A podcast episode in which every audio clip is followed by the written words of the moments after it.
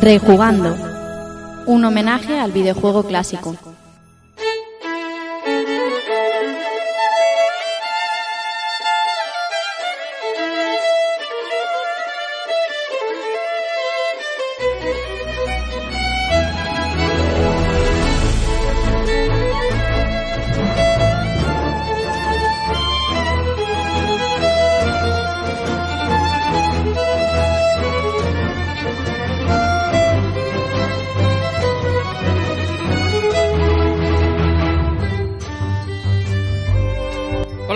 Amigos y amigas? Sed bienvenidos a un nuevo episodio de Rejugando y recibid un saludo de Rafa Valencia. Segunda parte de este especial Akumayo Drácula, eh, los Castlevania de Simon Belmont. Y en este segundo especial, como ya os dijimos en el, en el especial de, de, de Haunted Castle, de- del X68000, del de NES y Vampire Killer de MSX, os dijimos que esta segunda parte íbamos a hablar exclusivamente de uno. Y así vamos a hacerlo. Hoy vamos a jugar eh, solo el- el- la cuarta parte, la entrega para Super Nintendo.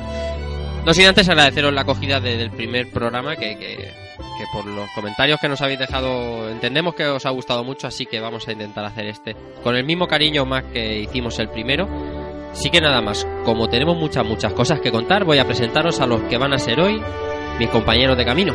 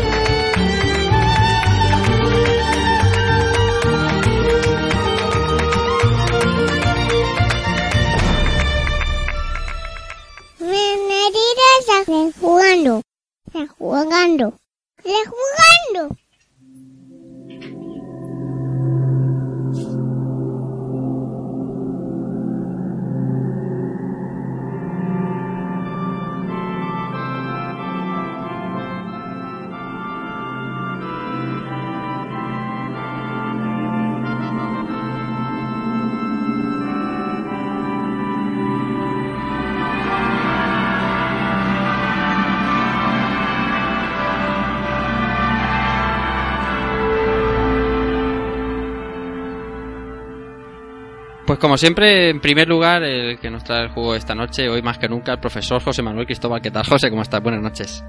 Pues aparte de muy cansado y muy agobiado, una semana tremenda de curro, eh, con el hype por las nubes y con unas ganas de empezar que ya no, no, no aguanto más.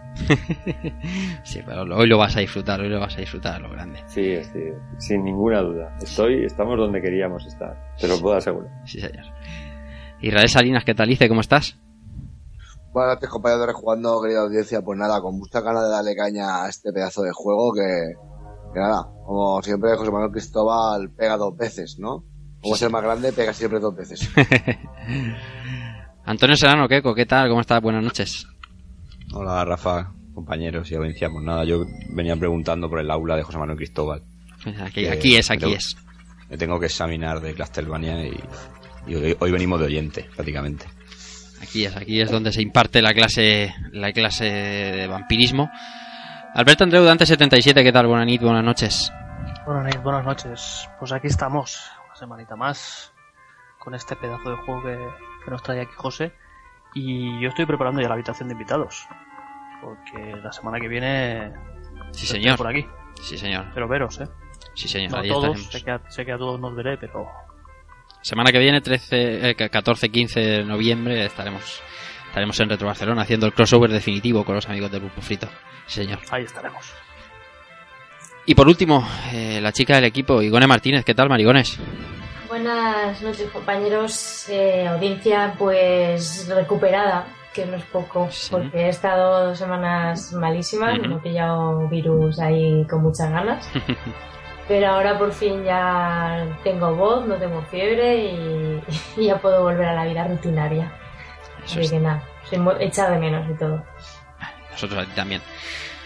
Pues nada, ya estamos todos los que los que somos hoy. Eh, amigo Uda Master, que quería estar con nosotros, no le ha podido ser posible, pero bueno, de todas maneras se lo agradecemos mucho y agradecemos el- su presencia en el último programa, en el, de, en el de la primera parte de esta comunidad Drácula. Y nada, con esta sobriedad vamos a dejar un poco de música y comenzamos.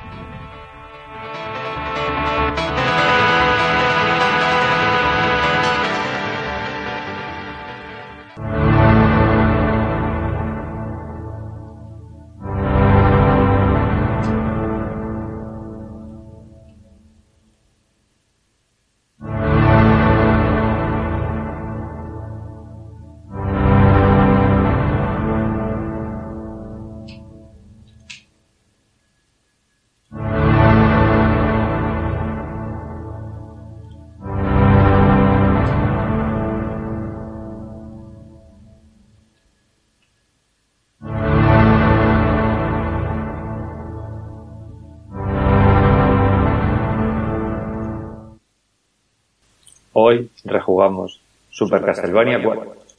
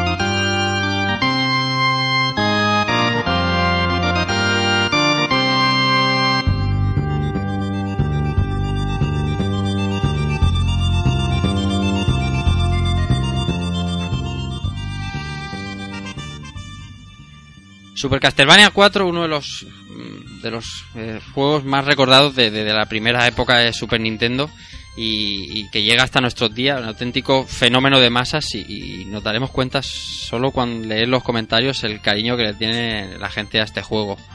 José Manuel Cristóbal, eh, para ti un fundamental, claro.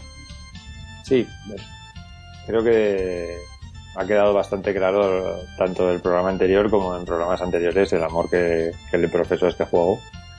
Por muchas razones que comentaremos esta noche, pero para mí es, es un claro ejemplo de, de la potencia con la que con la que llegó Super Nintendo a España, con una serie de títulos de salida de una calidad contrastadísima e indiscutible.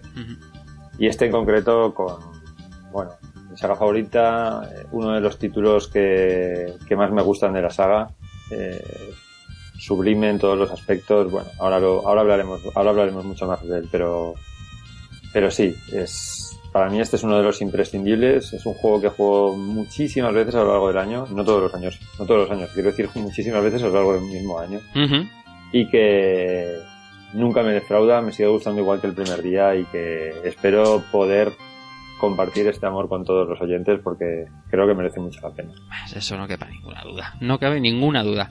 Así que vamos a empezar a hablar de él. Vamos a hablar de- del desarrollo.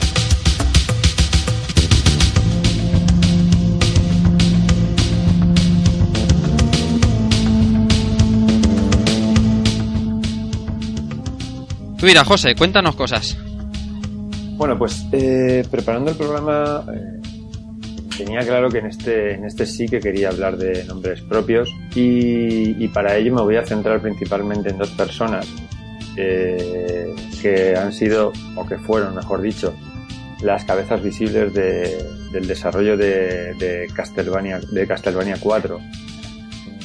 Y la primera de ellas es el señor Masahiro Bueno, también conocido como Michu Bueno o con el sobrenombre de Jun Furano, que es con el que firmaba los juegos. Ujú. Y para hablar de él me voy a basar mucho en una, en una entrevista que dio a la revista Retro Gamer en, en la versión inglesa. Digo la versión inglesa porque es una entrevista que también salió publicada en la versión española, pero es una traducción directa, ¿vale? Es una Mm. entrevista que, que le hicieron eh, también cola- que- contando colaboración, con la colaboración perdón, de Kurkalata. Kurkalata, para el que no lo conozca, es, es la persona que está detrás de esa gran página que es Hardcore Gaming 101, que el otro día hablamos bastante, la, la mencionamos bastantes veces en el programa anterior.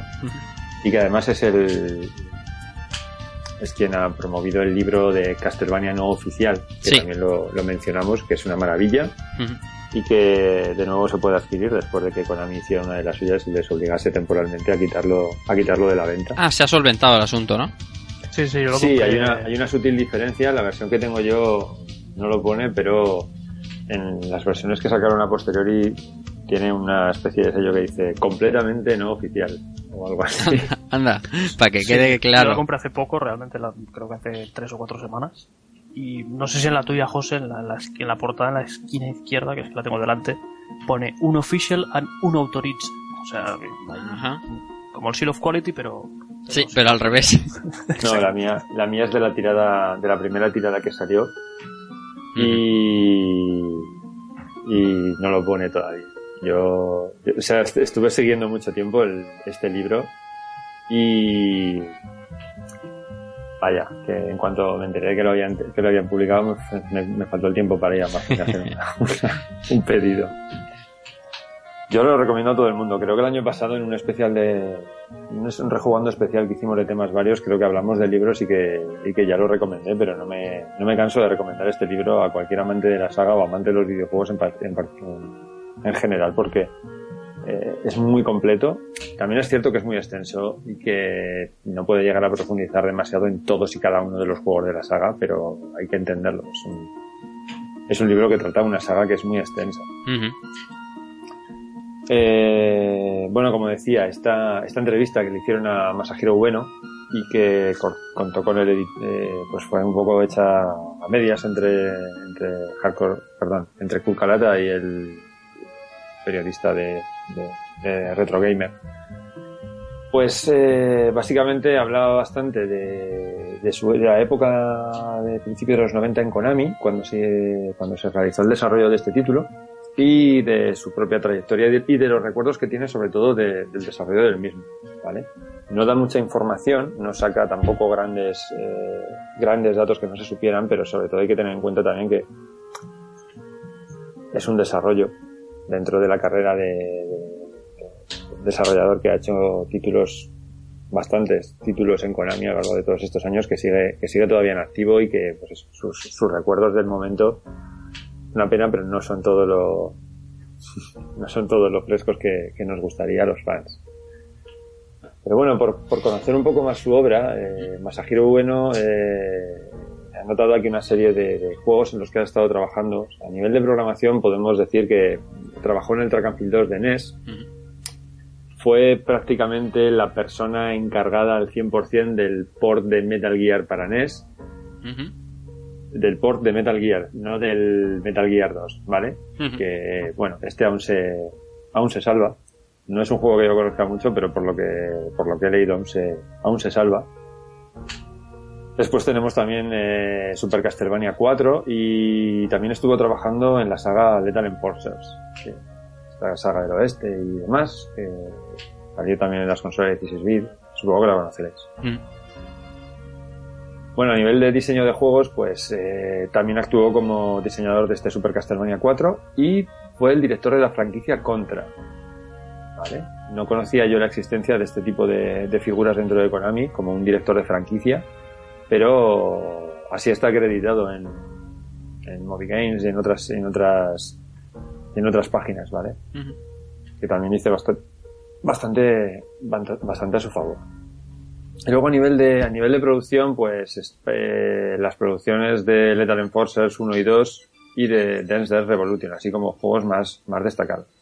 Luego ha seguido su carrera y hay muchos juegos más, más actuales, pero bueno, he querido, he querido dejar un poco las reseñas de estos títulos de, de esta época más o menos, de cuando él estuvo con un poco en lo que a nosotros más nos mueve, ¿no? Entonces sería juego clásico. Sí.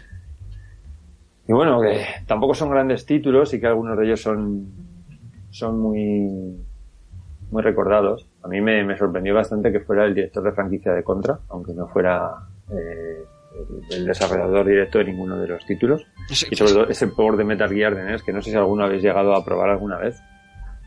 No, yo alguna vez lo he probado de arrancar en emulador para ver y tal, pero no, no, no puedo dar una opinión porque ha sido probarlo y quitarlo. Tampoco no. Yo, sí- yo sí que. Keiko sí, ¿no? A eso iba a decir, digo, Keiko, Keiko sí, seguro. Bueno, a mí no me parece. O sea, está claro que es mejor el de MSX, pero.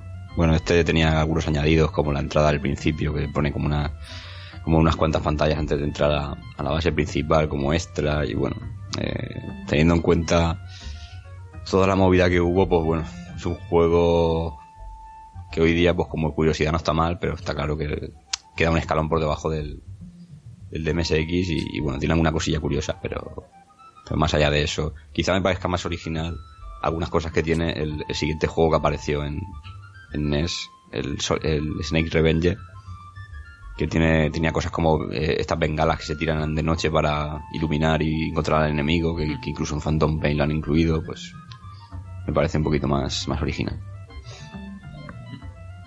A mí lo que me tiene con el, con el pie cambiado ahora mismo lo de director de la franquicia, que tampoco... El título de este no sé qué. Sí, no, no, y se entiende, ¿no? Eh, obviamente, pero... pero ostras, se- me, me tiene con el paso cambiado. A mí me ha sorprendido bastante. Yo no había visto referencias a otros, a otros creadores con este tipo de cargo. Sí, efectivamente, parece como... y- Director creativo, ¿no? Sí, sí, sí. Bueno, ¿qué más?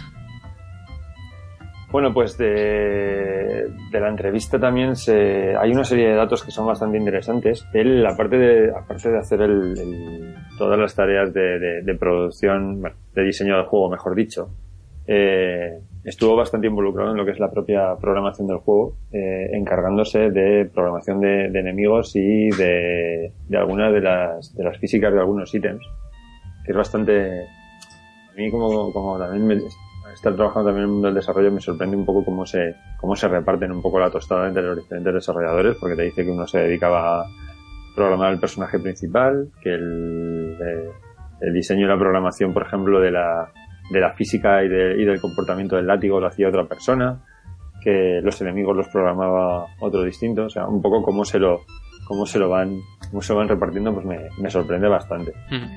Eh, como decía, aparte de hacer el diseño del juego, él estuvo también participando, hizo labores de, de programación, o sea que el equipo, él, él- dirigía el equipo, pero, pero, pero estaba integrado dentro y también colaboraba.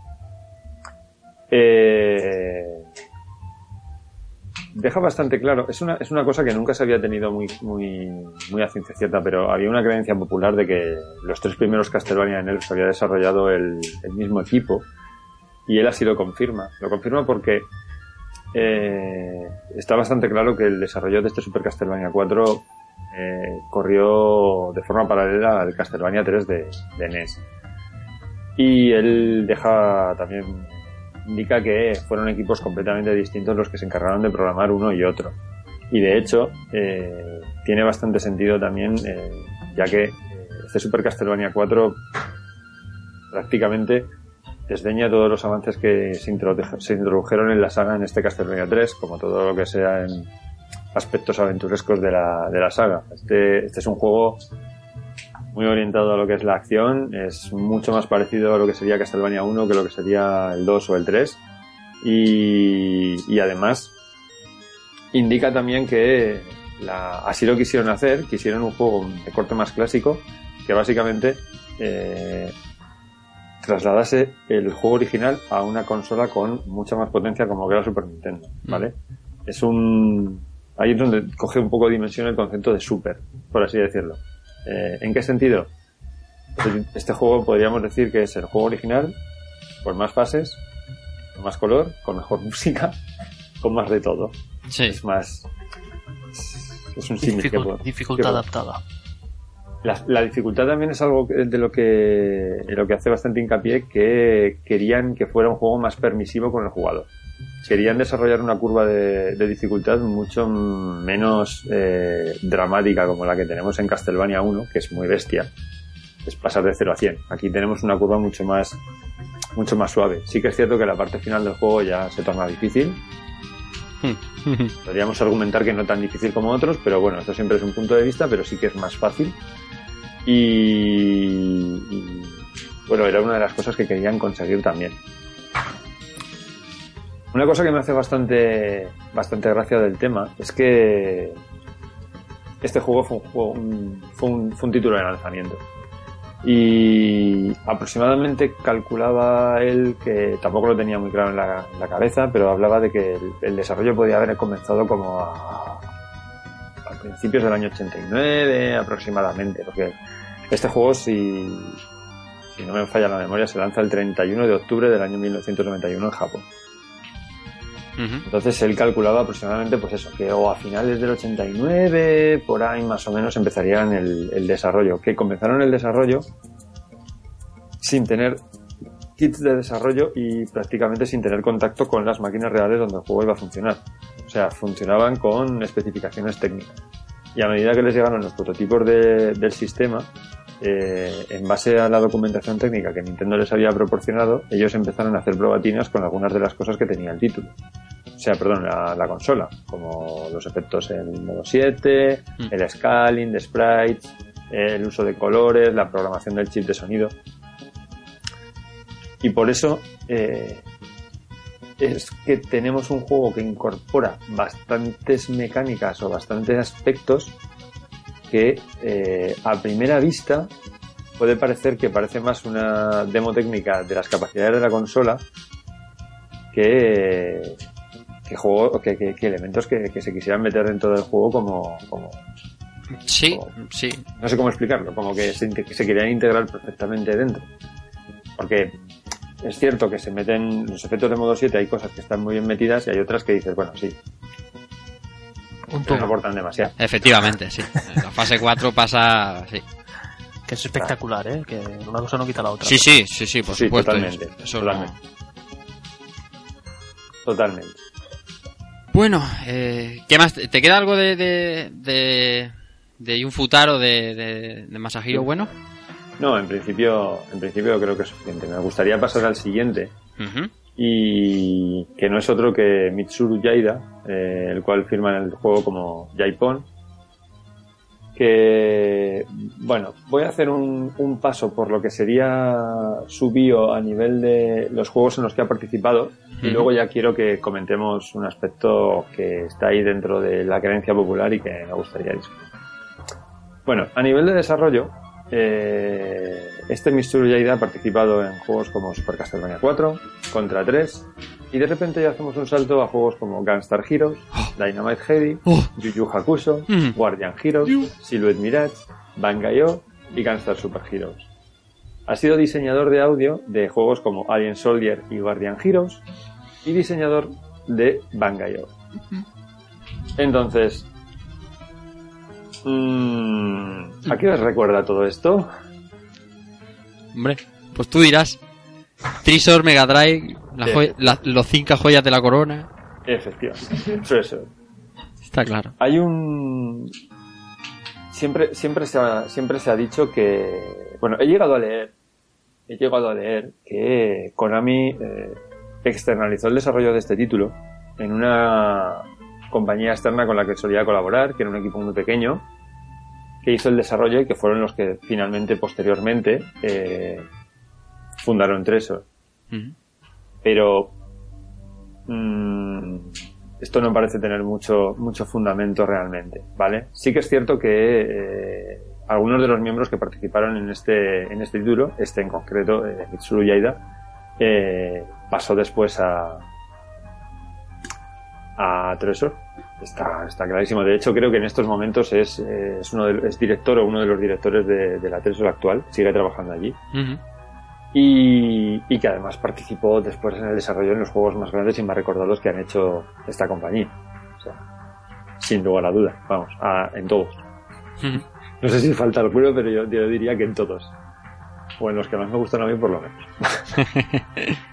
y también es cierto que hay muy poca información del resto de, miembros que, que aparecen en el staff de este juego. eh, estos han sido los dos más destacables y de los que he encontrado información y de los, de los que algunos ya, ya conocía. Por ejemplo, pues sobre todo el- el director de desarrollo, eh, Masahiro Bueno, eh, su carrera la ha realizado dentro de Konami. Por lo tanto, esto, bajo mi punto de vista, desmonta un poco el argumento de que este juego lo hizo un grupo de gente que luego fundaron Treso. Sí que es cierto que algunos de los desarrolladores sí que pasaron después. Pero Treso fue mucho más que, que la gente que estuvo aquí.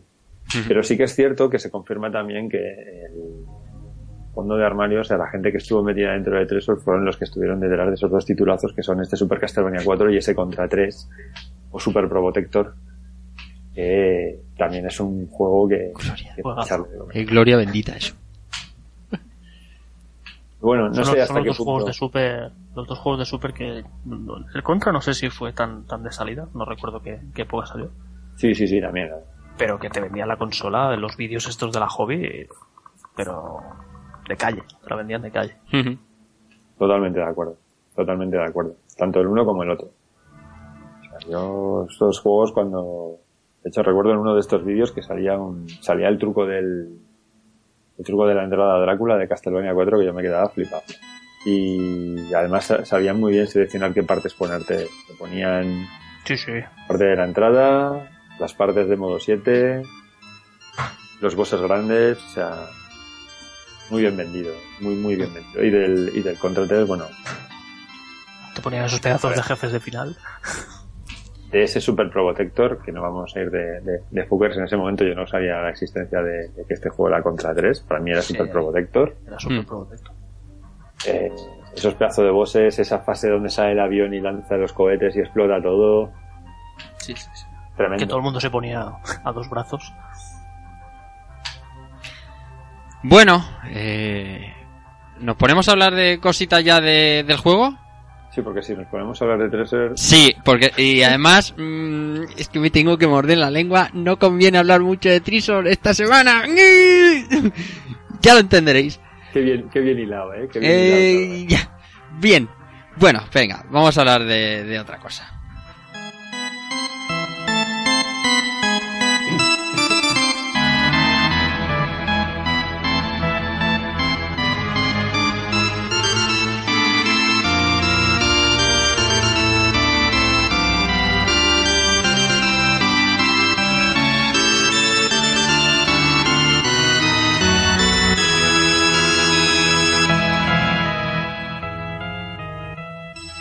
Vamos a hablar de, de esas portadas que acompañaban a, esta- a este juego en sus distintas versiones y esos manuales.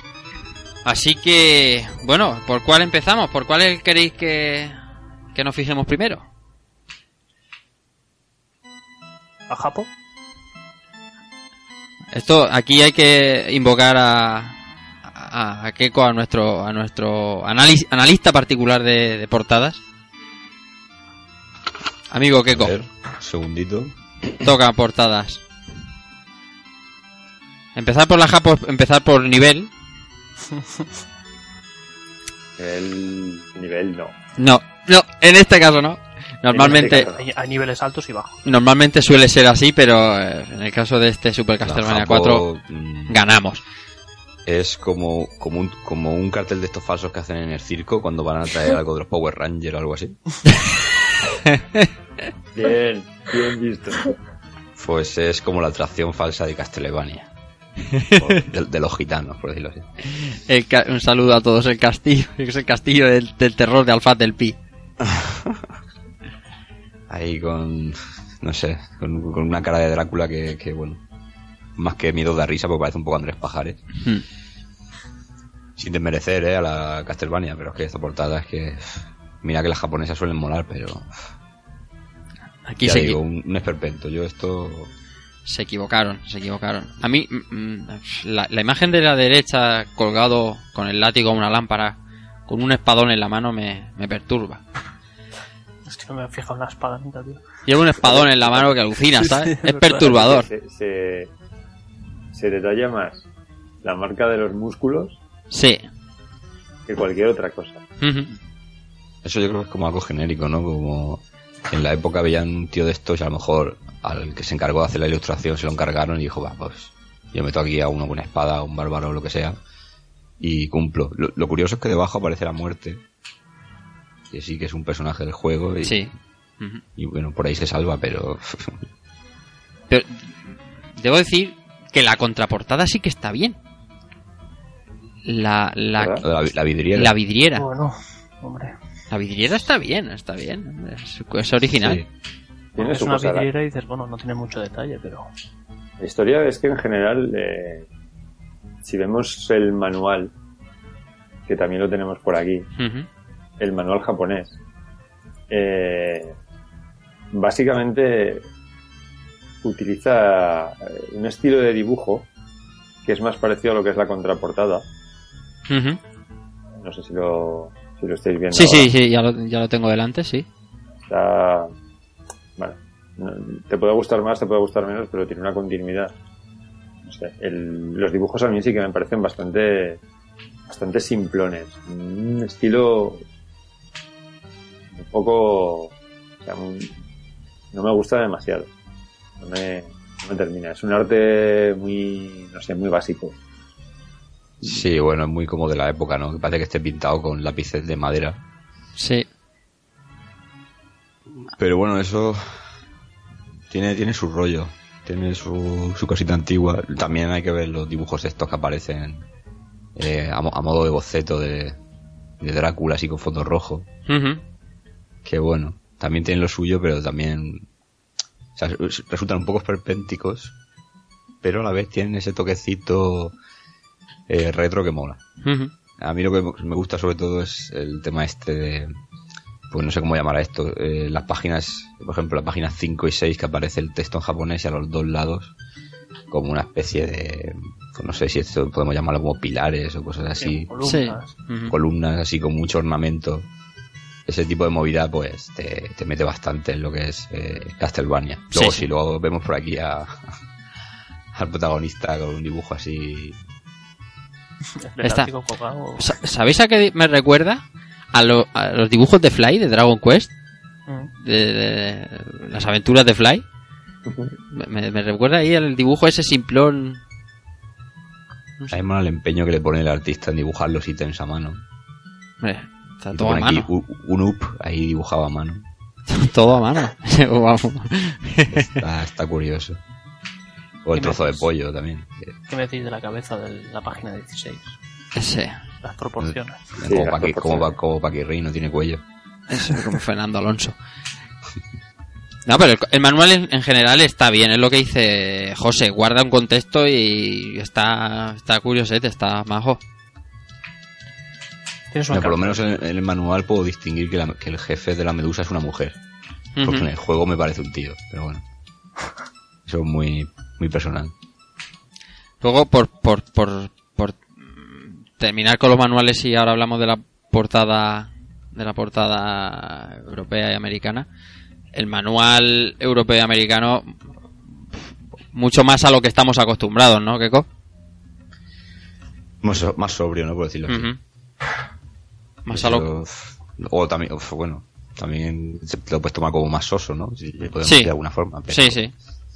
Sí, porque las imágenes son, son capturas de- Ujú. del juego de los enemigos y captura de fase, no sé, es más.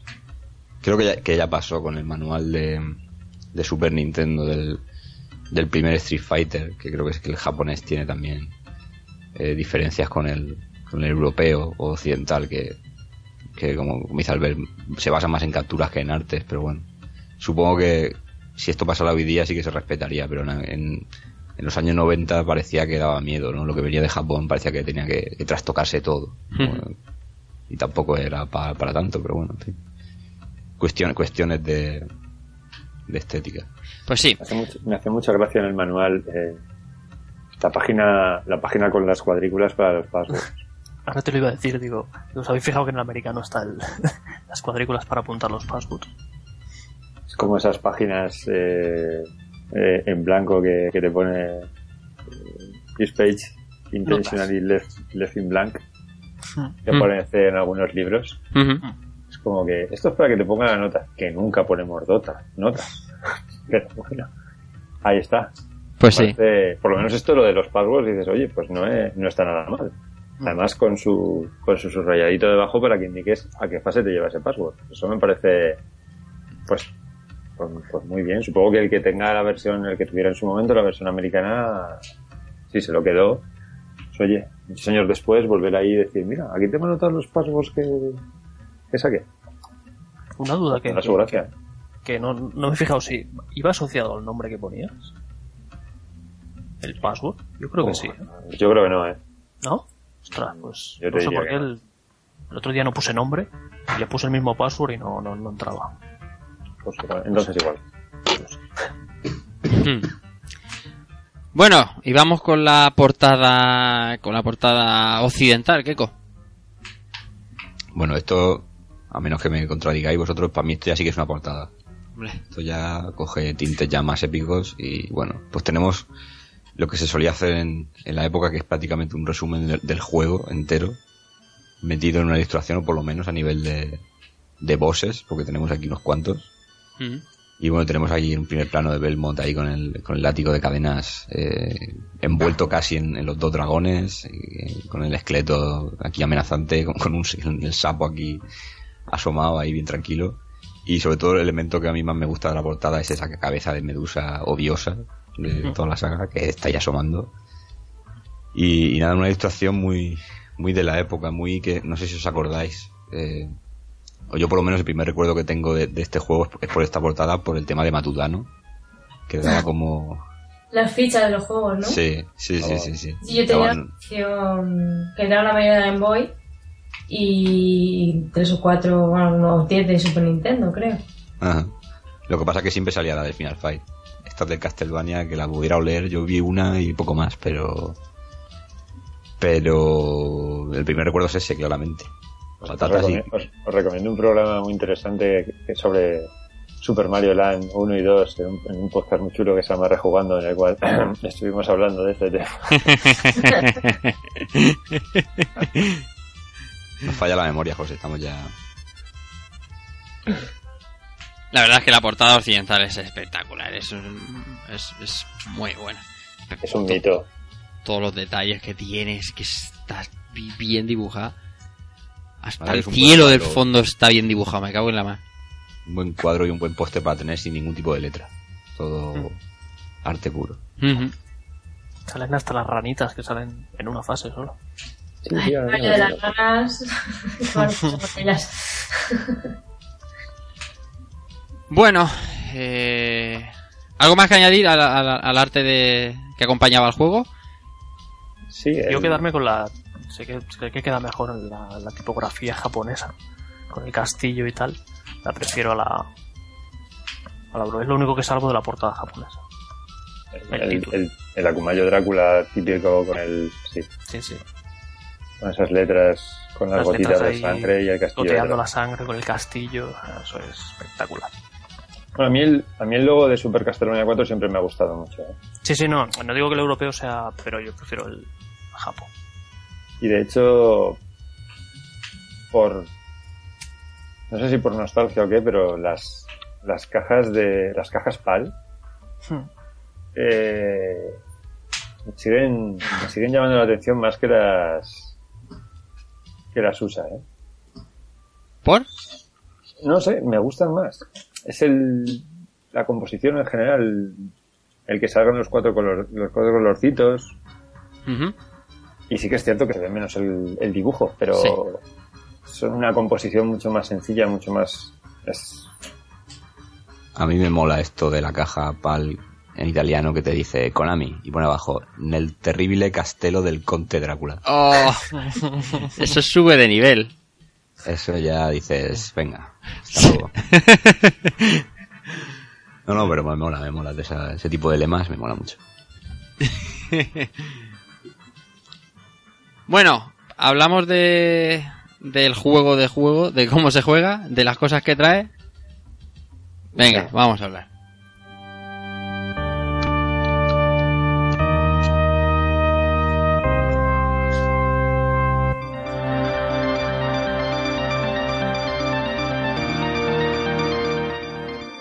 Porque sí, aquí hablamos de muchas cosas, de muchas personas, pero, pero y nos lleva- llevamos dos semanas jugando, como a todos los títulos. Y vamos a hablar de eso justamente, de- de- del gameplay de, de Super Castlevania 4. José Manuel, eh, lo primero, ¿qué es lo que añade este Super Castlevania 4? Pues a ver, lo primero de todo vamos a hablar del gameplay, que nosotros hemos venido a jugar. Sí. Y eso es lo importante. Y como bien dices, ¿qué, qué novedades tenemos? Pues podemos decir muchas, pero al final la novedad principal, ¿cuál es? ¡Bravo! Látigo, ¡Bravo! látigo multidireccional. Y ponerlo flácido. ¿Y ponerlo flácido? Ah, Yo le llamaba, yo le llamaba así. Yo en mi época le llamaba así. A mí me ha enseñado a hacerlo antes. Pero ponerlo, ponerlo a- flácido, sí, sí, sí, sí sé lo que es, pero ha ¿Qué sonado tal, como, qué tal si lo explicamos? como, como regular. Dale. Pues el caso. Hasta, ahora, Que lo básicamente. explique, que lo explique Igone, que lo explique Igone. No, pero ¿quién me lo ha enseñado tú? Pues Venga, va. maestro. José, dime. Bueno, ¿de qué estamos hablando? Hasta ahora, como ya comentamos el otro día, básicamente los títulos de Castlevania, las, la- las direcciones en las que podemos eh, disparar son hacia adelante, hacia atrás y como mucho hacia abajo. En algunos juegos se pone la posibilidad de disparar hacia arriba, pero básicamente estamos, tenemos el rango de, de- de acción bastante limitado. La cuestión es que aquí se les ocurrió que, que se vinieron arriba y se pusieron a innovar con el movimiento del látigo, haciendo una física y un movimiento un- y un control del látigo mucho más similar a lo que sería utilizar un látigo de verdad. Bueno, con matices. Pero bueno, al final un personaje debería poder disparar pues hacia cualquiera de las ocho direcciones y aquí lo tenemos. Y la verdad es que esto es, como ya he dicho, la principal y la más importante novedad jugable que, nos va a dar el juego. Porque hay que reconocer que el- el- en este juego el látigo está muy dopado. Está muy dopado. Porque eh, tú perfectamente te puedes poner en la plataforma de arriba y como decimos, eh, pulsando al botón, dejando eh, pulsado el botón de disparo, el látigo lo disparas pero se queda colgando, que es el- este efecto de dejarlo con flacidez que estábamos hablando, de forma que el látigo cae hacia la plataforma de abajo y los enemigos que pasan por debajo eh, se ven golpeados. No se ven golpeados con el mismo impacto que produce un, un latigazo hacia adelante o hacia otra de las direcciones. Son, son golpes más pequeños, pero como los enemigos son un poco mongolos y siguen andando hacia adelante, pues al final, tic, tic, tic, tic, tic, microtoque, microtoque, al final se- los matas. Además te lo frena. Sí, sí, sí. Se quedan paraditos porque le estás todo, dando- todo el rato dando. Eh, para un enemigo con el, lat- con el brazo hacia adelante. Y lo, que, y lo que además más mola es que haciendo esto, de dejando el botón de disparo preto, no solamente podemos dejar el látigo hacia abajo, sino que en esta posición también podemos mover el látigo alrededor nuestro, en la dirección que queramos. O sea que si nos lo curramos bien, podemos dejar el látigo preto y hacer que cuando nos vengan, por ejemplo, pues por ejemplo medusas o los algunos eh, ciélagos bastante cabrones, dejamos el látigo preto y eso, moviéndolo un poquito sin mover el personaje, podemos cargárnoslo sin, sin demasiada dificultad. Sí, sí. Te sirve de, de- de escudo a cualquier tipo de Sí, sí, proyectiles o... o- con Drácula. Sí, y con, el- con la momia y sí, sí. Viene muy bien. Este, la verdad es que sí que hay que reconocer que este tipo de, de uso del látigo en la saga, con tanta maestría, podría decir que solo lo volvemos a ver en el prólogo de Symphony of the Night. Porque en el Rondo of Blood no se controla así el látigo. Ujú. Pero sí que quisieron en el. Bueno, supongo que todo el mundo habrá jugado a Symphony of the Night. El principio de Symphony of the Night es el final del Rondo. Es el enfrentamiento de Richter contra Drácula. Y ahí sí que, sí que se implementa el movimiento, el movimiento de, del, del látigo. Que es más un molinillo, por así decirlo. También Sí. dejándolo pudiendo mover así en todas las partes. Ujú. Vale. Esa es el principal, la principal novedad y yo tengo que reconocer que, que sí, que el látigo está muy dopado. En comparación con otros juegos nos da bastante ventaja. Es cierto, como ya hemos dicho antes, que el juego después se complica. Se complica porque nos lleva a donde nos pone cualquier Castlevania, que son saltos complicados, eh, poner los enemigos en el punto exacto para que te den un toque y te tiren hacia abajo, eh, aumento de enemigos, etcétera, etcétera, pero las primeras fases, con esta ventaja que nos da esta posibilidad de disparar hacia cualquier lado, se hacen bastante más fáciles y, muy ma- y mucho más dinámicas que otros. Bueno, y por comentar alguna cosa más de las que se introducen en el juego a nivel jugable. Eh, Perdón, antes, antes de pasar al, al siguiente punto. sí, cómo no. teniendo, teniendo el, bueno, el tema del látigo, también le da al personaje un montón, como, como se puede mover en diferentes, en las ocho direcciones, le da unas animaciones tope de molonas. ¿vale? Entonces, no sé si vosotros lo habéis hecho alguna vez, de cuando coges el segundo látigo, o cuando coges un látigo se congela la imagen. ¿vale? Sí. Entonces, romper el candelabro donde sabes que está el látigo, con la pose molona hacia abajo o alguna pose con el látigo. No sé si lo habéis hecho alguna vez. No, no lo ¿Sabes he hecho. que me refiero, ¿no? Pero sé lo que Sí. te refieres por el, porque en los títulos de créditos lo hace. Lo hace, ¿no? Sí. Saltar, dis- saltar, disparar hacia abajo y quedarte con el frame exacto. Eso la es, exacto. saltando Y- y, con Sí, y- y sí, sí. golpeando hacia abajo, sí, sí. Mm. Sí, sí. La verdad es que sí, los frames de animación que tiene el personaje, por supuesto, para, para dar continuidad a este, a esta forma de funcionar con el látigo, pues son mucho, mucho mayores y, y una mayor cantidad que, que en otros títulos, por supuesto. Que disparemos hacia abajo y esté haciéndolo con la misma pose de mirar hacia adelante. Muy bien animado y, y muy bien encajada una cosa con la otra. También relacionado con esto está el siguiente elemento que quería mencionar, que son las argollas.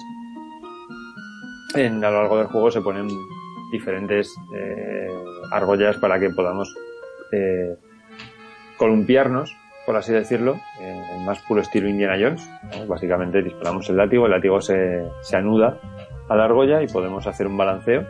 El látigo también nos permite eh, alargarse o acortarse a nuestro antojo para calcular la entrada a la plataforma, eh, llegando incluso hasta tener, tener zonas que además hay que reconocer que son zonas, eh, a mí parece que a veces son nacionales, que nos dan ítems importantes que tenemos que enlazar hasta dos eh, hasta dos balanceos seguidos. Sí, sí. Siendo que el, que el tema esté, esté bastante. Sí que es cierto que algunas fases del juego sí que tienen las argollas bien implementadas para pasar alguna- algunas dificultades. O sea, algún obstáculo es, está bien calculado y otros simplemente están para, bueno, como las de la primera fase, que es un poco, un poco un brindis al sol, ¿no? Para demostrar las, las capacidades. Pero bueno, es una, es una novedad nueva. Y como ya hemos mencionado antes, eh, otra de las novedades importantes son los efectos que nos da la propia máquina donde corre el juego, que es la Super Nintendo, todos los efectos de modo 7, que nos dan algunos elementos del gameplay que no habíamos tenido en títulos anteriores. Por ejemplo, eh, la habitación rotatoria, de la cual hablaremos después, el, el salón o el pasillo que también es giratorio, eh, la parte de los candelabros gigantes, o incluso eh, la aparición de Kurandot, que es un final boss que va eh, escalando el tamaño. Esto ya no, no sé si es exactamente efecto scaling o efecto en- o 7 de, de sprite, pero a medida que le vamos golpeando va alterando su tamaño y escalándose. Vale.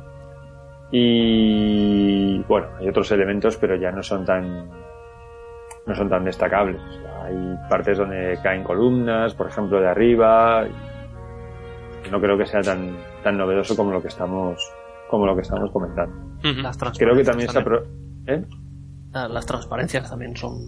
No, tampoco eran muy típicas en la época. No, pero las transparencias realmente eh, como elemento jugable tampoco aporta demasiado. No, no aportan nada como en el elemento jugable, pero. Ah, tienes razón, que estamos en la, en la parte del gameplay. Pero bueno. Sí que, sí que diría que el, hay, un, hay algunas partes, y sobre todo las del final y de alguna fase anterior también, que aprovecha bastante el- la capacidad de tener bastantes planos de scroll distintos para eh, hacer que tengamos delante una parte del escenario y el movimiento de un segundo plano de scroll nos den plataformas que suben hacia arriba en diferentes eh, o en diagonal Ujú. o hacia arriba muy rápido y eso esto nos lo permite también la potencia de la consola para que no vamos a engañar el, el poder hacerlo de esta manera Eh, eso sí que supone un- una novedad a nivel de a nivel de, de jugabilidad pero vamos, insisto, lo, lo más importante, eh, elementos modo 7, que como ya hemos dicho, algunos de ellos están un poco para, para darse el, el homenaje a los propios desarrolladores, y sobre todo el látigo.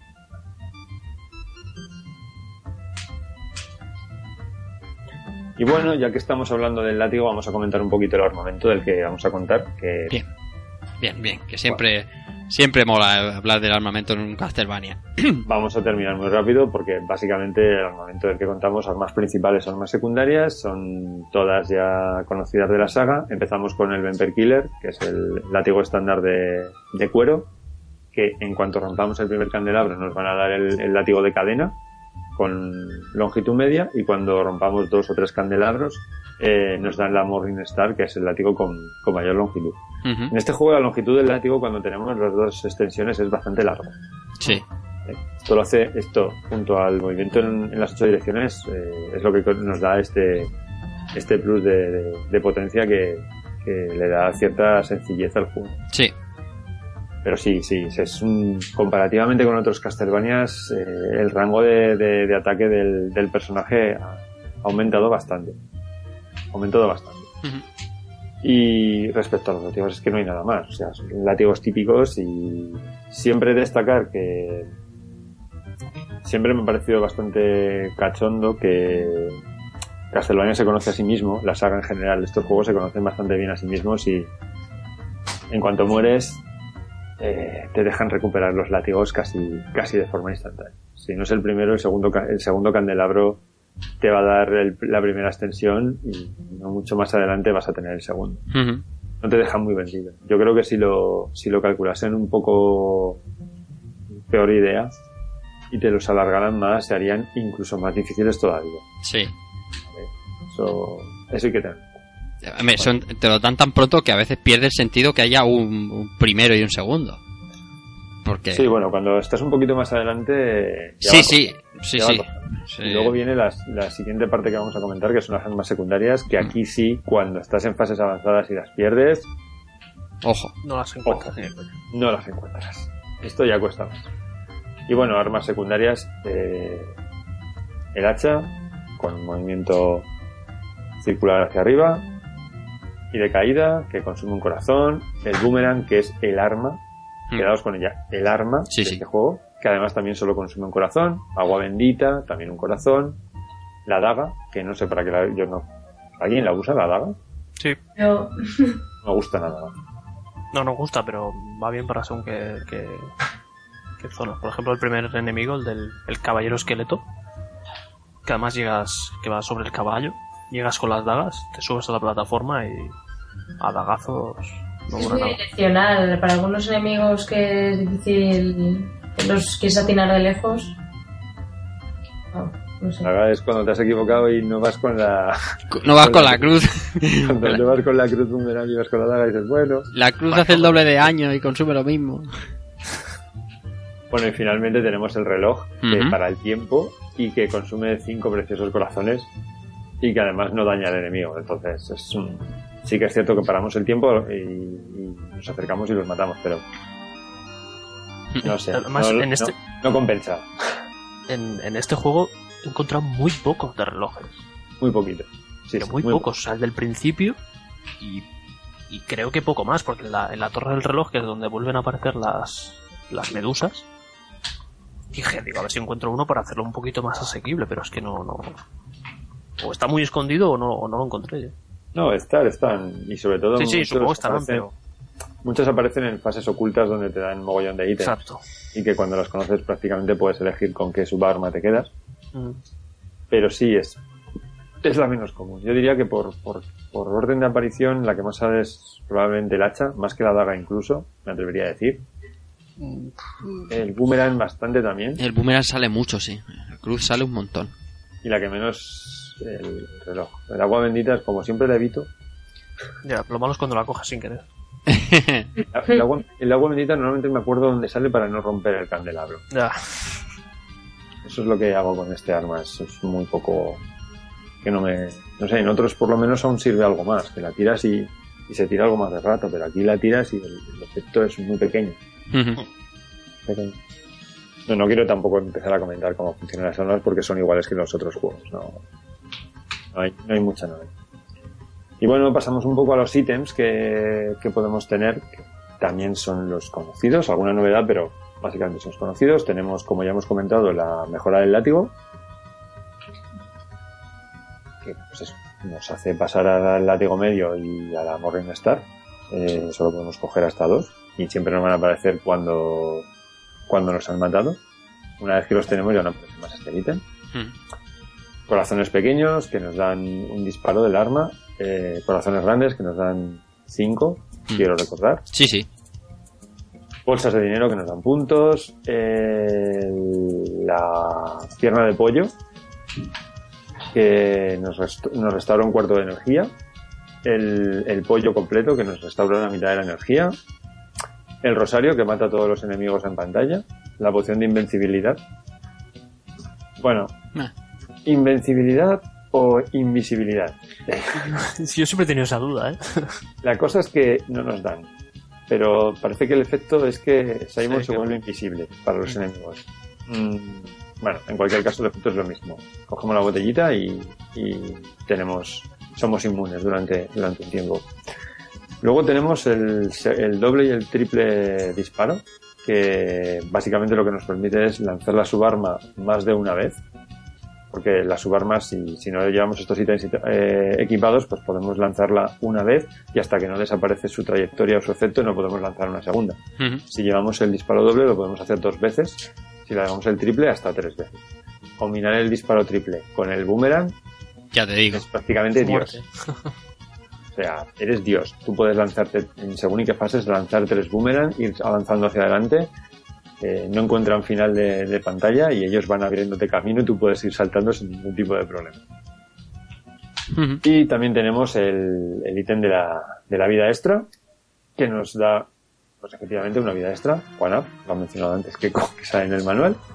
Y finalmente el cristal, eh, que nos sale cuando acabamos con uno de los final bosses, que nos llena la vida completa y, bueno, finaliza la fase. Un cristal, el alma, no sé, nunca he sabido muy bien eh, qué representa. En este juego cae hacia abajo. Siempre he otro. pensado que es un gotarrón de sangre. Bueno, la sangre concentrada del enemigo. No sé. Yo, yo quiero recordar que en algún, en algún lugar leí hace ya tiempo que esto representa, el cristal este representa las, las partes que tienes que recoger de Drácula, las primeras partes de Castlevania. Y, y si- siempre ha sido así, o sea, siempre la misma, en casi todas, creo que en toda la saga, cada vez que matas a un mismo sale el mismo, el mismo ítem. O sea, no, no lo han cambiado mucho, ¿no? Y quiero recordar eh, que cuando jugué el de Nintendo, el original, en el manual original de la Nintendo decía que era, simbolizaba la, cada parte que recoges de, de Drácula. Pero pues para que Eso para- eso es para tomado, tomado Aquí lo habían de, partido en cachitos, ¿eh? Claro. Tomado de, de, de- El de MSX, no sé. Yo también, cuando el otro día me preguntó mi hijo, dice, pero papi, ¿eso qué cae qué es? Y digo, eso, las partes de Drácula, que hay que cogerlas. ya está. Pero que era, me era más fácil explicárselo así, ya está. Y, y lo jodido vino cuando dijo, ¿y qué Drácula? Estuvo bien. Y otra cosa que, que apuntando a los ítems, ¿no? Una- uno de los puntos que, que nos molesta bastante a todos y nos ha pasado es esto que cuando consigues, que consigues la cruz, consigues el segundo, el tercer power up, Lo sabe y de repente Sabe coges Dios. otra cosa y desaparecen. Sabe Dios que eso es así. Y Sí. te dan ganas de estrellar, no sé, Eso es así. Y te sale la daga y dices, "Mm". mierda. sí. Por eso supongo que en el rondo, ¿no? El primero que. El ítem, el que, el que perdías al. sí. Sí. era ahí, ¿no? Bueno, estuvieron hábiles ahí. Sí, hombre, ahí dijeron, venga, va. Sí, hombre. Venía bien ese tema. Con eso de que también quitaron la invencibilidad temporal cuando te dan un golpe, pues sí. No, no venía mal que nos dieran una pequeñita ayuda. Y por lo demás, eh, la forma de jugar es calco de, que de Castlevania o de cualquiera de los títulos de los que estuvimos hablando en el programa anterior. Acción lateral, eh, hacia la derecha o también en vertical o hacia abajo. Eh, mucha plataforma, mucho enemigo, mucho enemigo que habrán puesto en el sitio exacto para darnos un golpe y tirarnos. Eh, sí que es cierto que aquí Simon es, cierto que el personaje es bastante más grande, mucho más definido, eh, y que sí que hay que echarle en cara que los saltos son un poco se nota que se nota que el tío va un poco rollo Conan, ¿vale? Un tío muy grandote, pero que a la hora de saltar va un poco justo. y los saltos sí que podrían estar un poco más apurados. Algunas veces te, te, te caes porque saltas un poquito antes de lo que realmente tienes que hacerlo y jode bastante Hmm. Por golpearte en la cabeza con la plataforma de arriba y demás. Yo creo que eso es efecto del, del- de cómo implementaron el salto del personaje, porque sí que es un poco... Yo he tenido la sensación en algunos, en algunos que está como que tú ves que no llegas, pero el juego te hace llegar. No sé, Sí, he tenido, he sí. tenido esa sensación de decir, "Si es que no llego ni de coña. Sí. Pero tú saltas y uy, como que te ayuda un Y poco ahí ¡pum! al cantito, y acabas sí. en la punta. No sí, sé, sí. En algunas plataformas, ¿eh? no en todas, pero en algunas sí que he visto este, este efecto. Sí, a mí me ha pasado lo que, lo que dice Albert, y, y como el, el, el Castlevania que tengo más rediente es obviamente el de X68000, no me da la sensación de lo que dice. eh, o sea, eso que dice José, ¿no? Que si lo comparas con, con a lo mejor con Symphony of the Night, que no sé, que tiene un aspecto más ligero a lo mejor. eh, No, me da la sensación esa, ¿no? De, de- saltar tosco, porque como vengo del de X68000 y de haber mm, visto lo de Haunted Castle, pues claro, Hombre, sí, claro. hay, hay cosas que no se pueden comparar. Claro. Esto- en eso estoy de acuerdo. Y Bueno, otro, sí. otro punto que, que quizá creo que nos hemos dejado, el, el de poder saltar y empezar a subir las escaleras a media escalera, Sí, Sí, sí. eso también va muy bien, ¿eh?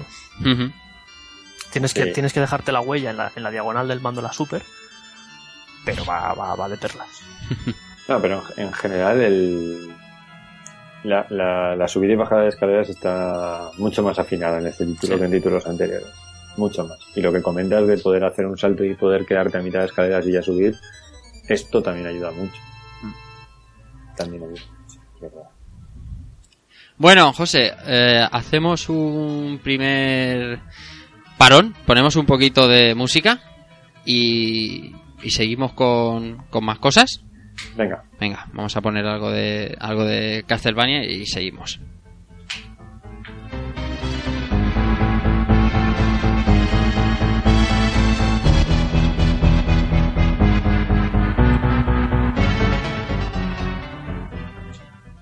The eyes of a corpse, the screams of a loved one. All bodies leave their mark. You cannot be near the newly dead without feeling it.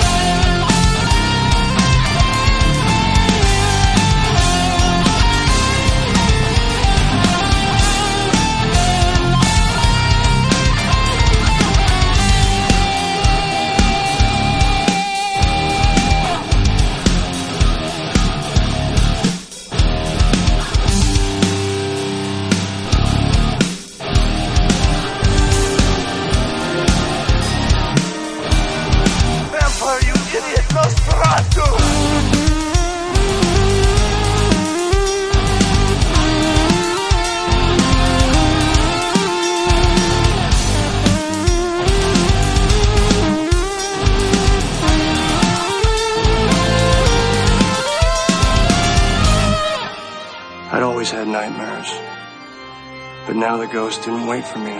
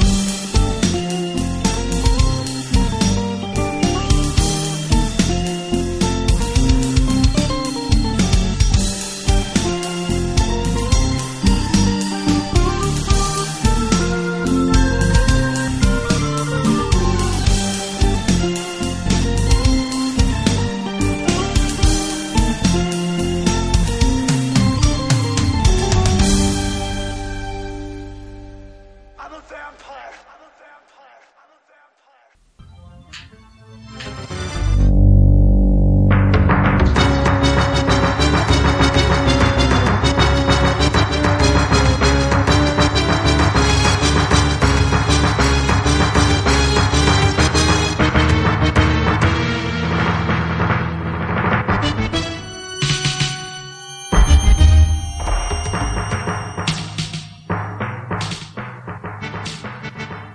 Bueno, ya estamos de vuelta. Vamos a seguir contando cosas de este grandísimo juego, este Super Castlevania 4. Y vamos, vamos a hablar de, de, de otras dos personas, en este caso en el aspecto musical, ¿no, José? Sí, porque empezar hablando del juego, empezar hablando del equipo de desarrollo y hablar solamente de los desarrolladores, pues alguien habrá, se habrá echado manos a la cabeza diciendo, ¿qué pasa? No vamos a hablar de los, de los músicos, de la composición de este título. Pues sí, sí, vamos a hablar aquí y, objetivo era hacerlo desde un punto de vista exclusivo porque, como ya comenté el otro día, eh, hoy puedo afirmar sin lugar a dudas de que esta fue la primera banda sonora de, de videojuegos que, que yo escuché eh, de manera extensiva a lo largo de mucho, mucho, mucho tiempo. Ya dije que fue el- mi, princi- mi, mi principio de día durante todo el desarrollo de mi proyecto final de carrera y era el, principio del trabajo y me sigue encantando y es una no sé qué tiene esta banda sonora que, me tiene atrapado. Y no me canso de escucharla y por eso quería darles eh, un pequeño homenaje a cada uno de ellos. Sinceramente no tengo muchos datos de, de su vida más allá de, de las obras donde han trabajado. Eh, las, estas dos personas que no son otros dos que Masanori y Adachi es el nombre podemos verlo escrito de muchas formas distintas. Entiendo que es eh, efecto de la traducción de los kanji directamente, porque tampoco firmaban con su nombre eh, occidentalizado. Eh, como decía, Masanori Adachi, o también lo he visto escrito como Odachi, y Taro Kudo, que es este segundo compositor. El primero de ellos vamos a hablar un poco de su obra que ha participado en títulos como por ejemplo Russian Attack, Snatcher, que Ujú. joder, vaya tela. Aliens, la- el arcade de Aliens de Konami, Super Castlevania 4, por supuesto, Contra 3, Axelite, el Tournament Fighters de las Tortugas Ninja, Rocket Knight Adventures y e International Track and Field del 96. He cortado aquí, o sea, tiene mucha más participación en, en- en juegos mucho más, mucho más actuales. Eh, ha seguido gran, gran parte de su carrera dentro de, dentro de que a mí me he vuelto a quedar de nuevo con el trabajo de la época más clásica, la que más nos gusta, pero ahí hay cositas, de, o sea, Snatcher, Super Castlevania 4 contra 3 Axelai y Rocket Knight. Que tiene tela. eh, es, para, es para apuntarte el nombre. Sí, sí, desde luego que sí. Tremendas, tremendos. Y luego el, el otro compositor, Taro Kudo, eh, en los juegos donde ha participado, pues este Super Castlevania 4, Axelay también, y. Super Mario RPG. Eh, Taro Kudo pasó de, de Konami a, a Square, y en Square tampoco estuvo demasiado tiempo porque luego al final eh, montó su propia compañía donde, donde sigue trabajando, pero ya eh, a nivel de, de- de dirección. Él no ha hecho tanta carrera a nivel musical. Podemos encontrar bastante información al respecto de ambos en, en OC Remix eh, y varios remixes de sus, de sus títulos. Y yo os animo a que escuchéis estas bandas sonoras porque la tripleta de Axelay, Super Castlevania 4 y Y Rocket Knight. Rocket Knight antes que contra probablemente. Sí, por lo menos para mí, eso ya es personal cada uno. Bueno, también pondría Snatcher, lo que pasa es que Snatcher... Eh, eh, Snatcher del 88, por lo que me da a mí, que fue el... Probablemente sería el compositor de la parte más original de la banda sonora de Snatcher. Bueno, como sabréis, Snatcher ha tenido tres versiones. Tres versiones, sí. recordar, que son la de MSX, la versión eh, Mega CD y luego la versión PlayStation. Y en la versión Mega CD se le, se le añadieron músicas nuevas, que son las más míticas de Snatcher, las que todos conocemos, la música de la intro y demás. Que me da a mí que esto ya no, no fue trabajo suyo. Pero aún así, bueno, dentro de las limitaciones de lo que es una aventura, bueno, no llamaría aventura gráfica, aventura, videoaventura, mejor dicho Sí, videoaventura, sí. mejor videoaventura. Sí, sí. Eh, son músicas, son a veces un poco repetitivas, pero son músicas con calidad. A mí me gustó mucho eh, la música. de- Disfruté Mm. mucho de ese juego, lo jugué hace poco. A raíz de. Lo tenía pendiente y a raíz del, del, del programa que hicieron en Pulpo Frito lo, le di caña y me gustó mucho el juego. Y bueno, una vez comentado un poco la obra de estos dos, eh, de estos dos máquinas, de estos dos compositores, eh, ¿qué puedo decir de la banda sonora de Super Castlevania 4? Pues que me parece que es un claro ejemplo de trabajo bien hecho y que todo me hace apuntar que trabajaron codo con codo con el equipo de desarrollo porque te puede gustar más, te puede gustar menos el tipo de ambientación eh, de la música, pero eh, es música que cada uno, todos y cada uno de los temas están pensados o, o encajan a la perfección en la fase donde se escuchan. Correcto. Es, es algo que no en muchos juegos se ve. Hay siempre algún juego que, siempre hay alguna canción que resbala un poco, que no termina de encajar, pero es que aquí es música compuesta para lo que pasa. Y voy a poner un pequeño ejemplo muy claro, que es la fase inicial. La fase inicial tiene un inicio en el cual tenemos una música ambiente muy ligera, que nos presenta un poco el juego, hasta que entramos en la fase- hasta que entramos en la parte interior del castillo, que es cuando se cierra la puerta tras de, tras de nosotros. Y entonces es cuando suena el Theme of Time, que es una de las, una de las composiciones más potentes de la banda sonora, que nos presenta el juego, que es la que luego ha quedado en, en el, en el recuerdo de todos, que, que es dentro de los temas míticos de Castlevania. Y es lo que necesitas, o sea, es una introducción tranquila y es aquí como el pum, y aquí te, te, te pego el efecto. No sé si estáis un poco más o menos de acuerdo con. Sí, con sí, es que es un bofetón Sí, en sí, la sí. cara cuando, cuando entras en el puente entras en- y se levantan las verjas y empieza el... Es que es, Sí. es brutalísimo. me, ese. me- me mola un detallito de ese tema que, vamos, si lo digo ahora creo que no pasa nada, que es en el combate contra Drácula al final. Mm. Eh, cuando ya le quedan 4 o 5 bloques de energía, Sí. eh, cambia la música del Mm. ese combate y entonces aparece este tema que es como si fuera una película, ¿no? Como el, Sí. Ahí como el momento, ahí. Sí, como el sí, momento sí, sí, final sí. y tal y eso es un detallito que, que mola un montón que te mete otra vez ahí en, en vereda y que, y que me ha recordado también a, al juego que también analizamos aquí Jugando, que, que ocurría lo mismo en Capitán América y Vengadores, que en los jefes cuando estabas a punto de vencerlos cambiaba la música y te salía el tema principal del juego. Y eso es un detallito que me ha molado bastante cuando, Sí, sí. cuando lo he visto. Sí, señor. Y lo que dices, José, de, de- de que la- cada música está para cada fase y tal. Yo siempre que la, la- la fase de la cueva, creo que es la tercera, o sea, esa música que empieza muy tranquila, que tiene como ese, como, no es un eco, pero sí que, no sé, yo la escucho y tengo la sensación de estar en una cueva. No sé si porque Sí, ya sí, la asocio sí. a eso. Además, esta canción. Mira, escucha un poquito.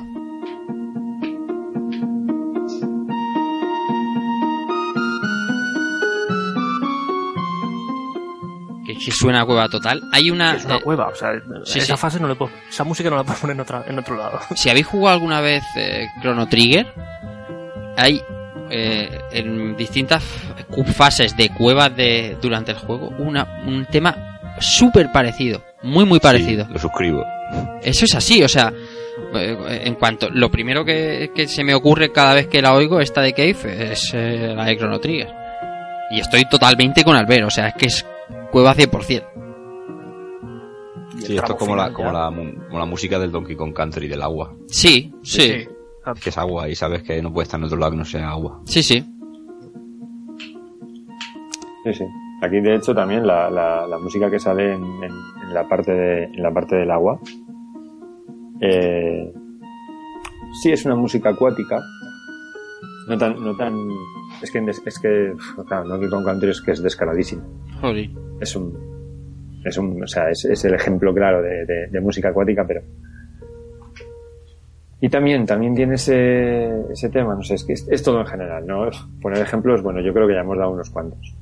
Y luego tiene el momento, el momento sublime, que es cuando llegamos ya a la parte de verdad, la parte final, que es cuando nos coge Vampire Killer, nos coge Beginning, nos coge Bloody Tears y se te caen al Y suelo te destrozan. y te destroza mentalmente y dices, venga, sí, a tope, con esto yo puedo hacer lo que sea. Sí. Meter esos tres temas clásicos y esas versiones, versiones buenísimas, por cierto, Sí. muy buenas. Y, y justo en ese momento que es, que es el, el cenit, es cuando estás ahí ya a punto, que es cuando está la cosa más complicada y sabes que estás llegando, sabes que estás ahí ya. Hmm. Con ese, con ese boss rush final es, es tremendo, es, está encajadísimo a la perfección. Sí. Ese- Encajadísimo a la perfección. Es magistral, magistral. No sé, se me, no, no sé, me faltan adjetivos para, para Esa, describirlo. esa parte final es muy, es muy bestia en todo. Sonoramente, jugablemente. Sí. No sé. Sí, la parte final del juego es increíble. O sea, cuando. En dificultad, ahí es cuando dices, aquí está la, dificultad de Castlevania. De hecho, el juego. El juego yo lo dividiría en dos claramente, sin ser una, no una parte mejor que la otra, pero si tú estás jugando el juego y estás pasándote las 8, 9 primeras fases, eh, llega un momento, ¿no? En la fase 7, 8, pues que llevas una hora y media jugando, ya tienes cierto tedio, ¿vale? Eh, estás un poco ya está ya de plataformas y de esqueletos y de y de morir y llegas a la llegas al castillo y justo lo que decís empieza este clímax orgasmal musical y te vienes arriba y, y- y- y nada más que quieres que vengan tíos para pillar. Es, es genial es estupendo este final es brutal. Es que son detalles como lo que dice Keiko o sea ese- eso de que cuando está en la fase eh, Drácula cuando está en el en el, en el segundo modo eh, cambia la musiquica, ese detalle ya es que te, te vuelve a animar. O sea, pasada. Sí.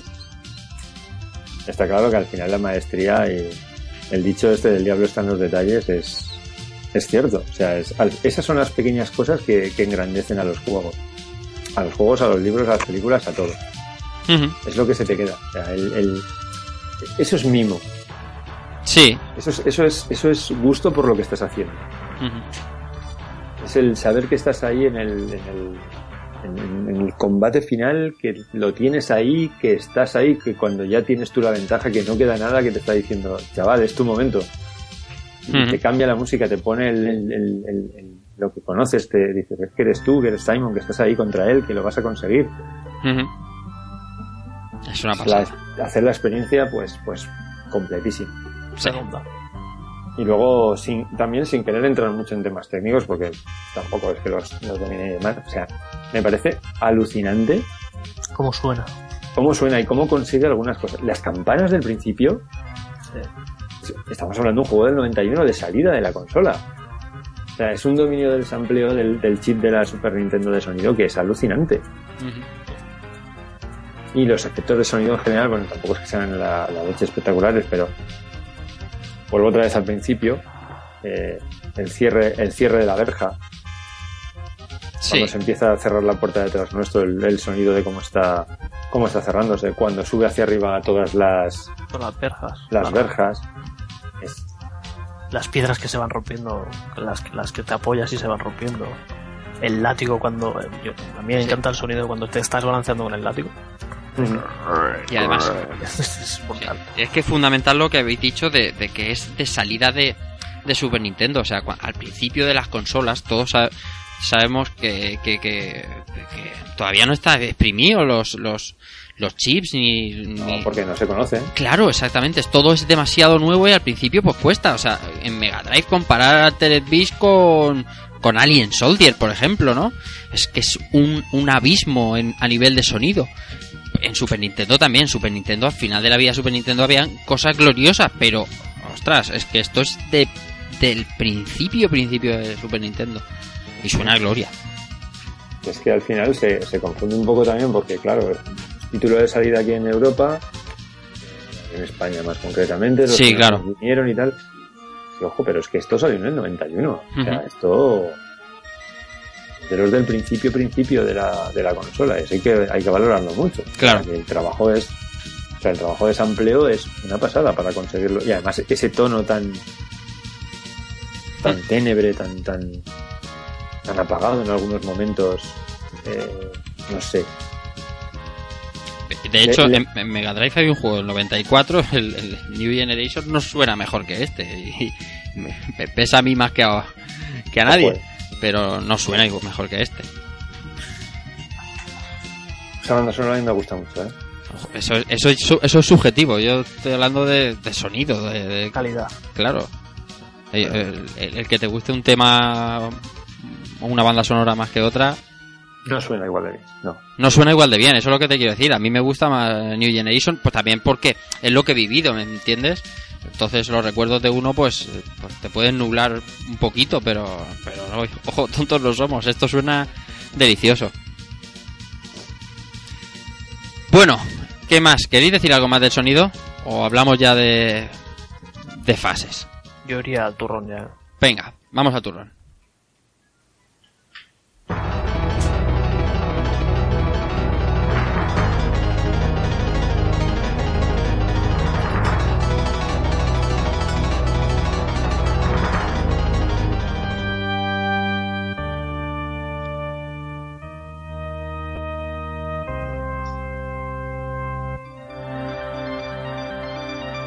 Bueno, vamos a hablar de fase, vamos a hablar como lo hemos estado jugando todos y a saco, un- unos con, con mejor mano que otros, aquí, aquí sí que podemos meter mojatos. La primera fase, José, eh, lo que acabas de escribir, justo esa entrada, ese cerrarse la verja, esa- ese cambio de música. Sí. Bueno, antes un poco eh, vamos a explicar cómo vamos a, a contar esto, pero básicamente ya lo comentaba Rafa hace un momento, que él lo ha partido en dos partes y yo lo parto en tres partes. Luego podemos decir que tiene tres partes diferenciadas. La primera parte que serían los exteriores del castillo, Sí. la segunda parte que sería lo que es el propio castillo de Drácula Ujú. y luego la tercera parte que sería la parte superior que son las dos fases finales que es donde, donde se desarrolla todo donde todo pasa entonces bueno empezaremos con la primera parte que es la parte de exteriores con la fase 1 como hemos dicho que es la, la entrada y que es la parte más destacable que pues bueno ya hemos ya hemos, hemos comentado un poco esa entrada eh, casi en silencio con un tema que es de total acompañamiento esa verja que se nos, esa, esa puerta que se nos cierra a las espaldas y ese levantamiento de la verja y que empieza a sonar el Simon Simon de repente y nos pone en una fase en una fase sencilla para que no vamos a engañar que poquitos enemigos pero que ya nos da alguna novedad como por ejemplo esta fase de la verja que tenemos en dos profundidades distintas con unas puertas que nos hacen entrar y salir que también supone una novedad jugable, pero tampoco es gran cosa. Para que no vamos a engañar. No. Es un- Bueno, más un detalle técnico que otra cosa, el doble, de la doble profundidad de, de, de fondos. Lo, peta- lo petaba más Super Mario, que lo usaba más. Es que aquí está como. Sí. Mira lo que puedo hacer, pero ya está. ¿Has dicho Super Mario? Sí, Estas verjas es igual que las de Super Mario World. La de- Shinobi me lo confirmó. Hombre, por favor. Doble Anda, profundidad tía. de Shinobi, siempre. Pues- y, y- pese. Pero si es que la mecánica, la mecánica de la verja es igual que la de Super Mario World. Sí, sí, está claro. Está más claro que la ¿Vas al fondo o vienes aquí? Y, Está- fuerte- y fuertecita para volver y salir. Sí, sí, sí, sí. ¿Y qué me decís de esos ojos del, del, del murciélago de la puerta? Ya ves. ¿Eh? Siempre me he quedado flipado de, que- de los ojitos de colores ahí que te están mirando ahí de la puerta esta. Bueno, luego pasamos a la siguiente, a la siguiente parte, que son una especie de torres en las cuales vamos ascendiendo, con unos portones enormes, con un bosque al fondo. Es una parte donde básicamente se nos presentan un poquito el tema de las argollas, para saltar y balancearnos, también todo muy sencillo. Enemigos simples de momento, eh, mucho, mucho esqueleto, mucho, mucho murciélago, un par de pavos de estos que aparecen escondidos ahí. No sé muy bien cómo llamarlos, los tíos de las mazas estos que salen ahí. Así que se, se ve la manita y sale ahí y te pega el garrotazo, ¿no? Sí. Eh, y bueno, de- Y los tíos de hojas, esos. A no ser en la, en la 2. sí, sí, sí. Sí, Y- es la siguiente. Pero vamos, enemigos de los más típicos. ¿No sale algún de estos dragones que nos tiran tres disparos, que hay un- con doble cabeza? Sí. Y llegamos a la fase, de- a la parte de los establos. También enemigos muy sencillos. Eh, nos sale el, el, el nido de víboras que se cae del techo. Cabezas de caballo, que son muy cachondas. Cabezas de caballo. Un nido de víbora. Si vuelan así, joder, son complicadas de esquivar. Sí, las cabecitas de caballo, según como las pillas, ojo, te pueden dar bastante, bastante mal. Y sí, Albert, es un, si lo miras en el manual, es un nido de víboras. Vale, yo me llevo una planta. Sí, yo también, Albert. Yo también me llevo una planta. Pero cuando lo ha dicho, cuando ha dicho nido de víbora, digo, ah, pues sí. Pues sí, no, pues sí. lo dices, sí, pero. Sí, sí. Y subimos arriba, subimos arriba a la primera aparición de nuestras grandes amigas, las cabezas de Medusa. Y otro elemento eh, jugable que nos introduce el juego que son las plataformas, las trampillas que nos tiran abajo. Y cuando te enteras, pues te enteras cuando te toca la primera cabeza de Medusa y dónde vas a caer. Sí, efectivamente, en una, plan- en una trampilla que te tira abajo y te hace perder una vida. Sí. Luego sí que nos damos cuenta de que ah, las medusas no son en esta parte, sobre todo, no son difíciles de, de matar, ni mucho menos. Pero nos, nos, nos hará que empecemos a tener cuidado con las trampillas porque son bastante numerosas en el juego y el tema de los saltos nos lo complicará. No en esta fase, pero más adelante seguro.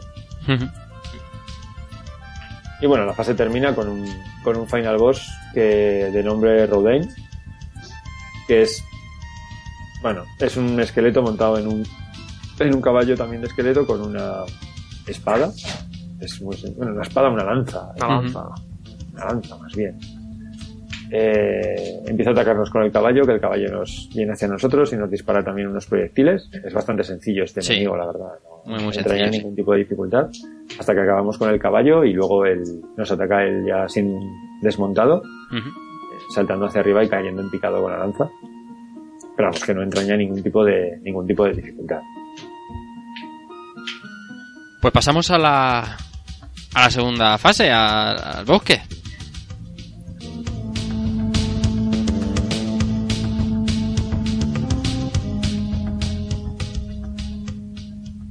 ¿Y aquí que nos encontramos? Bueno, pues el bosque empezamos en, empecemos con un cementerio. Eh, es donde vamos a empezar ya a ver las primeras diferencias entre las versiones, porque aquí son las vidas bastante asépticas y cruces. Ah, Y sí. bueno, sí, como ya hemos comentado, eh, empezamos en este cementerio que nos salen eh, las manos del, del suelo que nos enganchan, los tíos de hojas, como ya hemos comentado. Eso, eso, eso, sí. Eh, bueno, la parte sencillita, la parte de la del cementerio es, no es muy larga y un cementerio un poco raro, ¿verdad? Ahí en el bosque. Sí, Sí. es extraño. Pero Aquí salen, aquí salen las manos que te cogen también de debajo, ¿no? sí, sí, sí, es un, una parte un poco, un poco rara, ¿no? Porque vamos aquí al cementerio y de repente nos metemos en un bosque donde ya no hay lápidas. Esto nos lleva a, una, a la siguiente parte, que es una parte rocosa, de plataformas ascendentes, bastante sencilla, donde salen también unos enemigos rodantes ahí que no sabría muy bien si decir que son Armadillos. o erizos, una cosa rara. Sí, más bien parece un armadillo, pero un armadillo girando Bueno, tiene su cosa. Lo dicho, una serie, una, una zona rocosa donde vamos ascendiendo. Pasamos a una siguiente, una siguiente zona de bosque, que es donde aquí salen los, principalmente los, las arañas que vienen de arriba, los enemigos de hojas y los, las- las- los zombies y las manos que nos agarran. Y luego ya pasaríamos a la zona de pantano. aquí, aquí es donde tienes que ya dominar el, el latigazo en diagonal. Porque el tema de las arañas es si las pillas bien, si las pillas en diagonal, no te sueltan la arañita coñona Sí, que, que va hacia ti. sí, sí. Y ya tienes que empezar a... El, el latigazo en diagonal lo tienes que tener bastante dominado en, en todo el juego, pero aquí ya empieza a necesitarse. No podría estar más de acuerdo contigo. bueno, como decía, después de pasar esta nueva, nueva partecita de bosque, pues llegamos a la zona pantanosa. Eh, esto es destacable que las aguas de abajo pues no nos matan. Nos pueden quitar algo de vida, pero no nos matan. Caemos y si nos dejamos hundir, sí, pero podemos ir recuperándonos con saltos. Y se puede hacer un poco pesado como nos tiren los cabrones de los sapos. Porque son unos pelmas que nos están todo el rato siguiendo. Son muy rápidos, además. Sí. Y muy pequeñas, Sí. muy pequeñitas. A mí me hace gracia porque cuando la primera vez que vi una rana, un sapo, dije, ay, qué bonito, qué mono, cómo viene, tal, no sé qué. Y luego, claro, me Mm. dio por saco y dije, ya no me parece tan mono el sapito, ¿sabes? Claro, o sea, hay un momentazo ahí porque estaba haciendo antes un directo y, y lo puso la gente en plan, pero bueno, vaya reacción en plan, ay, so cute. Y luego toma. Sí, sí. El directo para marcar. ¿Cuántas vidas llevabas aquí ya para más? Fase 2. No sé, tuve que empezar a grabar posiciones en el emulador porque si no no avanzaba. O sea, así de triste, así de muy gameplay. Ah, pero bueno, todavía, todavía estamos en lo, en lo realmente asequible. Sí, esta parte es muy fácil todavía. Ujú. Joder, encima. Sí, sí. Es verdad, esto es fácil. Bueno, Muy- pues nada, seguimos subiendo del pantano, llegamos a otro clásico dentro de Castlevania como es un puente, este no se rompe, este es facilito. Y que al final nos lleva a la aparición de Medusa. Vale. Este este tiene, tiene, tiene gracia que aquí el, el boss es más un mid boss porque hay una segunda parte de la fase. Sí. Pero no sé, está un poco no, sé por qué lo dejan así, pero bueno, el, lo dicho, llegamos a Medusa, que está al final de la parte pantanosa, que nos ataca con, con, unas, con unas serpientes que tira al suelo y que van a ras del suelo atacándonos y con unos disparos de, de bolas de fuego. También nos puede convertir en piedra, pero que también es un enemigo que si tenemos una arma a distancia con cierta potencia, bien sea el, el boomerang o bien sea la daga, es extremadamente fácil acabar. Sí. O sea, no nos dura ni un minuto. Es rapidísimo. O sea, no, no, no entrena ningún tipo de dificultad. Además creo que es el... No sé si es el único enemigo que no suelta bola roja. Eh, luego tenemos también en, en siguientes fases el. Ya lo diré. el- la calavera. Ah, es verdad La calavera gigante tampoco. tampoco porque también es un mid boss. Vale. Bueno, como he dicho, mid boss, como bien dice Albert, no nos, no, nos da, no nos da el orbe, por lo tanto no nos rellena la vida, pero en cualquier caso hasta aquí es muy poco probable que nos hayan quitado demasiada vida, es sencillo. Y continuamos a la que es para mí la parte más molona de esta fase, que es el río maldito. Que es básicamente, lo podríamos explicar como que es un río en el cual el agua va cambiando de sentido. Va hacia la derecha, que nos hace ir muy deprisa, pero de repente oímos un ruido y el agua cambia, cambia de dirección. Y esto pasa tanto en las zonas de donde el agua estamos en llano como en las zonas de ascenso y descenso, que hace que el personaje pues vaya hacia atrás en una cuesta a cierta velocidad bastante interesante. Eh, enemigos alados, no demasiado difíciles, la verdad. Eh, aquí es más el, el incordio de tener que ir andando despacio porque si saltamos hay unos pinchos preciosos que nos dan un golpe y nos quitan bastante vida. Eh, con algunos con algunos pinchos ocultos eh, dentro de la corriente de agua que hay que tener en cuenta a la hora de, de- de cuadrar algunos saltos. Una parte chula, bonita de ver, realmente un- una parte de, de nivel final muy bonita, pero que tampoco entraña demasiada dificultad, para que no vamos a engañar. Es más el efecto del cambio de agua que, que otra cosa. Y terminamos la segunda fase de una forma bastante plácida, porque además es que la, la parte final, ya hemos dicho, no hay un final boss y de hecho no- no- la parte final casi no tiene ni enemigos, una vez bajada la última cuesta del agua. Efectivamente. Y pasamos a, a la tercera fase, que suena así.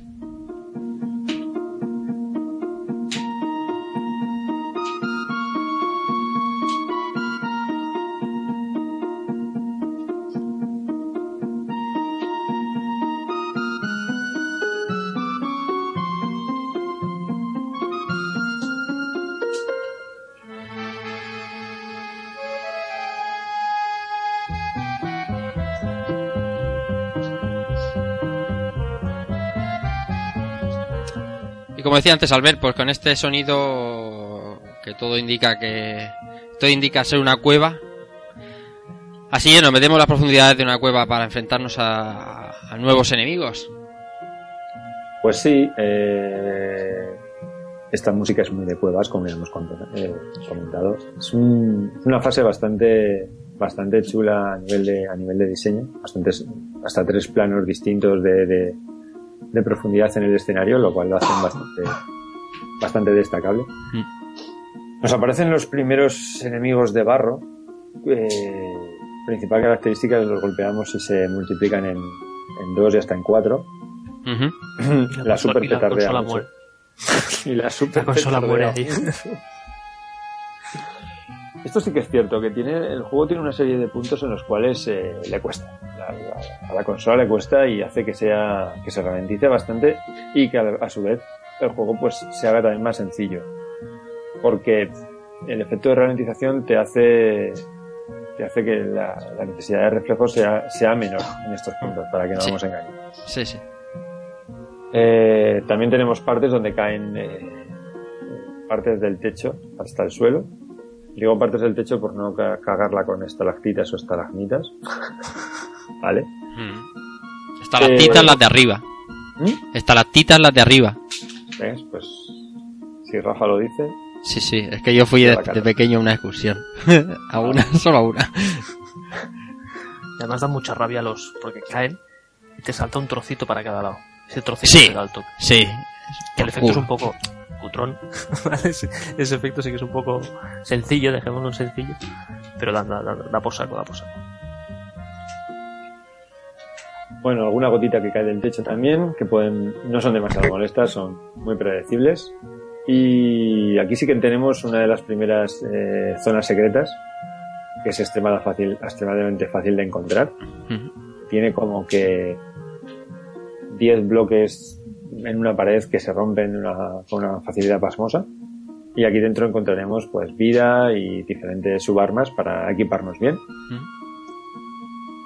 Bueno, pues de aquí, de la parte de las cavernas, poco más que decir. Ya llegamos a la parte de la catarata, que esta parte ya empieza a tener cierta, cierto interés. No es demasiado difícil, pero bueno, aún nos puede complicar un poquito la vida, sobre todo pues mm, las argollas con las transparencias de la catarata eh, nos pueden complicar un poco. Y aparte de las argollas también algunas plataformas que tenemos como una especie de algo dando vueltas alrededor. No sé muy bien cómo, de- cómo denominarlo. No sé, eso no sé. Yo siempre he pensado que son los armadillos de antes que no se despliegan. Sí, es- y, y que dan por culo que te mueres. Formas más o menos igual. Llámalo Que así. te, que te obligan a, ir- a estar. A lo mejor tienes que esperar, no sé, o calcular un salto o algo y te obligan saltar en la misma plataforma para esquivar todo el paso que dan alrededor de ella. Sí, es básicamente saltar a la plataforma, cuando vienen saltar otra vez y ya tienes tiempo para ir a la siguiente. Sí, sí. Eso es el- esa es la mecánica. Es cierto que son más molestos que otra cosa y al final lo que nos están haciendo es pararnos un poco la velocidad de avance, pero pues oye, también nos permite disfrutar más del escenario. Este escenario es bonito, a mí siempre me ha gustado mucho. El efecto de la transparencia de la catarata siempre me ha parecido muy guapo porque tiene zonas donde el agua cae en algunas plataformas y se bifurca en dos, haciendo un efecto bastante bastante interesante. Y bueno, llegamos estoy a... viendo, yo estoy viendo el, el- estamos viendo el, el mapeado que, está completo en, en, en una web. Tiene como diferentes tonos la cascada en ciertas como sombras. Sí. O sea, la iluminación de la Respecto de la- cascada. de la luz Ese de la- detalle, si no lo veo así, no, no, no me había dado cuenta. Sí, yo tampoco, yo tampoco, eso es lo que más te das cuenta ahora. Lo que, de esta pantalla, lo que me ha sorprendido esta tarde es esos erizos que decís que dan vueltas sobre las plataformas para, para ralentizarte y ponértelo un poco complicado el salto a la siguiente. Ha sido Igone saltando una y otra vez sobre la misma plataforma cada vez que venía el bicho para matar a los, a- los bichos de arriba, pero con una habilidad que te mueres. Luego ha empezado a palmar vidas, pero digo, mírala, cómo salta ahí cada vez que... Eh, Eso tiene una habilidad que te mueres, no sé yo, eh.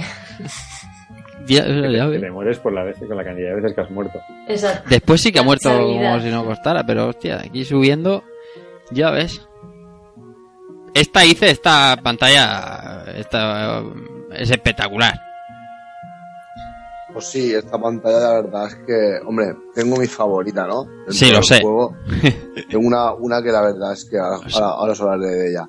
Pero esta pantalla la verdad es que da un poquito más de dificultad eh, y luego, eh, como ha contado José Manuel, el efecto de transparencia de la, de la catarata me parece un espectáculo, ¿eh? Un espectáculo. Y todo Es- esto lo acompañas con la música Luego, y es una gozada. El tema de las transparencias, que todo esto contextualizado tiene que. Es importante contextualizar cuándo salió el juego, ¿no? Para- no sé, es que es. Para mí es que es fundamental. mm, mm, llevarme a ese momento, ¿no? A, a- a lo que habías visto en Castlevania 3 y llegar aquí. Es que es. Para mí eso es fundamental. Yo eh, siempre que os mando una ocasión lo he comentado, ¿no? Muchas veces tenemos que valorar qué es lo que se ha hecho y en qué época se ha hecho y Sí. el trabajo que se ha llevado a hacer Sí. eso. Y me parece uno- un trabajo increíble y un resultado espectacular. Llegábamos en la, a, la, a la tercera parte de esta pantalla, ¿no? El Palacio de Agua, José. Sí, bueno, em, primero tenemos, es que ya- les llamo las ruinas neoclásicas, sobre todo por el fondo que aparece ahí en la parte más, más, más atrás, se- esos tonos eh, morados que salen ahí con una especie de sombras pareciendo o simulando cas- eh, palacios griegos, Sí, romanos, sí, sí. templos con columnas, con sus capiteles y demás. Y bueno, una fase donde zona de agua con, con mermans que nos disparan agua desde abajo, un principio de fase donde caen unas columnas desde arriba que si no las esperas saltas y te las comes fácilmente, pero que básicamente te quedas parado, las dejas caer y ya continúas. Empezamos a tener plataformas de las que se, des- se desmenuzan y bueno, sobre todo mucho salto. Aquí es lo importante sobre todo ir, ir rápido y, y no quedarte a tontear con los, con, como he dicho, con los mermans que nos Sí. van a tirar al agua. Sí, porque es que si te vas- escupen y vas al agua siempre. Sí, sí. Hay que ir a saco. Aquí Sí. es de ir a saco. Sí, sí. Tanto en argollas como en saltos de plataforma, no, no tontear con nada. Es ir pa, pa, pa, pa, pa, pa, pa, y te la pasas relativamente sencillo. Y luego tenemos la parte de lo que es el palacio. Perdón, el efecto del escupitajo está muy currado. Sí, la verdad que está bastante. O sea, el- la gotilla que viene detrás, la caída, o sea, está. No sé. Es un efecto que me, que me gusta bastante del enemigo. Bueno, luego ya entramos en la parte que ha dicho Rafa, que sería lo que es el propio palacio. No sé si llamar... He puesto palacio de agua, pero es más bien un palacio que se está inundando. Tiene unas eh, aperturas donde están entrando, están entrando agua y básicamente lo que está haciendo el suelo es llenarse de agua poco a poco. Vamos subiendo, vamos ascendiendo, vamos ascendiendo, cada vez más agua, cada vez más agua, hasta que llegamos a la parte final, donde vamos a enfrentarnos con el boss, eh, donde nos, posiciona- nos posicionaremos en una de las plataformas y la torre de agua se llenaría hasta la parte de los pies. Eh, sí que es cierto que ayuda bastante en el que no nos caigamos. ¿vale? Se llena la parte de abajo de agua, pero tenemos más del 50% de la pantalla donde, donde no caemos. Y nos enfrentamos a, al dragón de dos cabezas, también denominado como Orphic Vipers. Eh, cada una de, ellas nos ataca con, un- con un ataque distinto. Una dispara una llama así como color morado, bastante inútil. Que parece de esa de Golden Axe, de los de los de los dragoncitos esos que pilotamos. Sí, señor. Y el otro sí que nos dispara bolas de fuego que, que hacen Sí. más daño porque son a distancia. Sí. Pero bueno, es, es sencillo, es un enemigo bastante sencillo. La, la mayor puñeta que podemos tener aquí es no tener un arma a distancia suficientemente buena. Aquí son interesantes tener el, sobre todo, o bien el hacha por la trayectoria que tiene, que es muy fácil pegarle a las dos cabezas a la vez, o bien, por supuesto, de nuevo el boomerang. Y si ya lo tenemos potenciado por dos y por tres, ya es muerte. y es relativamente sencillo porque hay como dos, tres plataformas que nos protegen bastante de los ataques. Sí. Sobre todo ¿por qué? porque si nos golpean nos van a tirar hacia atrás y nos vamos a quedar protegidos en una zona donde no nos vamos a caer abajo. Además, si, si tenemos la suerte de atacar bastante a la cabeza de las bolas de fuego, eh, podemos matar una de las cabezas y nos quedará solamente la bola. Y lo dicho, la cabeza de la llama, si no te, si no te la juegas mucho, si no vas a saco a pegarle, es bastante sencillo. Movimientos ascendentes, que girando un poco el cuello, subiendo y bajando, y no sé, un enemigo, un enemigo asequible. Sí, muy fácil, muy fácil. Por Bueno. cierto, Albert, Sí. esta, esta cascada es bastante más fácil que la de del de X68000, ¿verdad? Hostia, pero que mucho más, ¿eh? la del 68.000 era una, una barbaridad que yo, yo era, era muy loco. Muy loco, muy loco. Me ha recordado un poco la, la, la subida, que ya llegaremos a la fase B2. Me ha recordado algo, pero, pero que, va, que la del 68.000 está rota, eh, que yo está roto. De que se te vaya quedando la, la, la, la barcaza en, en piezas, en tres piezas, no. Era muy chungo aquello. No está bien, no está bien. Sí que tengo que decir que, mm, aunque esta fase está muy bien, prefiero la fase de, de, la, de las ruinas neoclásicas o del, de, de- del Bloodlines de Mega Drive. Me parece más chulo. Y ahí también hay algunos efectos del principio, sobre todo del, de la subida del agua, con un efecto espejo con la parte del fondo que también está muy conseguido. La mejor consola. Te lo he puesto, te lo he puesto a huevo. Dios, Sí, sí, me faltaba el comentario. Dios mío. Bueno, Drive y el Keko despertado. el Keiko ha dicho, hostia. Sí, sí, estaba, estaba ahí con la, con la babilla y... Te lo he puesto Y estaba, estaba esperando el segundo ahí para meter ahí el... Venga, vamos, vamos por más, vamos a por la cuarta fase.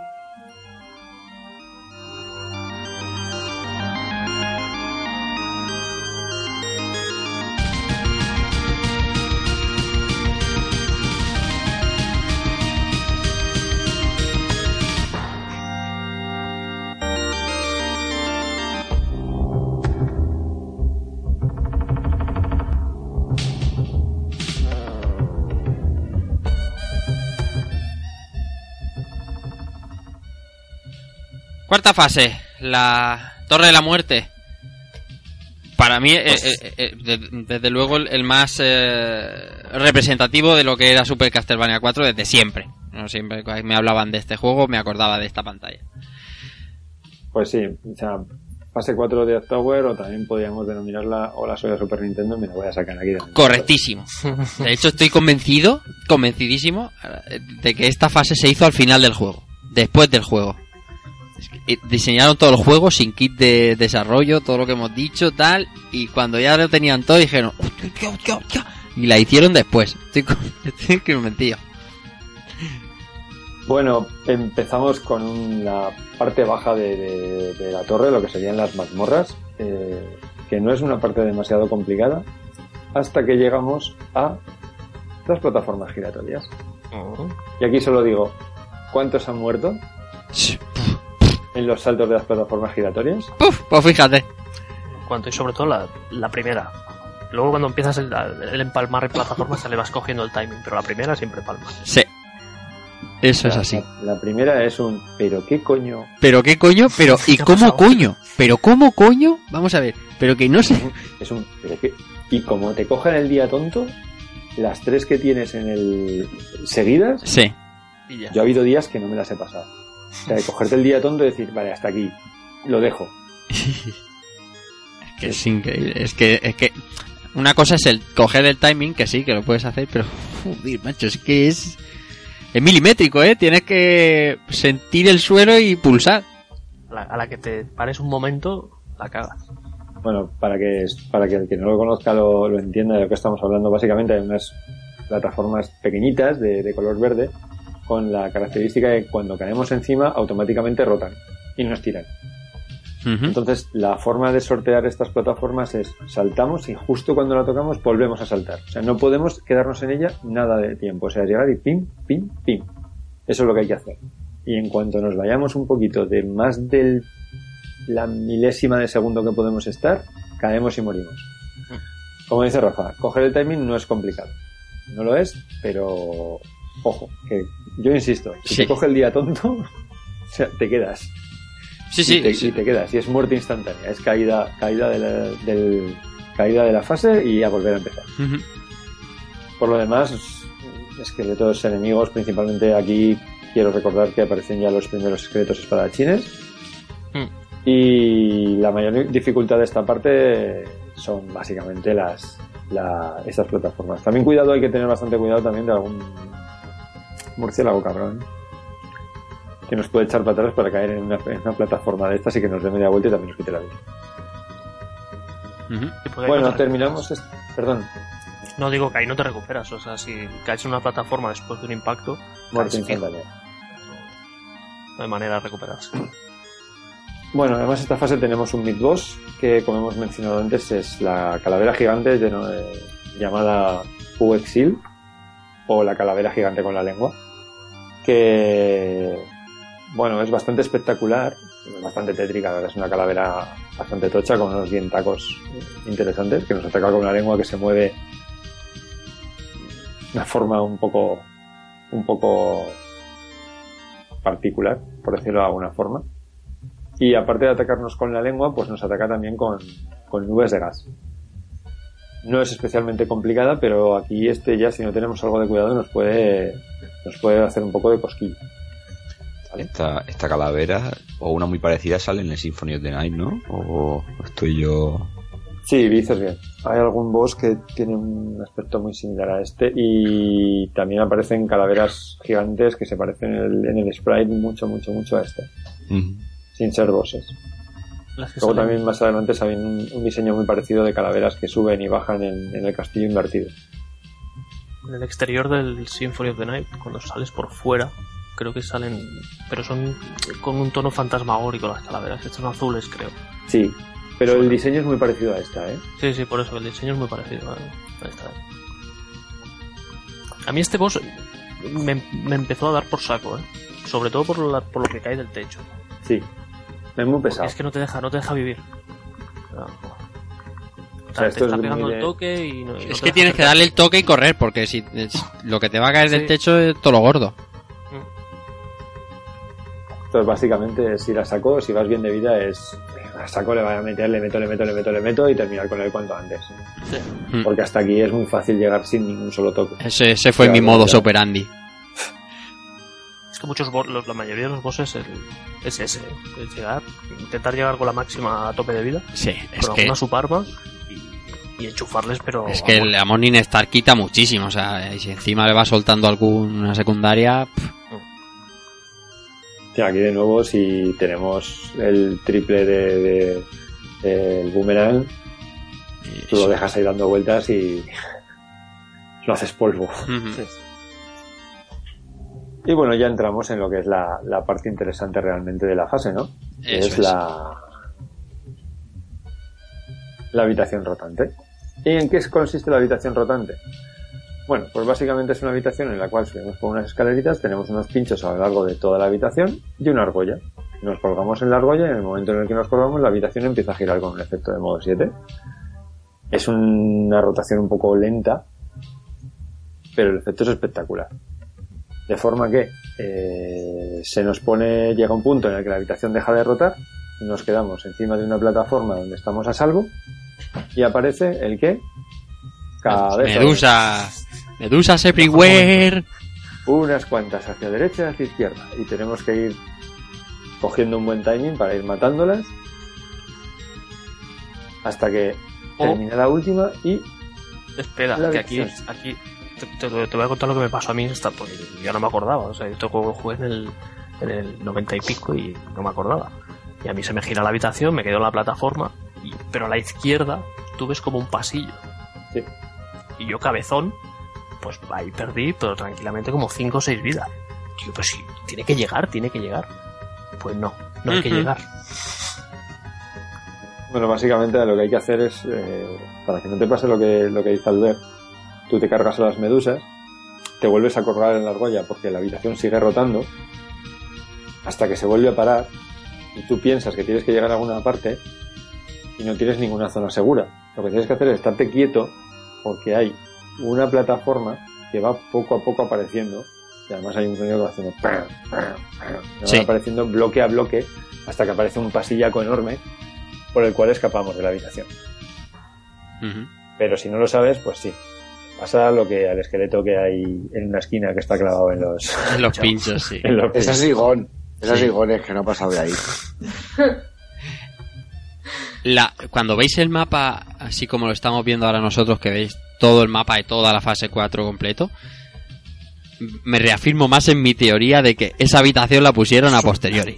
Es un pegote ahí. Es un pegote, que- o sea, eso es espectacular, es decir, la fase 4 se recuerda por, por esto y por el pasillo giratorio. Pero está...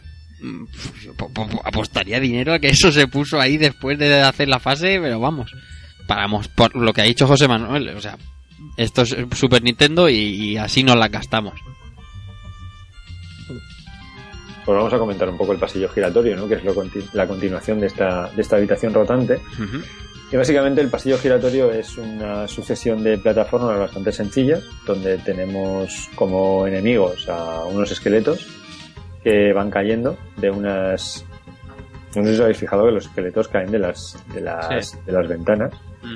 y algún, y algún murciélago. La característica también es que las plataformas de atrás van desapareciendo. Y desde luego lo más destacable de la habitación es que todo el fondo rota a nuestro alrededor. Y Flipas. además hace un efecto de rotación que va cambiando. Va subiendo hacia arriba y de repente se queda parado y rota hacia abajo. Flipas, más todavía. Es increíble. Es realmente Espectacular. Además es que tú lo vas viendo, vas viendo lo que va pasando por detrás y el efecto de profundidad que se consigue es alucinante. Con el modo 7, si tú lo ves en foto fija no es nada espectacular, pero si lo ves en movimiento es alucinante. Y hay unas zonas, como digo, que son como unas ventanas que están como tapadas y que a veces se abren ¡pum! y caen esqueletos de arriba. No son, no son muy complicados, ¿vale? Esta fase está de cara a la galería para mostrar el efecto de rotación, pero vamos, es que aquí lo que interesa es ir pasando e ir disfrutando de lo que te están enseñando. Esto es una zona de transición, totalmente. Pero vamos, que merece mucho, mucho la pena llegar hasta aquí para verlo. Es espectacular hasta incluso a día de hoy, ¿eh? Ahora que si sí la que Super tuviera si la Super tuviera ventiladores, aquí se ponían al 100%, ¿eh? Porque aquí hay unas ralen- ralentizaciones guapas, guapas, ¿eh?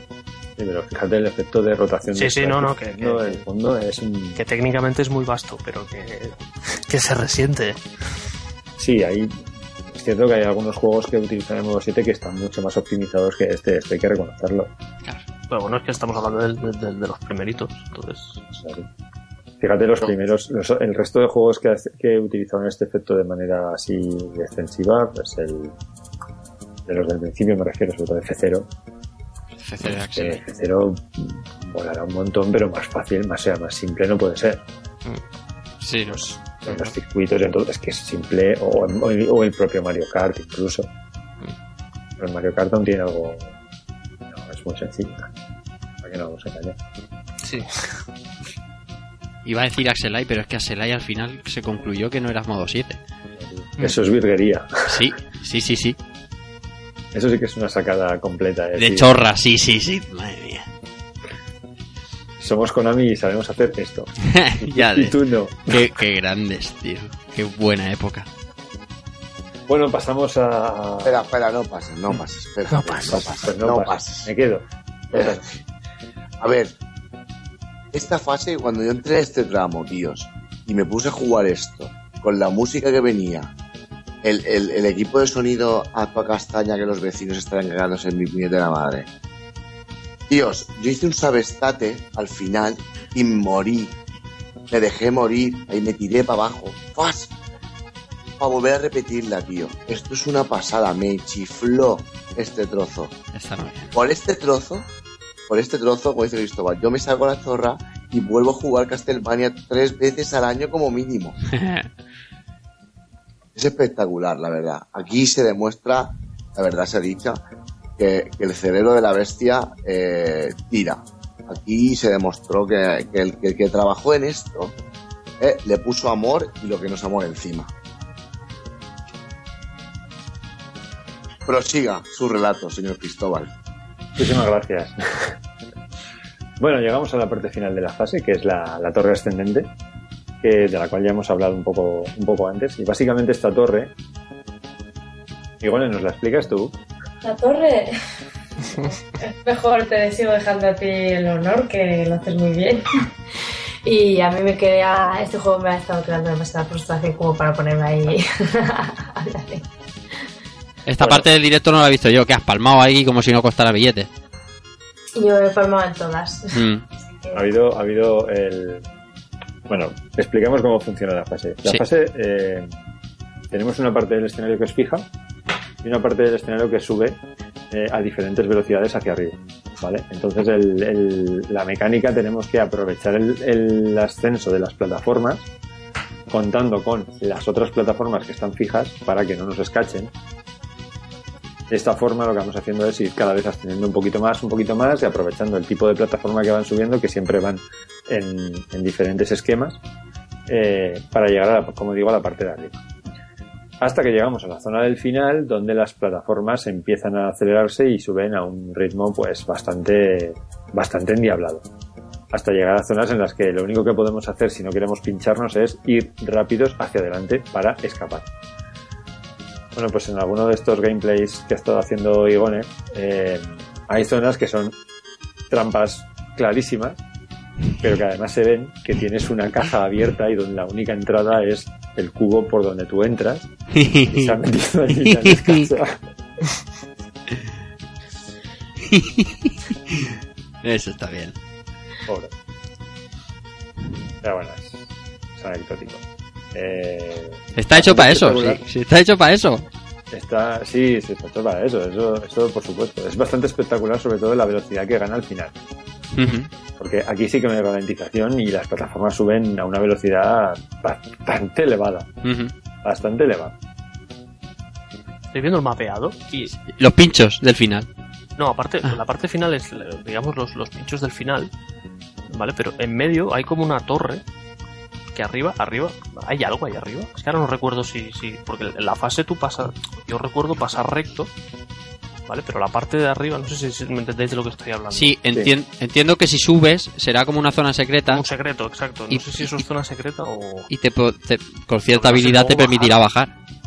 bajar debe ser complicado, ¿no? Bajar Yo siempre voy por la zona de los pinchos rosas. Sí. Sí, sí, no, yo también. Sí, no, no sabía ni que había esa parte por arriba.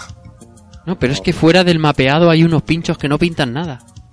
sí. Sí, bueno, tampoco nos guiemos demasiado por, por Sí, el sí. esquema completo porque Está bueno. Y, y llegamos al final de la fase. y llegamos al final de la fase y nos encontramos con el final boss de la fase que es Crono, Ujú. que es un golem de piedra. Eh, siempre le he visto inspiración en la tradición judía del golem.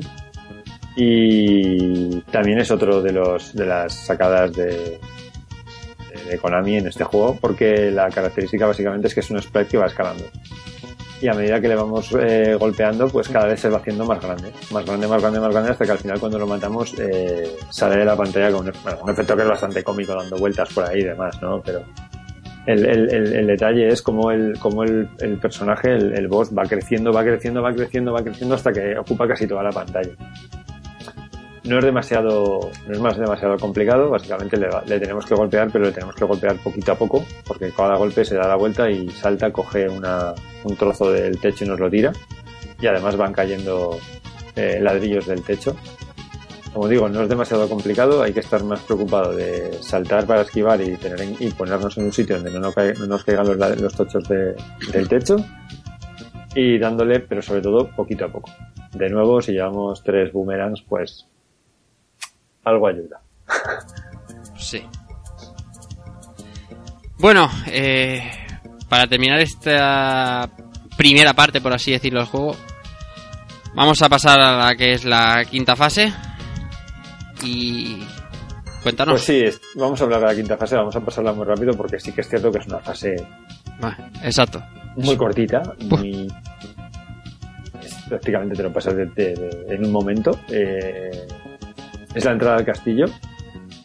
Y empezamos en el jardín exterior, zona plataformera con un riachuelo que nos, que nos acompaña o las plataformas azules. Yo siempre me ha parecido un río en la parte en la parte inferior pero bueno. Sí, pero bueno, los jardines es que es muy sencilla esta parte, no tiene ningún tipo de, de dificultad. Luego entramos en una segunda zona que serían como los jardines eh, interiores, con una especie de raíces que vendrían de arriba y demás, una zona un poco rocosa, muy cortita, que nos lleva hasta unas escaleras que nos ponen ya en el, en el pasillo de entrada al castillo de Drácula, con esas estatuas que hay de fondo y que hay que decir que es una de las curiosidades del juego. Eh, estas estatuas eh, representan a Sifa Belnades, que es una de las protagonistas de Castlevania 3. Mm, Y nada, llegamos a la puerta de Drácula y ya hemos pasado a la primera parte, que serían las zonas exteriores, y entramos a la segunda parte, que son la, la parte de lo que es el propio Castlevania, el castillo de Drácula. Bueno, pues después de esta fase corta, eh, vamos a hacer otro pequeño parón. Vamos a escuchar un poquito más de música y hablamos, hablamos de las demás fases y de otras cosas que nos quedan.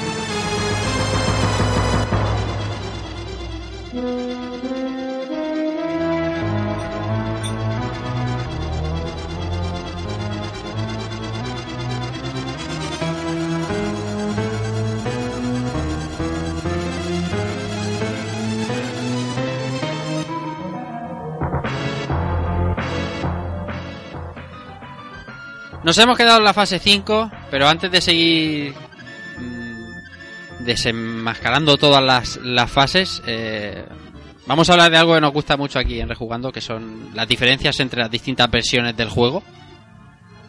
Así que, José, Bueno, antes de seguir, una pequeña matización, que antes hemos dicho que el monstruo de la fase 4, Coranot, eh, iba creciendo y es justo al contrario. A medida que le golpeamos pierde, pierde volumen. Mm. Vale. Gracias a la maravilla del no directo de Skype lo, lo ajustamos y lo matizamos aquí. claro que sí.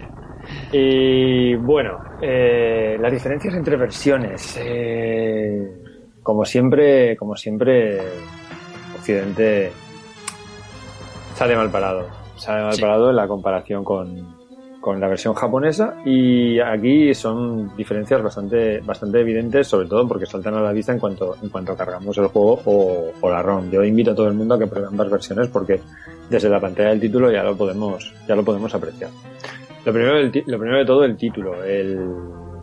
Recordemos que el, el origen de este programa es, es Sakumayo Drácula, que es el nombre que comparten todas las versiones que hemos estado hablando y que se repite y que se, y que se mantiene aquí en la versión japonesa.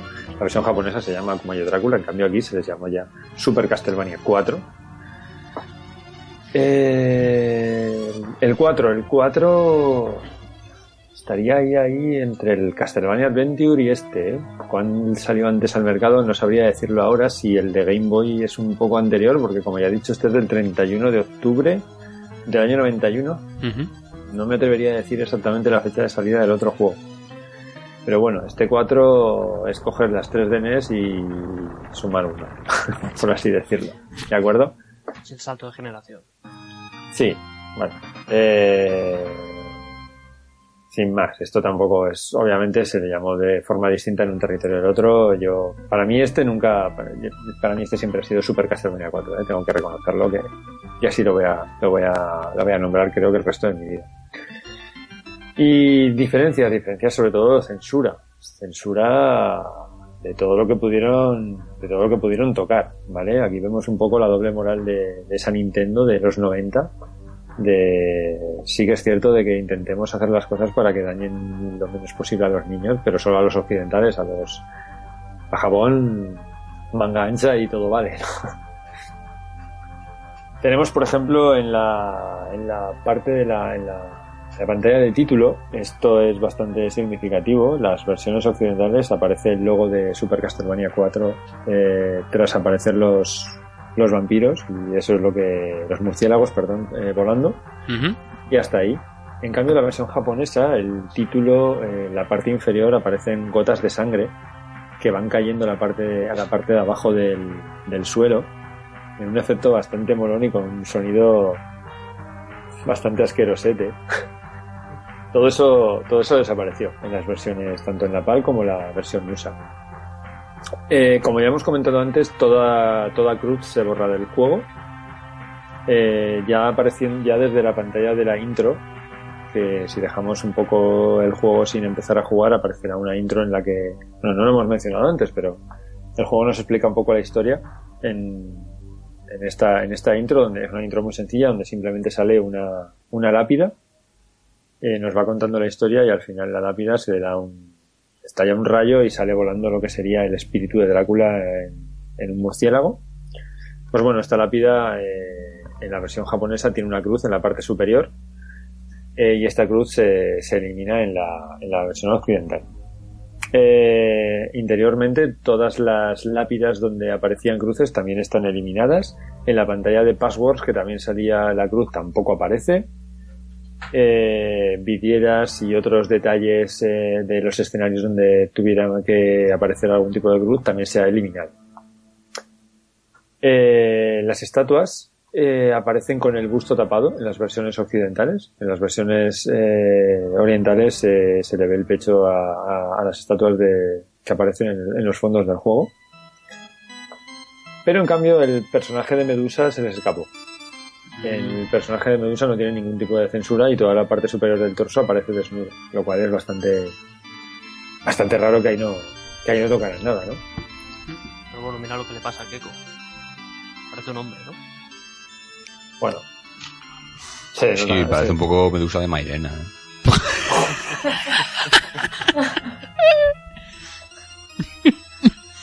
Verdad, porque lleva ahí como una especie de sombra en la cabeza que parece, no sé, parece un travelo. Por lo menos esa sensación me da a mí, no sé. La hubiesen pintado de azul o algo, yo qué sé. Sin faltar, ¿eh? Pero- Ahora, después de esto, ¿cómo seguimos? Sin faltar. Un saludo otra velos. Ay, Bueno, qué, qué grande. Conti- continúo con Sí. las diferencias. Eh, la fase de las catacumbas, a la cual no hemos llegado todavía, eh, en la versión original eh, aparece sangre en la parte en la parte inferior, hay como una especie de pozo de sangre y nos caen gotas de sangre del techo. Bueno, pues en las versiones occidentales se cambió la sangre por azul. Que es más de aquí. Eso es mucho más de aquí. Aquí te cae ácido y te quemas. Te cae sangre y no te quemas. Te da sida. No sangre, que son bloody tears. Las Bloody tío. Tears, las Bloody Tears. sí, Sí, sí. Bueno, eh, más detalles, ya aquí un poco más útiles. La fuente que se utiliza en el juego para, para el HUD, del player y vidas estas y de tiempo y demás, es sutilmente distinta. Eh, una, y además es mucho más sencilla en territorio USA y europeo. Vale. Ujú. Tampoco lo entiendo porque ya la tenían implementada. No sé por qué la tuvieron que Y cambiar. está, y está mucho más chula. y que le pega mucho más al juego. Sí, Esta otra es una fuente como más moderna, pero sí. Pero que podría ir igual en un Mega Man que aquí. Sí, es totalmente aséptica a lo que, a lo que nos está enseñando el juego. Sí. Bueno, en la también en la intro, en la tumba, eh, en la versión japonesa, eh, aparece inscrita el, el fantas- fantástico English la palabra Drácula, que esto también se, se, se eliminó en las versiones occidentales. Podrían haberlo corregido, pero bueno, decidieron quitarlo. Y finalmente indicar que bueno, la versión USA eh, incluye en, la- en el texto que nos aparece en la intro, aparece una línea de texto más que dice Once again Simon Belmont is called upon to destroy Drácula, que nos incita a pensar que, que se presenta este juego como una continuación de la, del, del, del Simon Quest, que es Super que Castlevania 2 de NES, lo cual no es cierto, porque este juego es un remake del primer título. ¿Vale? Si solo Mm. añade esa línea.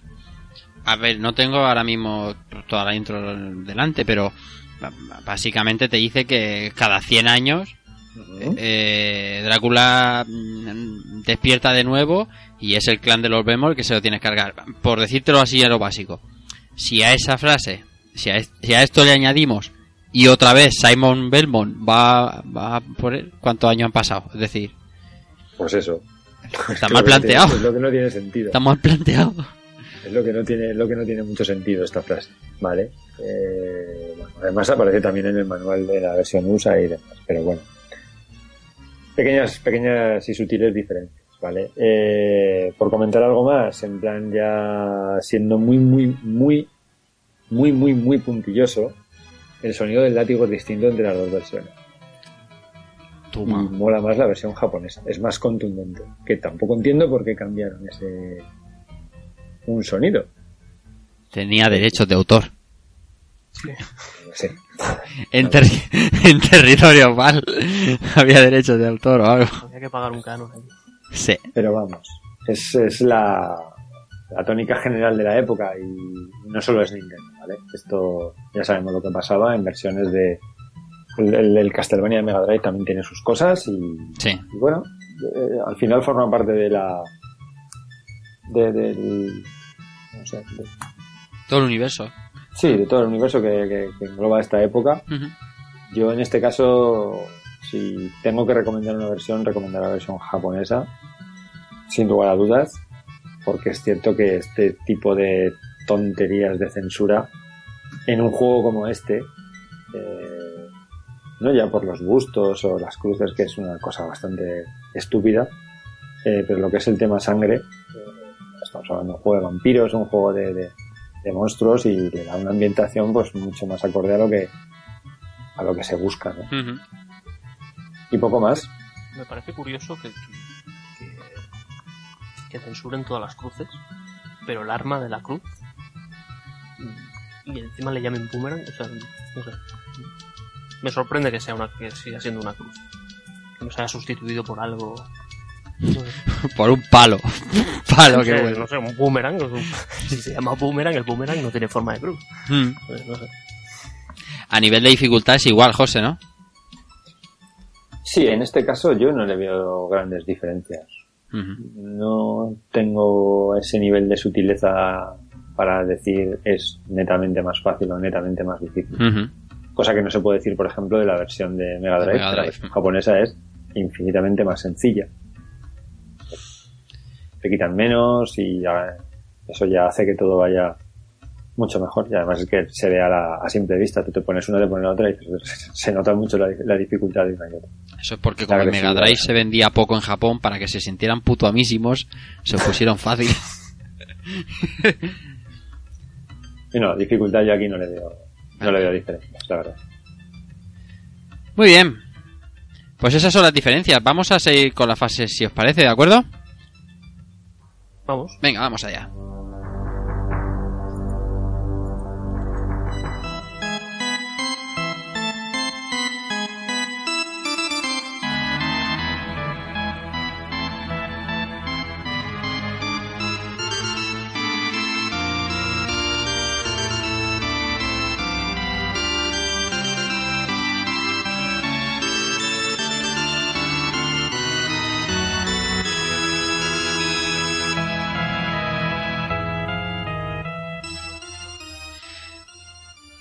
Dividiendo el juego como lo ha hecho José Manuel en tres partes, eh, ya dejamos de exteriores, ah, dejamos de pastar por el campo y llegamos y llegamos ya a esta canción. Esta canción suena a lo que es, suena una entrada de un castillo con sus candelabros y sus...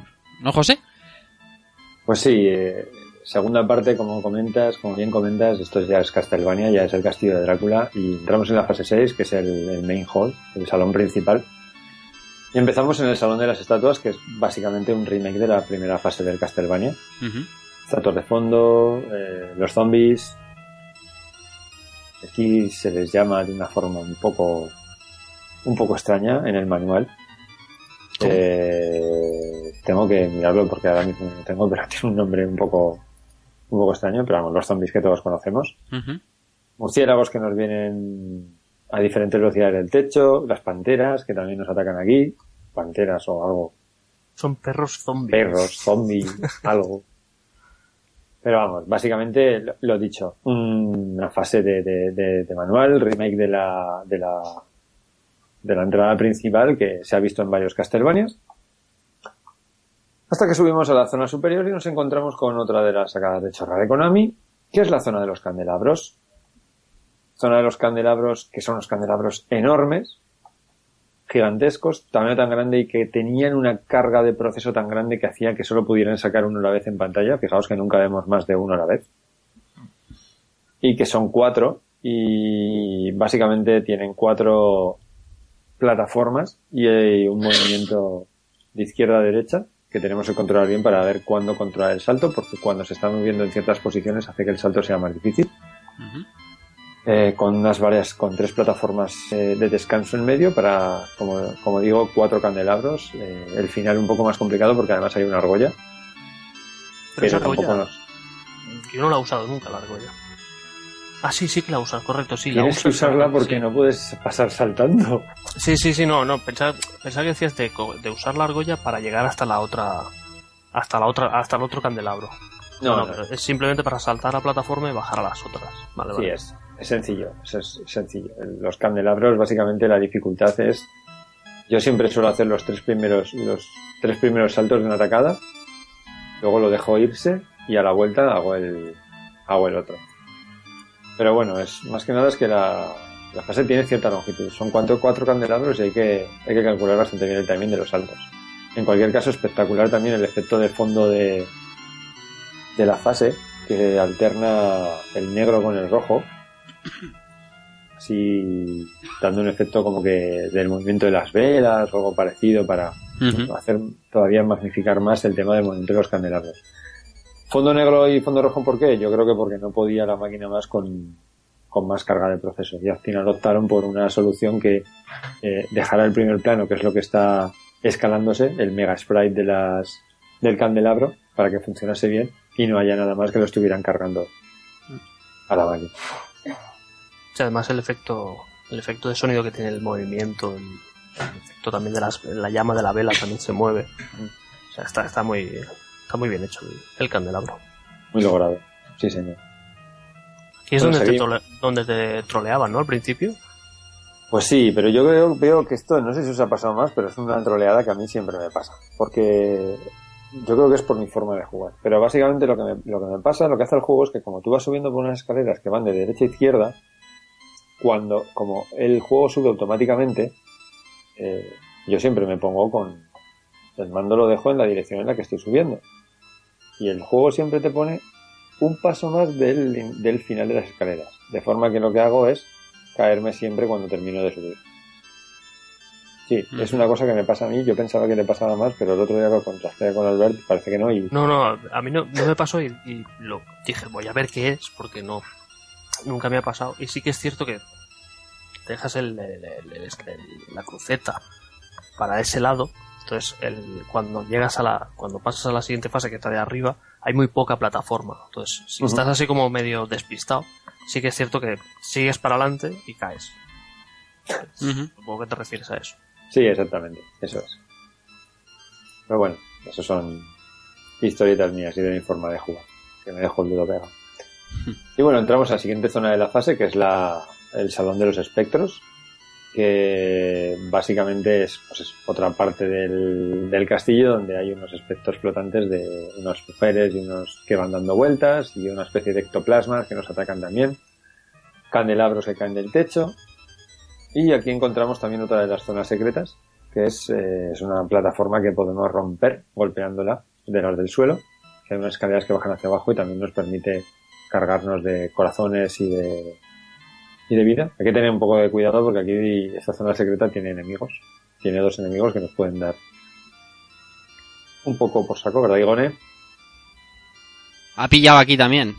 Además, sí, además perdona, es que lo había silenciado porque me ha dado un ataque de tos y por eso he tardado en, Hmm. en esto. Pero sí, sí, efectivamente, hay enemigos y. Es que, ¿qué os voy a decir? Si yo con lo manca que soy me dan todos por pelo, pero sí. Además es un perrete que va saltando y es un perrete fantasma, entonces traspasa el suelo. Entonces si tú vas por el piso de arriba creyendo que no te va a tocar, te puede llegar a tocar. Y Si te acercas a la esquina, puede ir al piso de, de arriba también. Y, y lo que da un poco así de, de cosilla es que, bueno, tú te cargas al perro y el, el personaje que hay abajo, que debe ser su dueño, pues eh, se acerca al cadáver del perro y, y se agacha y está ahí como lamentándose y, y bueno, te sientes muy mala persona. Porque además son dos fantasmas, son dos almas perdidas. matas al perro y ya, ya no puede ir a otro lado. Ya. Que está, que está en una zona secreta, que no tenías ni por qué ir, que has ido ahí por pura avaricia y Has ido a dar por ¿De saco. qué mierda estáis hablando? Que hay que matar a Drácula a latigazo. ¿Qué cojones? Es la parte tierna del juego. hombre. Joder. Estaba aquí viendo yo a, a Mar en tiempos revueltos. El juego tiene muchos, muchos detalles Sí, sí, que sí. lo sí. del murciélago en la entrada, pero luego también están esas calaveras que te siguen con la mirada y tal. Y luego este, estos dos personajes en concreto, que pueden ser básicamente una, una mini historia, pues eh, también es otro detalle más. A mí me, Sí, sí. me gustó. vamos. Hashtag microcuento. Sí, ojo, cu- ojo, cuidado, que de esas tiene unas cuantas el Symphony of the Night. ¿eh?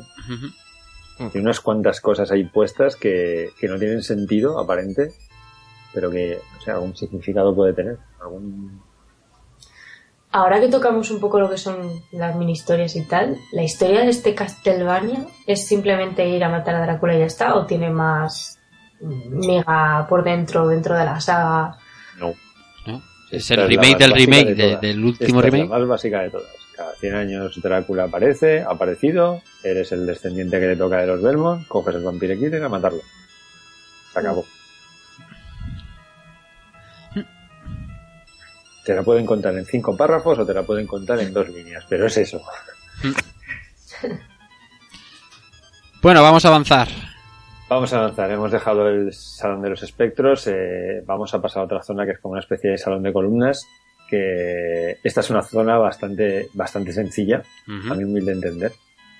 Que es un poquito, es un poquito larga y al final solamente nos, nos va a llevar hasta, hasta el boss, pero que no tiene demasiada dificultad. Sobre todo es una zona que es más importante el, los enemigos que nos salen y tener cuidado con los fantasmas porque son un poco pesados.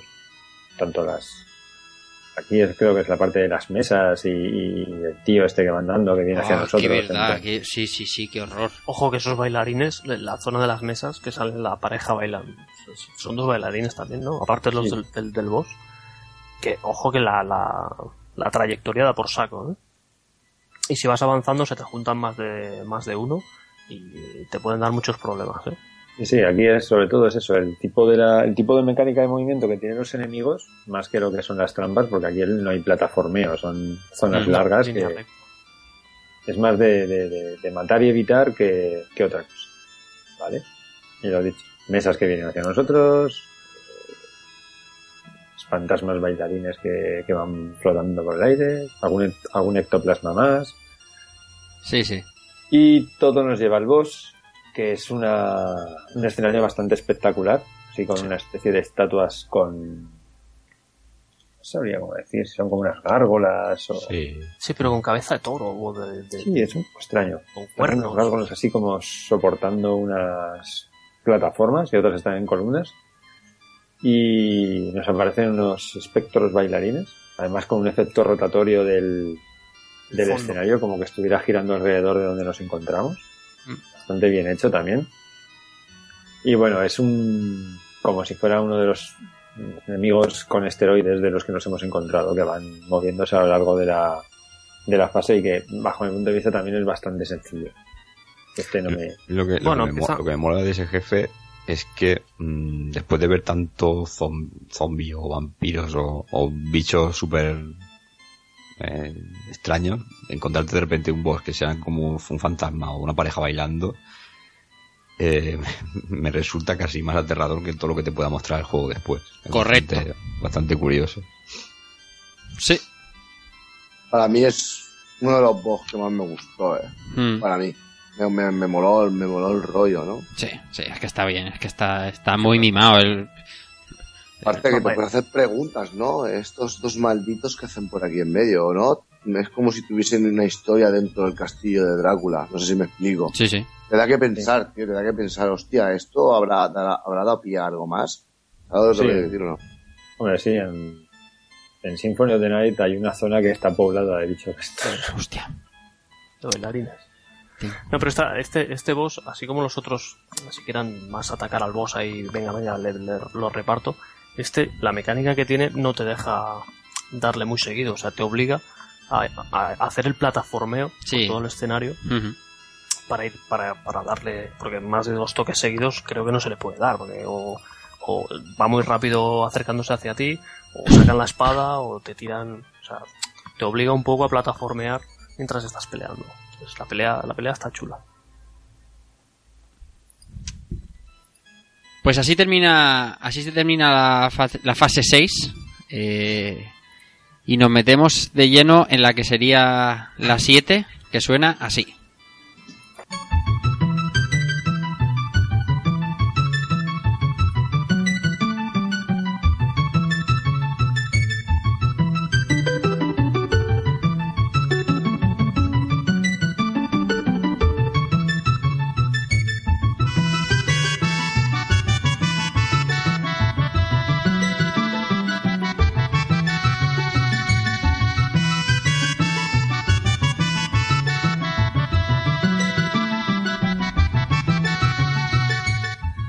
7, José. Fase, fase 7 y otro clásico de Castlevania, como es la, la biblioteca. Eh, bueno, empezamos en una, una entrada bastante, bastante sencilla. Decir también que es una biblioteca un poco mal cuidada. Mm. Unas columnas un poco deterioradas y las, las cortinas a jirones. Bueno, está un poco dejada. Está un poco dejada. En los fondos, los fondos de las, de las estanterías ahí con agujeros. Bueno, estatuas rotas, no sé, pero bueno. una biblioteca de manual de las de, de las de Castlevania, ¿vale? Y como digo, una primera parte una primera parte sencillita, no, no demasiado complicada. Bueno, si mal no recuerdo, empiezan a aparecer aquí por aquí los ojetes, que son bastante pesados. ¿Los que has Pero- dicho? Los ojos. Vale, vale, entendido bien, entendido bien. Ha estado bien. Has sido, has sido hablar de culos y antes apabilado. Oye, cabrones. Y bueno, una primera fase, como digo, una primera parte de transición hasta que llegamos ya a, una, a, la, a la zona complicada, que es el descenso. Descenso que tenemos aquí un montón de escaleras que nos van a llevar a la parte inferior, que yo hay muchas veces que me harto mucho y me tiro, porque la parte de abajo estás protegido. Y aquí llegamos ya a la, la parte que empieza a complicar un poquito la cosa, ¿vale? Que la parte de los libros flotantes. Eh, ¿Qué decir? Pues nada, que caída y muerte, por supuesto, y unos libros bastante grandes que tienen una trayectoria de movimiento particular que cuales nos podemos saltar encima y tenemos que ir a- saltando entre ellos hasta llegar a zonas pues más o menos seguras. Normalmente siempre tenemos a un enemigo, sobre todo un, un esqueleto rojo que nos va a tocar bastante la moral, según cómo lo vayamos matando. Decir también que en la parte anterior pues sí que hay unos libros flotantes que nos pueden hacer la puñeta bastante en esta fase, en esta fase de descenso, con otros enemigos voladores que aparecen y que nos, nos molestan bastante. La parte de descenso que hemos dejado antes, sobre todo, decir que como en todos los Castlevanias, bajar escaleras tiene su, sí, tiene su tema, ¿vale? Aquí un poco endulzado, pero tiene más complicación muchas veces el tiempo que nos cuesta hacer la bajada que el enemigo en sí mismo. Y bueno, el tema de los libros al final es cogerle un poco tranquilo, ¿no? Eh, a mí lo que más me suele costar es darle bien, tener en cuenta que el enemigo rojo, el esqueleto rojo, la primera vez que lo tiremos le daremos dos veces, que los esqueletos rojos se regeneran y las siguientes veces ya es con una vez los tiramos. Entonces hay que tener en cuenta que le demos bien el toque para luego volver a saltar y pasar de ahí y caer en el siguiente libro, porque si no, si descolapsa y se vuelve a formar, nos golpea y nos tira. Eso es lo, lo más complicado. Y luego pasamos a la siguiente parte que- de, la, de la biblioteca, que bueno, aquí ya la verdad es que ya no parece una biblioteca en sí mismo, parece más una, una especie de zona de armas, que lo más destacado es que es la zona de los cuadros fantasmas, que hay unas señoras en un cuadro que tienen una mano un poco... Un poco larga. Suelta. y que nos agarra. Son muy Y- creepy estas señoras, ¿eh? Sí, sí, sí. Uf. Me dan, me dan miedo, tío. O sea, no sé. es- cara morada y un poco... Sí, sí. Un poco regulera. Además, no sé Yo si van moviendo la cabeza, mirándote. Es, es, es, es muy chungo, son muy chungas. Hice. Yo quisiera decir una cosa sobre esta fase. Una cosa que me molestó un poco, con el perdón de todos vosotros y los que nos escuchen, es que eh, los creadores de este juego, ¿no? Cuando llegas a esta fase que te tocas con el primer cuadro fantasma, ¿no? Y te, te saca la mano, ¿no? Hay una cosa que no entiendo, ¿cómo, cómo esta gente que ha creado un juego tan lleno de detalles, tan lleno de tal, pone en una, dos, tres, cuatro, cinco, seis veces el mismo cuadro, repetido. yo No, me, me llamó la atención que, que no hubiesen cuidado el detalle de que por lo menos cambiar el cuadro, porque tú ves el primer cuadro y te da un impacto y te quita sangre, y los demás ya te los ves venir de lejos. El, el- problema, el- o, o lo que cambia de uno a otro, es el- los enemigos que tienes delante. Porque en el primero, si no me equivoco, hay un... eh, Ahora no lo recuerdo, pero vamos, es bastante sencillote y conforme va avanzando está sujetando el cuadro ese con la mano ahí y, y enemigos por detrás y por delante. No, me refiero al detalle de, de, de, joder, eh, ha puesto siete cuadros, siete cuadros distintos. Ese, ese pequeño detalle de haberle dado ya un, un poquito más. Sí. hay que, tener- que ser un poco también condescendientes en la reutilización de, de sprites y demás, que la memoria es finita. ¿no? Exactamente. Todo, Exactamente. Tienes detalles en el escenario por detrás como un cuadro de un esqueleto que está sujetando una cabeza con la mano, rollo Shakespeare, ser o no ser, pues tienes las ballestas, tienes tienes cositas, o sea, el, el Sí, es variado, pero que Hay, un unos cuadritos con una especie de cosas, de- no sé si son vampiros azules o algo. Pero me refiero a eso de que, joder, que los cuadros que te atacan, les podía haber dado, ¿sabes lo que te quiero decir? Haberle dado, Mm, haber cambiado un poco lo que es el, el cuadro, ¿no? El detalle, el detalle. Pero claro, es que tú lo cuentas como cuadro, pero lo tienes que encontrar como enemigo. Entonces es un sprite de enemigo. Más. Bueno, también aquí aparece un enemigo que son unas estatuas que colapsan y nos tiran una bola de Sí. de piedra que tampoco es demasiado complicado y un enemigo que solo aparece aquí que es el, el monstruo de la, de la alfombra por llamarlo de alguna forma Sí. que es un monstruo que va por debajo del suelo va levantando el suelo como una onda y hay que tener en cuenta que hay zona de pinchos en el techo y tenemos que andar agachado. Para que no nos ataque no es muy complicado pero bueno hay una zona que tiene muchos pinchos ¿Sabes? La primera vez siempre caes, ¿eh? Hay una, hay una zona que tiene muchos pinchos y que tienes que saber que puedes andar agachado. Y se pasa bastante fácil. si no te vuelves muy loco. Y por aquí, la verdad, un poquito más. Esta zona, esta zona de los cuadros no, no tiene demasiada dificultad. Bueno, hay una zona de también que puede darnos un poco de guerra con plataformas de estas giratorias. Pero bueno, en general yo creo que lo más destacable es lo que hemos, lo que hemos mencionado. ¿vale? Y al final, pues bueno, nos lleva hasta el final boss de la, de la fase, que es Sergra- Sergracul. Básicamente es una armadura con una hacha y una espada que aparece en una urna de cristal que se rompe cuando, cuando entramos y que, pues bueno, tampoco, nunca me ha soportado demasiado problema. Un golpe así con, la- con el hacha que tira una especie de onda que va por el suelo, que la puedes sortear bastante bien saltando. Lo que sí que es cierto que a partir de aquí los bosses ya aguantan más, o sea, los toques no son tan... O sea, la bajada de vida no es tan inmediata como los primeros y duran un poquito más. No requieren demasiada estrategia todavía, pero hay que hacerlo de manera pausada. O sea, que hay, hay que aguantar un rato con ellos hasta que nos lo, hasta que nos lo cargamos. No es tan inmediato. Pero es todavía, muy- todavía es sencillo. Es muy espectacular la presentación, pero luego el combate es bastante sencillote. Es mucho raro. Sí, sí. Pero como, como enemigo, el diseño está muy guapo.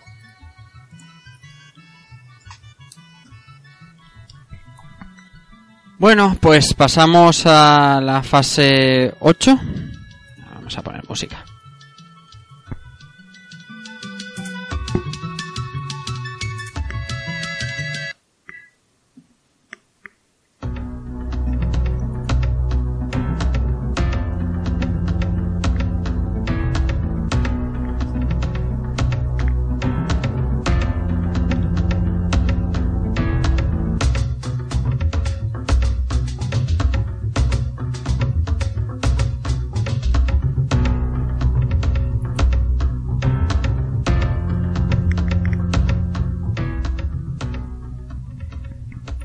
Fase 8, se acerca, se acerca al final, José.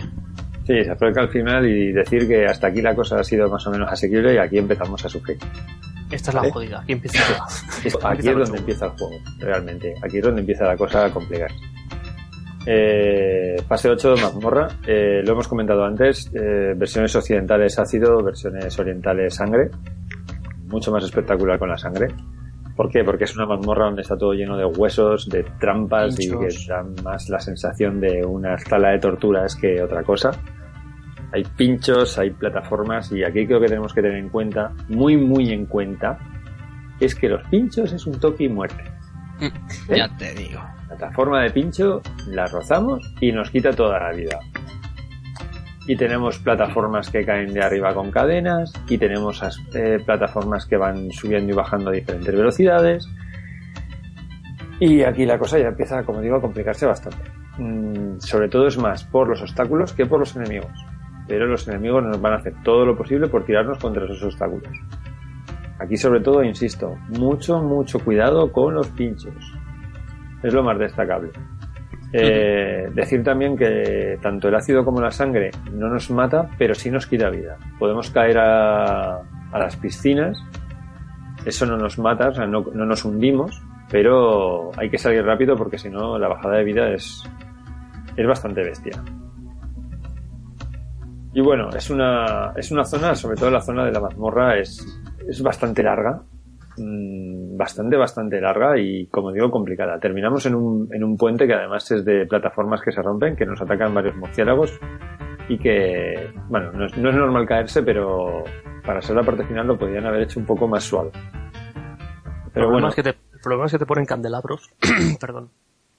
Y claro, si, te- si le das al candelabro, o se te rompe la piedra o te pillan los murciélagos, o sea. Te puede, te puede llegar a fastidiar eso, pero caer, caerse es complicado, caerse ahí. sí. Lo jodido, lo jodido que tiene este tramo es que es muy largo, entonces morir en, en cierto punto o hacia el final te obliga otra vez a repetir todo el principio. Sí. Eso fastidia, fastidia un poco. Y bueno, terminamos la parte de la mazmorra y tenemos el descenso a las catacumbas, eh, más escaleras, escaleras de bajada y además con la particularidad de que hay escaleras que se rompen y con la particularidad de que si damos un latigazo en esas escaleras las rompemos y, los, y las piedras nos dan y nos golpean y nos quitan vida. Todo muy bien pensado y que además aquí en esta zona no nos podemos tirar porque tenemos plataformas de pinchos que nos matan. Así que este descenso es bastante chungo bastante chungo, pero todavía tenemos otra zona más en las catacumbas que es incluso peor, peor que la anterior. Es más cortita, pero está puesto todo a muy mala idea. muy mala idea. Tanto las plataformas que hacen un movimiento de izquierda a derecha, como las que suben y bajan, hay que tener una bastante, hay que tener bastante precisión para hacer los saltos y que no nos golpeen. Terminamos en una zona de lanzas que suben y bajan, que la tenemos que pasar agachado andando. Y llegamos a la zona del puente con las, con las plataformas que desaparecen. Y que básicamente eh, la forma de resumirlo es, existe un timing para pasarlo de forma totalmente sencilla, Sí. que es el que sale cuando llegamos. Si lo perdemos, vamos a morir. Sí, no se repite. No es, no es un bucle. No. Pues O sea, yo, eh, yo juraría que. O sea, no, no me costó, no, no, esta última partida no, no recuerdo que este, que este puente. Y además llegué y dije, hostia, las baldosas aparecen, desaparecen. Intenté buscarle una secuencia. No se la encontré, pero conseguí pasar. No recuerdo que Sí, a mí me pasó, a mí me pasó similar. Algún salto por ahí casqué, ¿sabes? Que, que esquivé alguna plataforma que desapareció, pero sí que, sí que pude. Normalmente si tú llegas a este puente y empiezas a verlo y según vas dices, venga, ves que va una, pa, pa, pa, se te van abriendo, la parte del final te viene un murciélago, pero incluso además incluso puedes saltar y con el, la invencibilidad saltas a la plataforma y te salvas. Ya llegas, eh, ahí te dan algo de vida, te puedes recuperar y ya vas contra el final boss. Pero como te, no- como te quedes esperando, No pillas. no, no le pillas el, no le pillas el timing. Mm. Y además, eh, tienes unas escaleras que puedes subir arriba a coger unos cuantos ítems y el que tampoco dan gran cosa, la verdad. No. Pero nada, ahí los tienes, vete por ellos si quieres. Que luego ya verás qué divertido. Y ya al final ya, pues bueno, nos encontramos con el boss, que es el monstruo de Frankenstein. Que monstruo de Frankenstein mm, tamaño medio, no es de los más grandes ni de los más espectaculares que ha habido en la saga. Resultón. Nos ataca con unas pociones y con unas bolas de fuego. Eh, tiene una poción que la lanza y, se, y crea una copia de sí mismo y nos ataca uno por cada lado. Que puede hacerse bastante complicado. Pero si le mantenemos a raya con ataques a distancia, no es no supone demasiado problema. Lo cual es un alivio con la fase que acabamos de pasar, para que no vamos a engañar. Sí, porque recuerdo que cuando, o sea, por crédito tienes, creo que son dos vidas o tres vidas, bueno, las puedes configurar en la pantalla de inicio. Eh, cada fase está dividido como, como en partes, ¿vale? Como en checkpoints. Entonces, mientras tengas vidas, si tú pierdes eh, la vida, vuelves a ese checkpoint. Pero si pierdes el crédito, vuelves al principio de todo de la fase. Correcto. El principio. Tónica general en todos los Castlevania. Ujú. Bueno, pues después de cargarnos a este Frankenstein venido a menos, después del, del, otro día del, del, arcade, que sí que era tocho, eh, nos íbamos a, a la sala del tesoro, que sonaba así.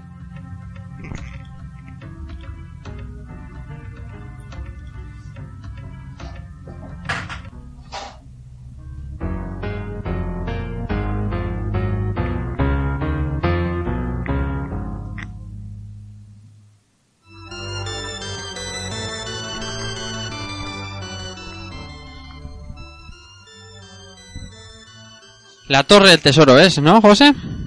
Pues sí, la, la, la sala del tesoro que parece más bien como, como dos torres realmente por el, por el escenario. Mm. Es un escenario bastante guapo, con, con muchos brillos y montones de oro y cofres. Y que después de la fase tan chunga que hemos tenido antes, esta la verdad es que tampoco se hace demasiado complicada. Mm. Una fase que podemos pasar de una forma bastante, bastante sencilla. No tiene demasiadas cosas que, que destacar, solo que, bueno, hay algunas plataformas que son como cestas de oro que están colgadas del techo. No sé muy bien cómo explicarlo, la verdad. Sí, que, tesoro. Sí, como tesoros colgados de cadenas que básicamente cuando nos ponemos encima se, de- se rompen y desaparecen. Entonces hay una zona bastante larga que tenemos que ir saltando porque no tenemos plataformas de salvaguardo y tenemos que ir corriendo, corriendo, corriendo hasta encontrar una zona, una zona segura. Después entramos en la segunda, en la segunda fase. Aquí es donde encontramos eh, varias zonas de estas de argollas que nos permiten hacer saltos eh, enlazados con balanceo y que nos llevan a, a zonas semisecretas que nos dan que nos dan ítems, ítems interesantes.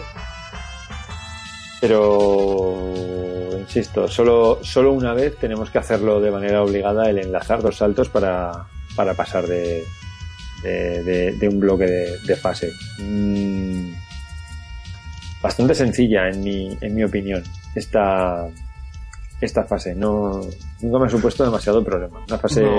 una fase bonita, pero tanta fase. Es larguilla, pero además es que es un único, un único escenario que se va repitiendo todo el tiempo. Es espectacular porque tiene, ¿no? mucho brillo.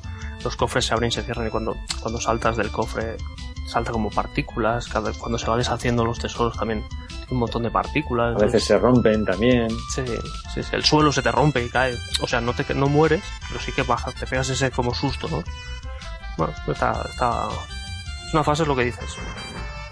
Después de lo que has pasado, se hace bastante ligerito. Y luego la, ne- la neblina de primer plano que sale como fantasmas todo, el- todo el rato subiendo hacia arriba. un- que lo hace bastante más espectacular todavía, pero bueno, nada. mm, No es especialmente complicada, ¿vale? Un, un alivio después del anterior. Y enseguida llegamos al, al boss, que es un. Es un murciélago gigante hecho de gemas. Eh, lo más destacable, sobre todo, es la composición que está. Que se, se, se monta de, de- del suelo. Eh, nos tira, nos tira monedas eh, y luego el vuelo, el vuelo que es muy similar al, al comportamiento del primer boss del Castlevania 1, sobre todo, y que cuando le empezamos a dar cera al final se, se convierte en varios. Pero bueno, tampoco es un boss especialmente difícil. Si tenemos un poquito de cuidado y vamos equipados con una buena arma secundaria, la verdad es que cae bastante, bastante rápido. En tono con el resto de la fase, sin, sin demasiadas. Y además, un- cuando le das. Perdón, cuando le das justo desde abajo, Sí, que ahí- ahí está. no, no, no te da nada directo a ti. Es decir, si le das un poco de lado, un poco de en diagonal, pillas, porque suelta cuatro, digamos, mm, gemas, ¿no? Cuatro que sueles pillar, pero justo debajo de él, joder, macho, era como, ¿en serio? O sea, es de risa. Sí. Ujú. Luego, luego es más, más complicado cuando se convierte en tres. Sí, ahí sí, ahí ya empieza. Claro, sí, cada claro. uno tiene su patrón de vuelo, también van soltando menos trozos, pero sueltan Sí. trozos, entonces es más fácil que te den. Pero como Pero- el principio es bastante sencillo, Mm. es bastante, bastante sencillo de no perder vida, luego Sí. pues te puedes permitir el lujo de... Ir a saco, ir ahí a muerte. Exacto. Sí. Sí. Es de gemas, pero yo me lo imaginaba de gominolas y me gustaba más el murciélago. Bueno, pues terminamos aquí la fase 9 y ahora viene todo lo gordo, pero como decían en Misterio sin resolver, eso va a ser después de la publicidad. Y vamos a escuchar un poco de música y hablamos antes de las curiosidades.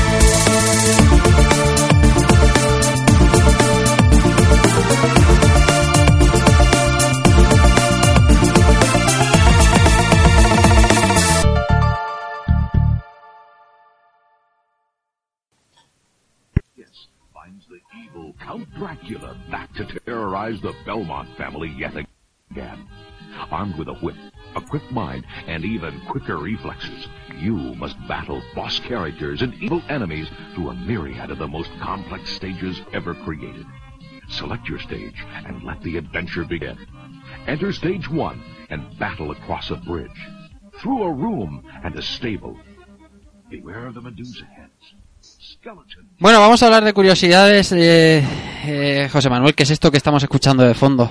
Bueno, pues esto que estamos escuchando es un vídeo que podemos encontrar en YouTube, que es un vídeo promocional de- para el mercado americano con, con una versión beta de este Super Castlevania 4 que tiene un aspecto bastante distinto al de la versión definitiva, con Sí. algunas cosas destacables. eh, todo el HUD es diferente. eh, aparece algún amigo, un enemigo en concreto que no aparece en la versión definitiva, que es parece una versión primigenia de la Medusa, que es como una especie de no sé, como un alien con la cola larga que se mete debajo de tierra y demás y que no sé, es bastante mola mucho encontrar cosas de estas, ¿no? Ujú. un- Eso, parece como una- un anuncio, vídeo promocional, no sé si se pasaría por televisión, pero bueno, es yo invito a todo el mundo a que lo busque, eh, Super Castlevania 4 Beta en YouTube y lo, lo encontrarán fácilmente. El, la calidad es VHS de principios de los 90 ripeado. Y Una suerte de que exista, ¿eh? no, no nos engañemos. Sí, sí. Es curiosísimo, es curioso. Además, el personaje parece como más ligero. Eh, no sé, es- el- tiene el símbolo de Castlevania, el logo de Castlevania clásico, ahí con un 4 super chungo. está muy bien, está muy bien, tenéis que verlo. Sí, una cosita un poco preliminar, pero bueno, destacable. Es que- Luego hay que, hay que analizar también las cosas. Perdón, Albert. No, bueno, iba a decir que son, son como animaciones un poco de NES, ¿no? Sí, Al- sí. Te recuerda, me recuerda al, al- al- al Simon de, de NES, los movimientos, que luego lo refinaron y tal. Y recuerdo que cuando me lo enseñaste, José, te dije, digo, "Hostia, parece como digitalizado, como si, no mortal, un poco mortal, a los personajes Mortal Kombat. Yo supongo que es por la, por la calidad del vídeo que no me deja ver, o por, por la animación esta que tiene, no sé, tengo, a mí me dio esa, esa sensación. me, me hace mucha gracia que en el título del vídeo pone Very Early Beta, ¿no? O sea, una beta muy temprana. Eso hoy en día sería una alfa o una pre-alfa, porque ahora todo el mundo juega alfas. Bueno, es una batalla mía que tengo contra el periodismo ahora. Importante. bueno, sí, es que ahora todo el mundo juega alfas y no ha jugado nadie una alfa. Bueno, que es, eh, vamos a hablar de curiosidades de, de Super Castlevania 4. Bueno, pues eh, aparte en el vídeo también es destacable escuchar las cosas que dice el narrador, porque a poco que entendamos el inglés dice cosas que no tienen sentido, como que puedes elegir la fase. Bueno, sí, con los passwords, pero dice, elige la fase 1 y pelea en un puente. No. No hay un puente en la fase 1. Eh, No, no hay un puente. Pero bueno, es demasiado como, como que lo vive un poco más de lo que realmente era necesario. Bueno, más curiosidades. Aparte de este vídeo que, como digo, os invito a que lo busquéis porque es fácil. Vale Super Castlevania 4 Beta y veréis que hay varios, varios vídeos y cualquiera de ellos podéis echarle un ojillo. Eh, ya hemos comentado antes que en una de las fases aparecen unas estatuas con, con el aspecto de, de Sifa Belnades, como hemos dicho, una de las protagonistas de Castlevania 3. Eh, tenemos algunas fases que son remakes de las fases del Castlevania 1. Eh, la entrada al, la entrada al castillo, ya lo hemos dicho, es una de ellas, también la Clock Tower, etcétera. Eh, la, revista Nintendo Power, que para el que no lo sepa, era originalmente fue una publicación que empezó a editar la propia Nintendo of America y que posteriormente se, se externalizó como publicación independiente. Eh, publicó una guía de este Super Castlevania 4 que es bastante famosa, eh, donde cubre el- una especie de semi-walkthrough de las primeras fases.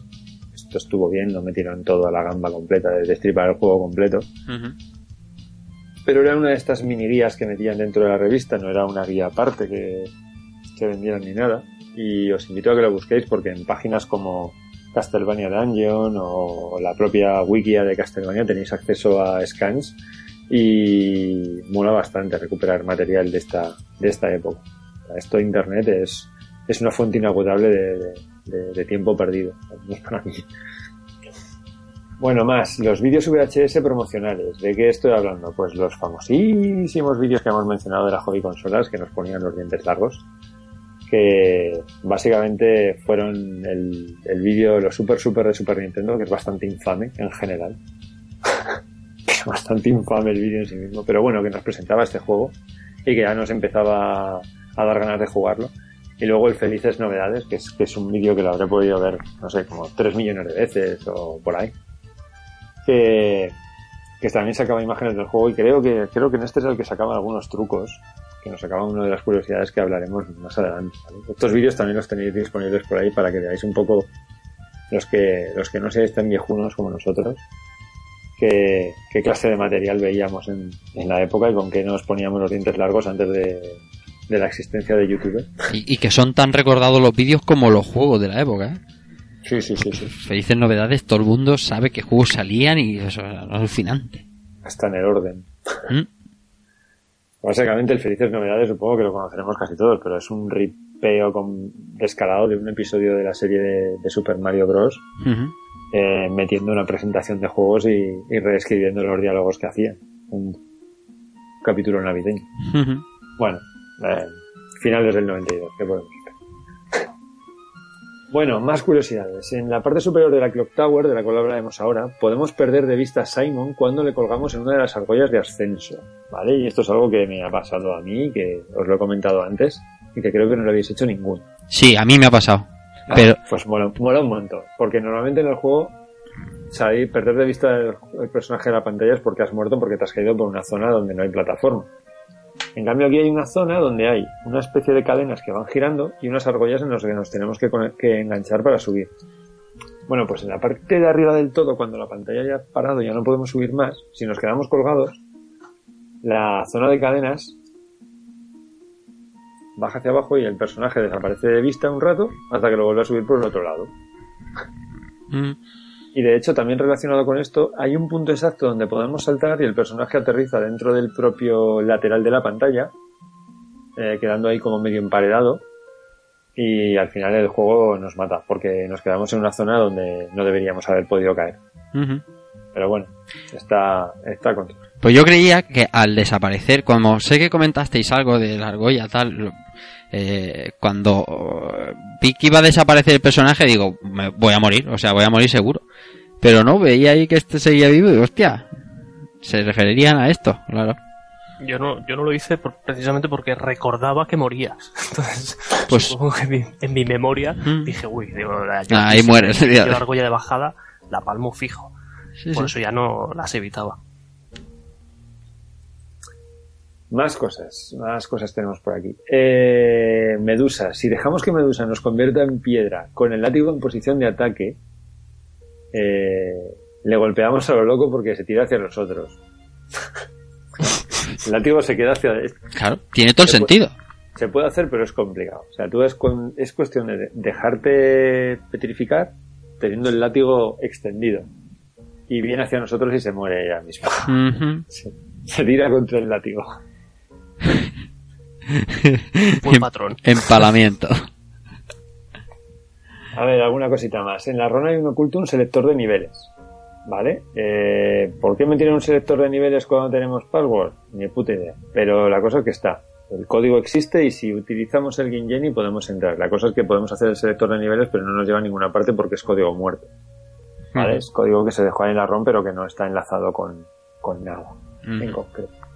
Esto lo han, lo encontrado bicheando por los contenidos de la ROM, gente que tiene mucho tiempo libre y no tiene hijos.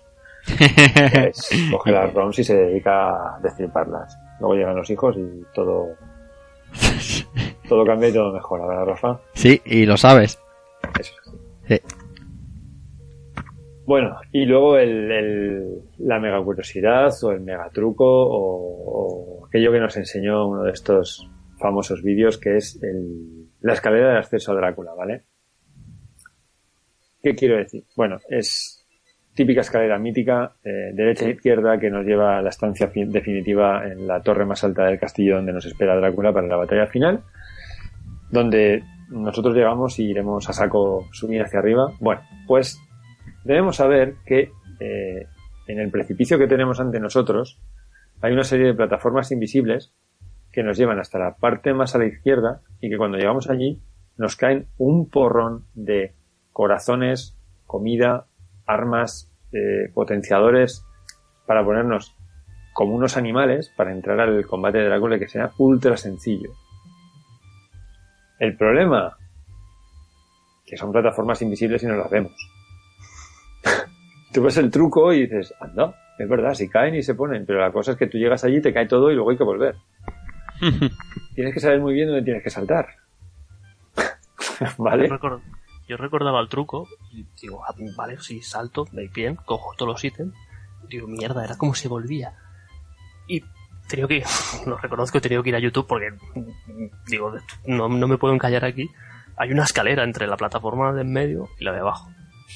Entonces subes esa escalera, llegas a la porque yo intentaba llegar saltando, llegar saltando no, no, no llegas, ¿no? Entonces subes las escaleras y rápido tienes que saltar hacia las escaleras definitivas otra vez, porque si no te vas para abajo. O sea, eso es jodidillo. ¿no? Cuando no sabes muy bien cómo, cómo iba el truco, es jodidillo. Que hace falta hacer eso, ¿eh? ¿El qué? Que hace falta ponerse a decir, "Mm, estoy en Sí. la puerta del combate de Drácula. ¿Y si me tiro por aquí? Voy, a, voy a ¿Y explorar. si, ¿Y si ahora que he caído bien hubiera una zona de escaleras que bajasen hacia abajo? Pero eso te puede pasar porque si- también hay mucha gente que. Yo lo digo porque cuando alquilaba este juego siempre tenía un- algún colega al lado, ¿no? Y, y te pegabas las vaciladas de saltar y subirte a las escaleras. Vale, entonces en una de estas te puede salir mal. Bueno, entonces yo supongo que el truco se encontró haciendo alguna barbaridad de estas.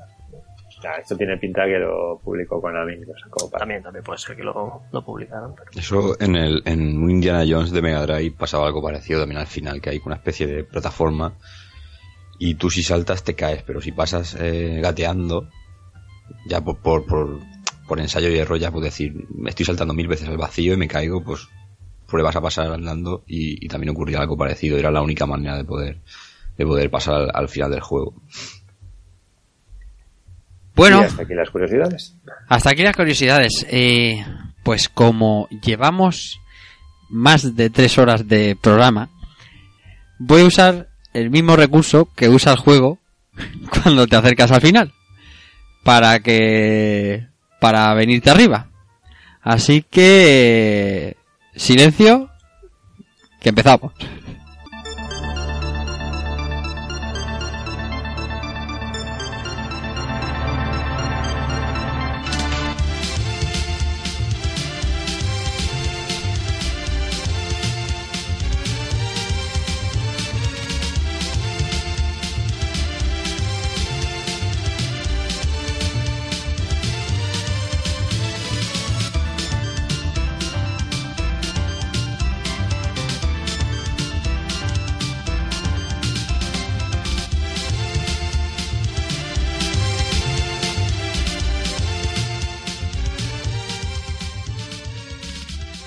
Aquí ya empieza empieza lo bueno, empieza lo serio. Se huele se huele el final y te ponen esto para que te vengas arriba y empieces a matar como si no costara. José, Pues sí, todo eso y mucho más, ¿no? Eh, estamos donde queríamos estar de nuevo y estamos ya en la Clock Tower, eh, fase mítica, fase por antonomasia de los Castlevania y siempre o casi siempre el preludio del, del final y fase, fase complicada, ¿eh? fase chunga. Aquí la cosa, la cosa está seria. Aquí no, sí los, los errores se pagan, pero vamos, se pagan con, se pagan con la muerte. Es una fase básicamente que se divide en, en dos ascensos a dos torres, por decirlo de alguna forma, o una, o una torre y una, un falso descanso, falso descanso porque es chungo, y un ascenso, un segundo ascenso. Y empezaremos en una primera parte donde básicamente eh, nos movemos entre engranajes, eh, siempre subiendo hacia arriba y, y con incluso algunos engranajes que se rompen y se caen y nos, y nos, y nos golpean. Todo, todo bastante, bastante chungo. Sí. Eh, nos pone también algunas argollas para tener que columpiarnos y que están en unas zonas algunas veces no muy accesibles a la vista lo cual com- complica todavía mucho más la tarea. Y así llegamos hasta la fase final de la, la ascenso primera torre, una zona donde tenemos una mega, mega engranaje con pinchos arriba que tenemos que tener bastante cuidado para pasarlo. Y ya empezamos a la siguiente zona que es la zona de las argollas. Como ya hemos comentado antes, cadenas con varias argollas que van girando y que tenemos que colgarnos para pasar a las siguientes zonas no solamente colgarnos, sino tener en cuenta que tenemos que poner el movimiento de balanceo para cuando lleguemos a la plataforma destino caer, y salir de forma airosa. Que te está esperando un esqueleto espadachín. correctísimo. Eso es así. O sea, ¿dónde pones un esqueleto de Castlevania? Correctísimo. Donde te va a tocar los cojones para tirar. Y si no es el espadachín, el que te tira huesos. Exacto. De todas formas, también tengo que reconocer que en el rondo están puestos a muy peor idea, ¿eh? Muy peor idea que en este. Y bueno, seguimos ascendiendo, segunda, tar- segunda torre, aquí mucha argolla, eh, más engranajes, pero sobre todo parte final, eh, mucha cadena con argollas que subimos hacia arriba, enemigos a ambos lados, cabezas de medusa, Sí. y una zona muy complicada. De hecho, hay alguna zona, algún enemigo que tenemos que saber a dónde tenemos que saltar para coger un rosario y limpiar toda la pantalla y subir hasta la parte superior. Eso me salió a mí de chiripa. De, también. de chiripa, te lo digo en serio. O sea, que, que de puta madre me ha ya ves, dices, bendito Parte- Dios. Parte del final, última zona, eh, creo recordar que es uno de los eh, dragones de hueso, de estos que tienen un cuello larguísimo, que Sí. nos estaría dando, dando por saco porque desde ahí no le podemos golpear y creo que aguanta cinco toques y que justo debajo suyo tenemos un, ya lo he dicho, un, un rosario que limpia todo y, y es, vamos, es la vida. En ese momento es la vida. Y aquí justo es donde podemos hacer el truco que hemos dicho antes de hacer que Simon desaparezca Eso y que se vaya con las argollas hacia abajo. Y bueno, terminamos el ascenso a la Clock Tower y llegamos a la zona del reloj. La zona del reloj, un reloj un poco raro porque las manecillas son de piedra y son unas plataformas. Y donde nos vamos a encontrar el, el final boss, que es la momia, llamada Akmodan 2, eh, cuyos ataques son bastante, bajo mi punto de vista, bastante lamentables. Sí. Nos ataca con las vendas, que son fácilmente destruibles y, y- y esquivables y con bolas de fuego que sí que hacen un poco más de daño. De hecho, inicialmente se pone en la plataforma inferior que como tengas la mala suerte o la suerte en este caso de ir con el agua bendita lo fríes pones arriba le empiezas a tirar ahí agua bendita saco y lo fríes luego desaparece vuelve a aparecer en la parte de en la parte del medio donde te, donde te encontrabas tú en las manecillas pero en general un boss bastante bastante fácil en comparación con el resto de la fase que hemos pasado Muy fácil. Muy fácil Además, tiene dos o tres. Tiene, tiene puntos ciegos, puntos muertos. Puntos donde las vendas nunca pasan por ahí. y, y- y lo puedes curtir a hostias. Es, pero además son no, no hace falta mucha maestría para encontrarlo No, no, no, no, no. Además, si yo mismo me sorprendí anoche mismo, decía, vamos a ver. O sea, no me lo puedo creer que este boss esté, esté, esté aquí. No puede ser. Pero bueno. Pues tiene su explicación y la explicaremos ahora. ¿Sí? ¿vale? Explicaremos ahora porque entramos, pasamos de la fase A a la fase B. Y si haces el favor de Sí, hombre, ahí, ahí voy, ahí voy. Pero rápido.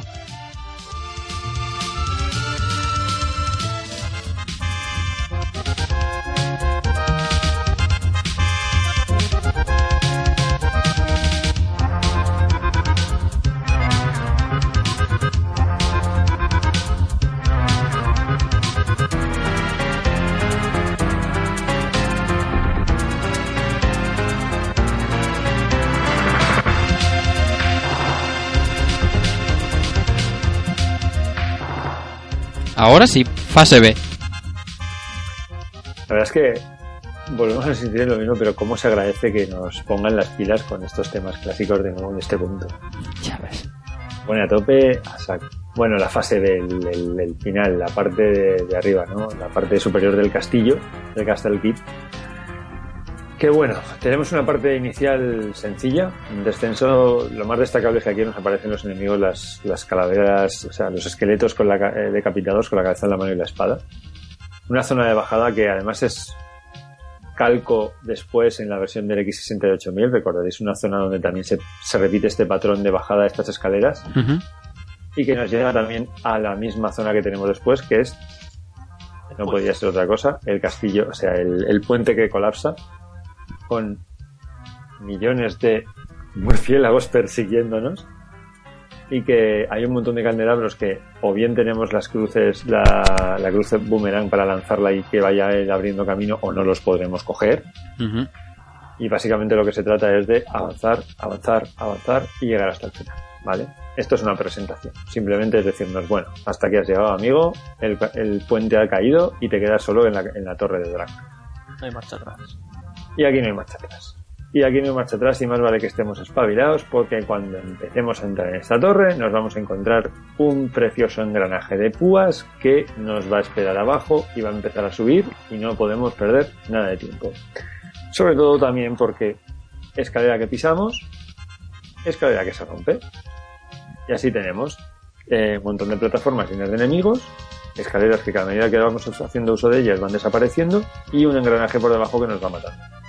Esto hay que subir a toda hostia, no hay más estrategia. Hay que ser muy rápido, hay que saber lo que tienes que hacer, aprendértelo de memoria y subir a toda leche.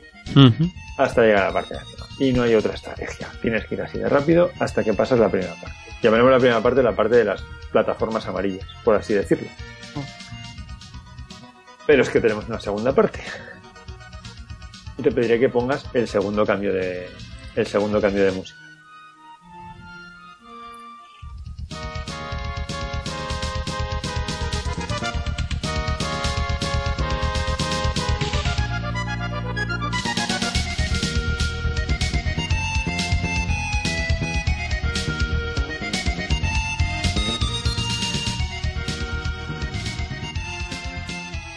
Y seguimos subiendo.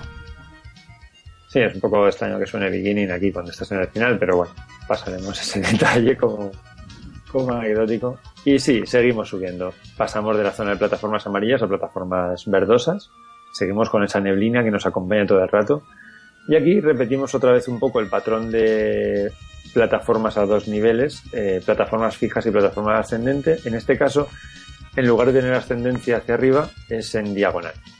Diagonal de eh, izquierda a derecha, si no me, si no me equivoco, corregidme si me equivoco, pero sí, es izquierda a bastante velocidad y con unos preciosos pinchos esperándonos eh, para matarnos en la parte de arriba.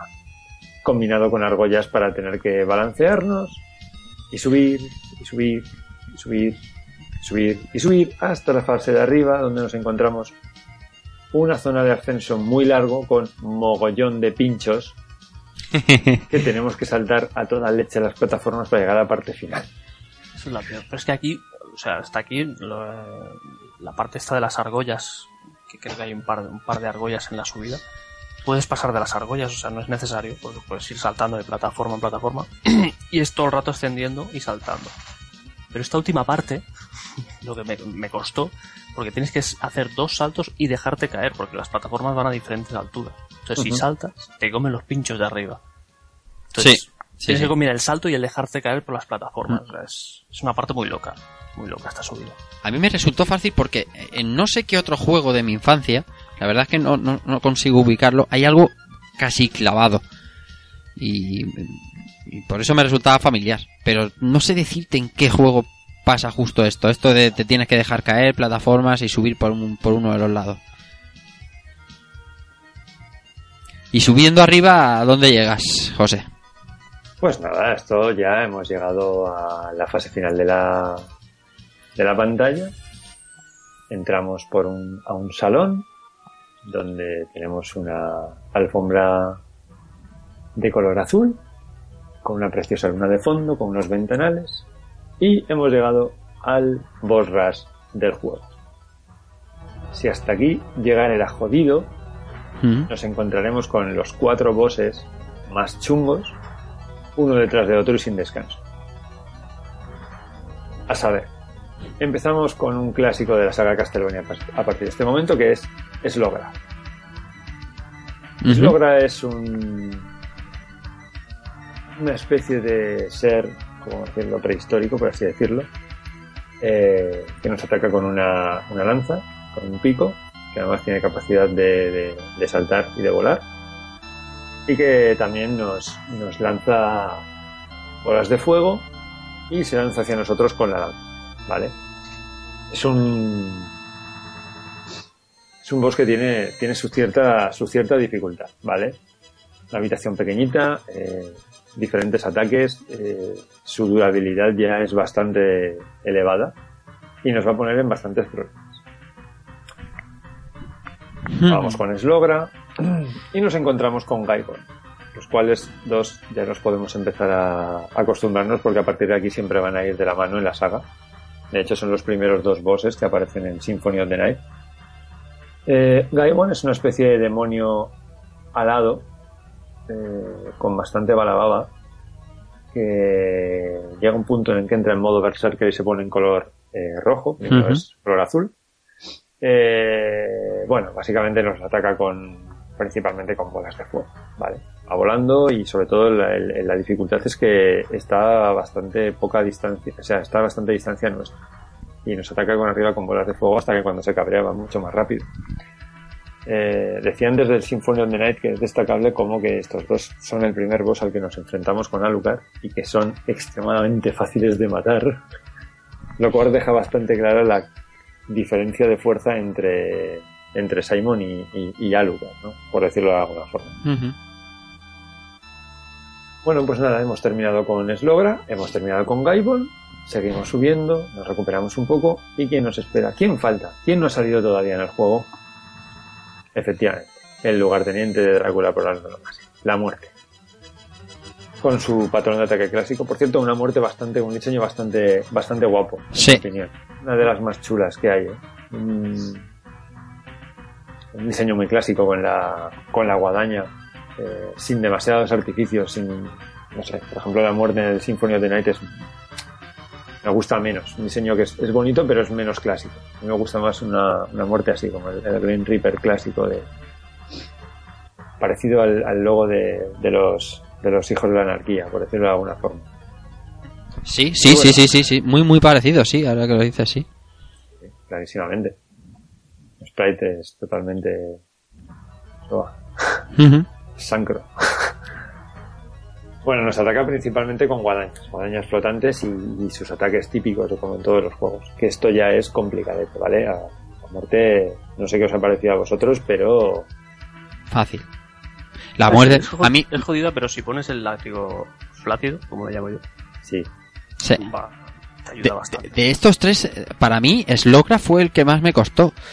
Eh, mm, Gaibon me quitó menos y la, y la muerte. La muerte es que cuando te sueltan los. eh, los boomerang, ¿no? Los guadañazos que, Sí, que, va- van y vienen. Eso, entre el látigo flácido, como dice Albert, que ya me, me- me- me lo voy a quedar para mí, y, y el darle en diagonal directo, que te cargas eh, lo que te envía y encima le das un golpe ahí gratuito. No sé, me- de los tres el, el- el que menos me costó. Joder, pero Slogra me costó, te lo juro. Sí, pues yo, yo, yo al re- o sea, a ver, quizá el que más me ha costado es la, la muerte. ¿Vale? Porque cuando, cuando te empieza a tirar guadañas así al tuntún, tienes que irte girando y ponerlo flácido. No sé, me, me cuesta, me cuesta parar ciertos ataques. Pero Slogra sí que, la primera vez que luché con él dije, hostia, ¿cómo, Hombre, cómo, es- cómo funciona este enemigo? Es que cuando te suelta un topetazo de esos como si fuera un toro, te quita Sí, fa- facilísimamente. fácil, O sea, yo no sé, la- el segundo intento que hice del, del boss, como que ya le pillé el, el- el momento y no me dio ningún, ninguna embestida. O sea, era toque y me alejaba. Sí. ¿vale? Quizá tardé mucho, ¿vale? A lo mejor tardé, tardé más de lo que se debería tardar. Pero no lo encontré excesivamente difícil. Y en los otros dos, lo que sí que tienes que dominar es el ataque en diagonal, sí o sí. Sí, hombre, pues ya ves. Porque Gaibon hace las, las, pas- las pasadas mm, muy altas. Entonces, tirar para arriba es complicado darle. Entonces tienes que, tienes- no sé, yo siempre le doy de, de lado cuando se está, cuando te pasa por encima y se está alejando. Pues llevamos tres. Sí. Pues nada, que ya acabamos con la muerte, pasamos por un pasillo donde se nos van encendiendo las lámparas de fondo. Siempre es muy típico que nos, nos- nos presenta la llegada hasta, hasta la escalinata de acceso a la, a la torre de Drácula. Aquí es donde podemos hacer el truco que hemos mencionado antes ya, de caer hasta la parte inferior y que nos den todos estos, estos ítems. Pero bueno, pasaremos eso de largo, subimos la escalinata y nos encontramos con, pues eso, una representación de las, de la, del, vamos, de manual también del, de la estancia de Drácula. En este caso, el fondo, en lugar de tener un trono, como puede ser en, en el principio de Symphony of the Night, eh, o el final de- del, del rondo, tenemos un, un ataúd. Y pues ya, hemos llegado hasta el final. Hemos llegado hasta Drácula y suena lo siguiente.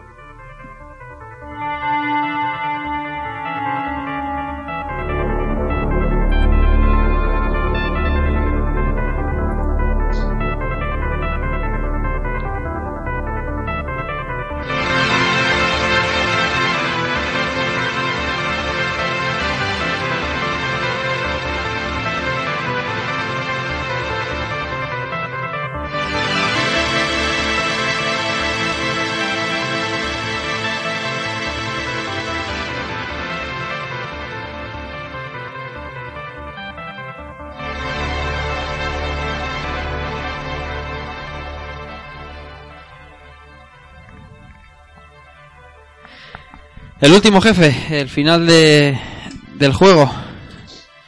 Pues sí, como si no hubiera sido poco cargarnos a los tres, pues tenemos a continuación sin descanso ya al, al propio Drácula. Eh, como siempre, dos formas, ¿vale? Y sus ataques son ataques clásicos. Eh, no es un Drácula muy difícil. No es No. especialmente difícil. Eh, sí que es cierto que hay que dominar lo que el tipo de ataque que tiene, pero vamos. La primera forma del libro se, teletransporta y nos lanza las bolas de fuego. Eh, aquí es muy útil, muy, muy, muy útil el, La cruz. el boomerang. Ya ves. Saltar en dirección contraria a donde va a aparecer y lanzar el boomerang y que siempre le pegue, porque si no llegar hasta él puede resultar bastante difícil. Y bueno, así le vamos dando unos toques hasta que entre en su segunda forma. La segunda forma no demasiado espectacular, simplemente cambia un poco la cara. Es podemos decir igual es un poquito más grande, pero vamos, parece como más fantasmagórico en este punto. Cara como más mala leche. Y sí, aquí sí que suena de nuevo el theme Simon. Sí. Es que esa es la forma, pero tú también. Ahí te viene la música y tú te vienes arriba. Y vamos, básicamente los ataques son muy parecidos, pero también aquí nos ataca con varios eh, rayos desde, el- desde la parte superior y hasta que acabamos con la vida de, de Drácula. Pero vamos, muy similar una forma de la otra. ¿vale? Me gusta más en otros títulos que tiene la segunda forma más eh, monstruosa, como en el primer título, aunque era un poco cómico. Eh, pero me gusta más la aproximación esta de que tiene la forma humana y luego se convierte en una especie de, de demonio, o más, más espectacular todavía si cabe. Pero bueno, esa es la batalla de Drácula, ¿qué, qué podemos decir? Es un, es un buen final, un- una culminación para un gran juego, sin lugar a dudas.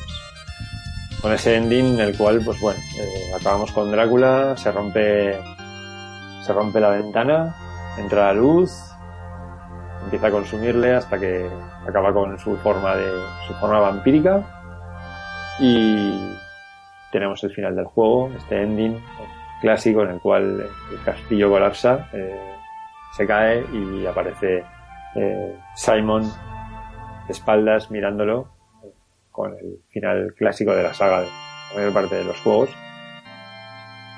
Y en la cual pues bueno pues tenemos la presentación de los créditos con, con este eh, una, especie de rolling demo en el cual se sale una un control del personaje bastante masterizado verdad por qué no decirlo Sí. donde se nos presenta pues los, los autores del juego, todos con nombres ficticios, con algunos de ellos ya los hemos mencionado antes, pero bueno. Y hasta aquí. Cuando terminamos, pues le podemos dar otra vuelta. Pues sí. Le- como si no te hubiera costado, ¿sabes? Como para ponerte. Yo, yo lo intenté, pero. pero no, no, no, no me daba, no me daba ya la mente para más después de cargarme a Drácula. Hay que agradecer que la password te la dan en cada enemigo, ¿eh? O sea, cada enemigo tiene su password diferente. Entonces, por mucho que te maten en Gaibon, por ejemplo, eh, te dan la password y empiezas en Gaibon. Ujú. Entonces, Sí, así no te tienes que hacer el borras entero. se agradece porque si te tienes que comer el boss rush entero, mm, ojo, ¿eh? Ahí hubiera sido ya... Palabras mayores. Sí. La verdad es que Ah, un final, un final súper digno para el juegazo que es. Eh, nada chicos, eh, hay un montón de comentarios de, de amigos que han, querido- han querido dejar sus, sus, sus recuerdos y sus impresiones. Así que... Eh, Igone, eh, Keko, voces, voces privilegiadas para este mundo del podcasting. Hacedme favor y, y nos leéis los comentarios si sois tan amables. Las Empieza. damas primero. ¿Empiezas tú, Keiko, por favor? Eso decía, las damas primero. Ah, vale. La- es que eso no lo he oído. Usted perdone. Igone. Adelante. Ah, vale, yo pensé que iba en serio, que lo de las damas primero y que Gecko. Claro, yo, tam- yo también pensaba que iba en serio. Ah, Dios mío. Por favor. Bueno, eh, comentario de Jagger Martín. Juegazo sin discusión y de los Castlevania clásicos solo eh, Rondo of Blood. Eh, eh, perdonad, pero existe no poner comas. Me cuesta un poco ponerle bien el tono. Eh, puede mirarle de tú a tú, aunque creo que el de PC Engine le gana, por prota, música y desarrollo. Y ahí cerquita el 3. Como tantos juegos de inicio de la consola, he hecho medida para sacar el provecho a su hardware especializado, con un modo 7 se- exhibicionista, reconozcámoslo, pero era de lo que había que, era lo que había que hacer. El látigo multidireccional, implementado de forma general en el desarrollo, es una genialidad de haberse convertido es una genialidad que haberse convertido es un hecho aislado en la saga me parece incomprensible. La polémica la voy a desatar al afirmar que la banda sonora, si bien me parece genial y que saca el máximo provecho del chip de sonido, no es ni mucho menos una de mis favoritas de la saga. Demasiado ambiental, atmosférica y melancólica. Se echan de menos eh, temas dinámicos y pegadizos, más allá del Simon's Ten o de los remixes de la trilogía original. Pues yo, yo, creo que está muy bien compensada la banda sonora. Eh, Pasa que lo de la favorita siempre va relacionado con, con un montón de circunstancias ajenas a la banda sonora. Lo que es indiscutible que es un- una banda sonora genial, como dice el amigo Jagger Martín. Siguiente, Keiko. Eh, Carlos Climent Lorente nos dice, juegazo. Recuerdo cuando lo trajo mi padre alquilado. No sabía ni qué juego era, pero quedé enamorado de este título. Me dio a conocer la saga Castlevania. ¿Cómo le di ese fin de semana al juego? Jorge García Blanco dice, mis principales recuerdos sobre él son la música y las paletas de colores. HCF Lorseus nos dice, una de mis sagas favoritas. El primer programa dedicado a los Castlevania, olvidé poneros un comentario, lo siento muchachada. Pero tranquilo, ya me di un par de latigazos con el Vampire Killer. Super Castlevania 4, siento verdadero amor por él, ya desde el vídeo Los Super de Super Nintendo, aquellas musicazas y los temones de Simon Them, Treasure, Treasure Room, Entrance Hall, Chandelier y los, y los más conocidos de la saga que son para que se caigan los huevos al suelo. Pero no solo son músicas este juego, también le acompaña la jugabilidad y los gráficos y la oscuridad barroca castelvaniesca, típica que hacen de él una auténtica unidad muy lamible. Sí, señor. Más. Miguel Ángel Duque Rodríguez dice, saludos rejugones, recuerdos, dice, ese cartucho es gloria pura. Mi tío lo trajo en japonés junto con el Street eh, Fighter 2 y el adaptador de Super NES. Y oh Dios, qué juego. La música es sublime, aún re- tarareo muchos eh, de sus temas. Gráficamente es glorioso. Esos píxeles gorditos y, ju- y jugosos de la Super NES. Amén del color y las fases en modo 7. Le venían como látigo al candelabro. Y matar vampiros le gusta a todo buen hijo de vecino. Y el saltito en la escalera antes de Drácula. Guiño, guiño. Buenísimo. Un título de Kohami, digo, de Konami. En mayúsculas que hay que, que hay que jugar sí o sí. Bueno, pues un señor saludo para todos y felicidades de antemano, porque seguro que será un buen programa, como poco entretenido. Bye. José Luis Pérez nos dice, un juegazo con mayúsculas que nos trajo Konami, cuando Konami era grande. Ya ves. Aún recuerdo cuando lo jugué en mi Super Nintendo, gráficos tremendos, música sublime, en fin. Para mí el mejor Castlevania que se ha programado hasta la fecha. Un saludo a todos y seguid así. Sergio Mode. Fue mi primer alquiler con la consola recién llegada al videoclub. Recuerdo alucinar con Simon Belmont pegando latigazos en todas direcciones, y más siendo el 2 de NES mi última experiencia con la saga. En mi opinión, es el juego que mejor plasma en unos píxeles la saga, con esa ambientación y esa música que para mí estaría entre las mejores de aquella generación. El fondo, el fondo aquel que rotaba y el trozo de los candelabros gigantes hacían mis huevos caer al suelo. Alguien que hacía unos días jugaba con una NES. Gran juego y uno de los mejores de la saga, merecedor de un programa como el vuestro. Un saludo a todo el equipo. Está bien que hay gente que hay gente que se moja y dice que Super Castlevania 4 para él es el mejor. Y hay gente que dice, "Eh, uno de los mejores de la saga y siempre está ahí de fondo. Imagino Symphony of the Night. Pero está bien, está bien que hay gente que se moja y dice, no, no, este es el mío, este, este es el- lo más grande. Más Keiko. Bueno, voy a aclararme la garganta porque me toca un buen tocho ahora. Del hombre que le gustaba el polidías de CPC. Vamos a ver, Rafa Dieguez. Un fan de Junco, Rafa Diegues. Hombre. Hostia, Fan de Junco. El otro día estuvimos compartiendo allí mesa de mantel con ellos en, en Retro Alicante, el amigo hice yo. qué grandes. Nos dice, hola Juan Julianes. Hoy se nombra al de los videojuegos. Super Castlevania 4 es el juego que me hizo despertar mis instintos videojuegiles en aquel año 92. Desde que lo vi en aquella cinta VHS de las consolas que tanto rayé en el vídeo. Sentía que ese juego me iba a robar el corazón. Por el contrario, nunca lo tuve. Lo alquilé unas cuantas veces, muchísimas. Si no alquilaba alguna novedad enseguida, iba por él. De cabeza como Alfredo Duro por su azúcar de suyo. Esta no me la esperaba. No sé qué es, pero mola. Retratado. Esta no me la esperaba yo. ¿Y no sabes qué es qué, José? Que no sé qué es Alfredo Duro. Alfredo Duro es un periodista deportivo que le gusta el azúcar, el azúcar, ya sabes. Ah, vale. Ni puta idea, no. Sí, sí, es Bueno, em, la ambientación en las primeras pantallas es brutal, ya que llegas a pensar que estás en la piel de Simon con su espectacular látigo multidireccional inusual en la saga. Cuando llegué a la primera pantalla sabía y vi su control, sus gráficos y especialmente su banda sonora sentí que no podría olvidarlo en mi vida. Un juego de la primera jornada de Super Nintendo que daba esa sacada de chorra pantalla tras pantalla. hasta llegar al famoso mundo 4 que saca el Nacho Vidal de vaso de tubo y la pone encima de la mesa, desparramando Joplite por todos los circuitos del cerebro de la bestia. Em, modo 7 por doquier, rotaciones y escenarios que te llegan a plantear si tu vida es una farsa y deberías estar con Simon mano a mano luchando contra Drácula, en vez de estar estudiando para el examen de sociales de, de octavo de GB. No me lo pasé en su época, me lo dejé más para adelante y se me fue de la memoria hasta que llegaron los emus. Ahí ya hice justicia con Solera y me cargué a Don Conde. Con el tiempo puede ser eh, Alome el Castlevania más fácil, ya que como siempre me pasa, me cuesta más acabar con la muerte que con Drácula. Aunque cuando llega el momento de entrar a matar al Miura, siempre hago el mismo ritual de crujimiento de... Joder, madre mía. Crujimiento de dedos y cuello, y me concentro como si fuera una Ilenia, cualquiera mirando su bufa de silicones.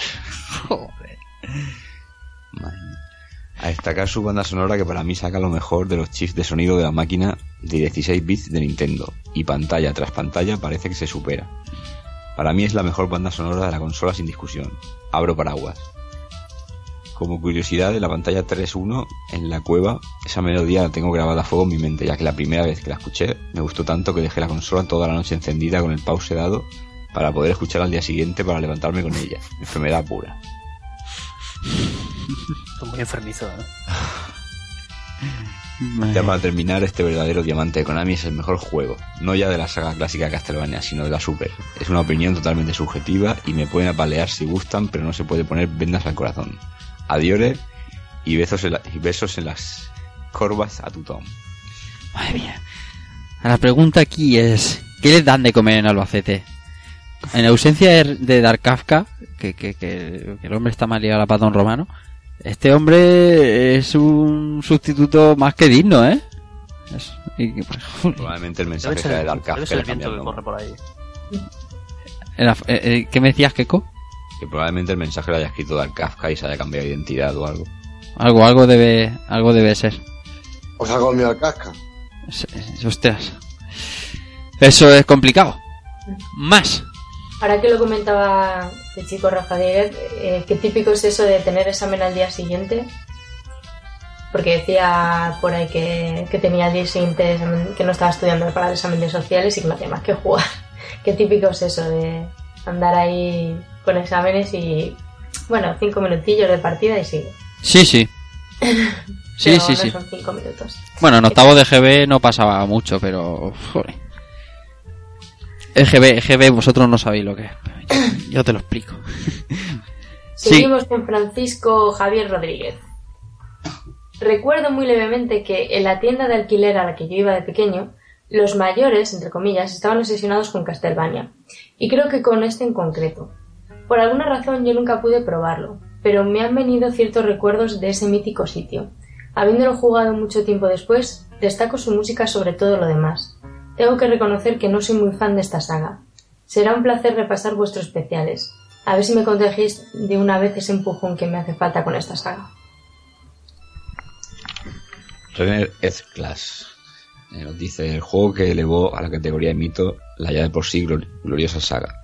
Sin duda la música y una presentación potente para la época, plagado de también de guiños a monstruos clásicos del cine, hicieron que este juego sea recordado por uno de los mejores de la saga. Aunque por detrás siempre para mí del líder absoluto que es Chino Rondo. Es Rondo Plus. Hace escasos días rejugué este, este Super Castlevania 4 y me di cuenta de que no es un juego tan difícil como recordaba, aunque tiene sus momentos. Enhorabuena y que salga un excelente programa. Siguiente. Joaquín- Joaquín de Guilla Rodríguez, rejugándolo. Venga, otro por favor. Bueno, pues seguimos con Tomás Payne, juegazo. Y sacada de chorra de Konami para demostrar lo que daba de sí la NES, la Super NES. Tiene alguna situación forzada para meter virguerías gráficas. Presentación y olvido del látigo multidire- multidireccional que en un 90% hacen prescindibles las armas secundarias. Juegazo en toda regla y una banda sonora de órdago. De las mejores de la Super NES. Super Famicom. Segunda en mi lista, por detrás del todopoderoso Chi No, y justo delante de Bloodlines. Un saludo y buen podcast. José Ángel López Moreno nos dice, yo los primeros compases de la melodía de la primera fase, el puente subiendo y la verja elevándose, no se puede decir nada más. Lolis Thomas dice: Hola a todos, Peña. Para ser sincero, los recuerdos que tengo de este juego son bastante cercanos. En su día no tuve la Super Nintendo el juego lo tanteaba en casa de mis colegas de entonces por encima, la verdad. En esa época estaba más viciado en casa de otra clase de amigos jugones más decantados a los Dragon Ball Z de Super NES. Ahora he pasado, ahora ha pasado ya bastante tiempo y comprobado la magnitud de esta saga y concretamente este capítulo de la misma, cabe decir que es un auténtico juegazo, una puñetera obra de arte.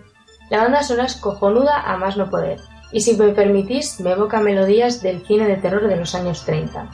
La dificultad de este título, sobre todo en el tema plataformeo de algunas fases, es realmente infernal. La ambientación de los escenarios es brutalmente exquisita en todas sus fases y es un juego bastante extenso en este sentido. En conclusión, porque seguiría más rato diciendo las excelencias de este pedazo título, un juego que todo amante de los videojuegos no puede obviar nunca. Saludos a todos. Koyuki Yukio nos dice, con este tomo, con este juego tomo sentido, tomó sentido la publicidad que esgrimía Nintendo. Me hizo comprender lo que era el cerebro de la bestia. Juan Luis Quesada, os escribo desde el hospital ya que ayer me operaron de la rodilla, pero no me lo pienso per- perder por nada del mundo. Super Castlevania 4, un juego de mi niñez y de mi grandez, ja ja ja ja, porque el día a día de hoy le sigo dando como cuando era un crío. Juegazo total. Me parece una putada que lo vendan en Speculandia y aprecio que lo venden. Pero bueno, siempre habrá algún tonto que caiga y seguirán revendiéndolos una y otra vez y cada vez más caro. Bueno, yo recuerdos de este juego tengo muchos, pero en realidad, como lo sigo jugando hoy día, no sé si contaros recuerdos de cuando era crío o de hace un par de semanas que lo jugué en la Super Nintendo por última vez, o de ayer mismo que lo estuve emulando en la PSP. Solo deciros que es la saga que más me gusta, un abrazo y que sigáis dándole duro. Yo sé que José Manuel Cristóbal lo va a abordar. Un abrazo. Y bueno, mucho ánimo para ti, Juan Luis, que Eso es. mejores prontito. Eso es, que se recupere ahí esa rodilla ahí para estar a tope. Ánimo, tío. Buen amigo, buen amigo Juan Luis. Sí, señor. Hablando ayer, estuve hablando ayer con él y ya ves, está ahí pobre, jodido, pero bueno. Sí, señor. Vamos ánimo desde aquí. Eh, Héctor Lara Anguiano nos deja ya el último comentario. Dice: Son muchos y grandes los recuerdos de Super Castlevania 4. Recuerdo sobre todas las cosas el, sound test, esas eh, OE, OF y 10 que eran increíbles remakes de temas anteriores Castlevania. También me quedo con ese sonido tan apagado, pero a la vez tenebroso que tenía la música, ese control perfecto con corrección en los saltos y ese látigo omnidireccional, y aquella batalla contra el golem que iba encogiendo a cada golpe que recibía. Siento no poder estar con vosotros en el programa porque es uno de mis cinco Castlevania favoritos.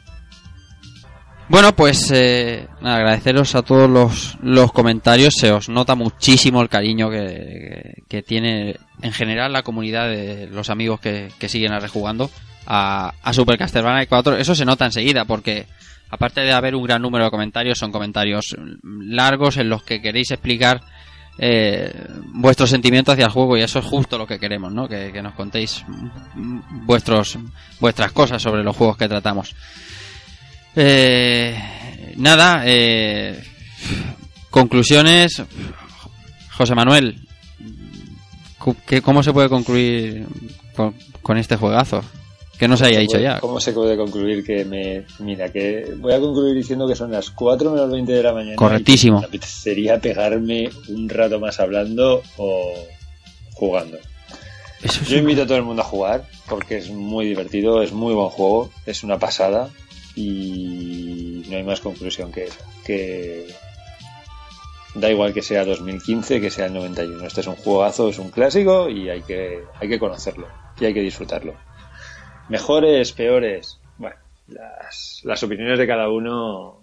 mm, ¿Qué está por delante? Al final siempre, siempre vamos a ser un poco de. ¿Quieres más de, de- del Rondo o del Super Castlevania? Pues cada uno, cada uno echa la suya y cada uno tenemos nuestra opinión. Qué ni duda cabe que este es un gran juego, que es muy disfrutable, que los otros también lo son. y que, y que espero que os guste el programa. Poco más que decir. Pues esa conclusión de que son las 4 de la mañana y te gustaría jugar, a mí me parece súper acertada. Eh, más, eh, hice. Mi conclusión que es un juegazo en todos los aspectos. Eh, potencia al máximo el rendimiento de la, de la Super Nintendo.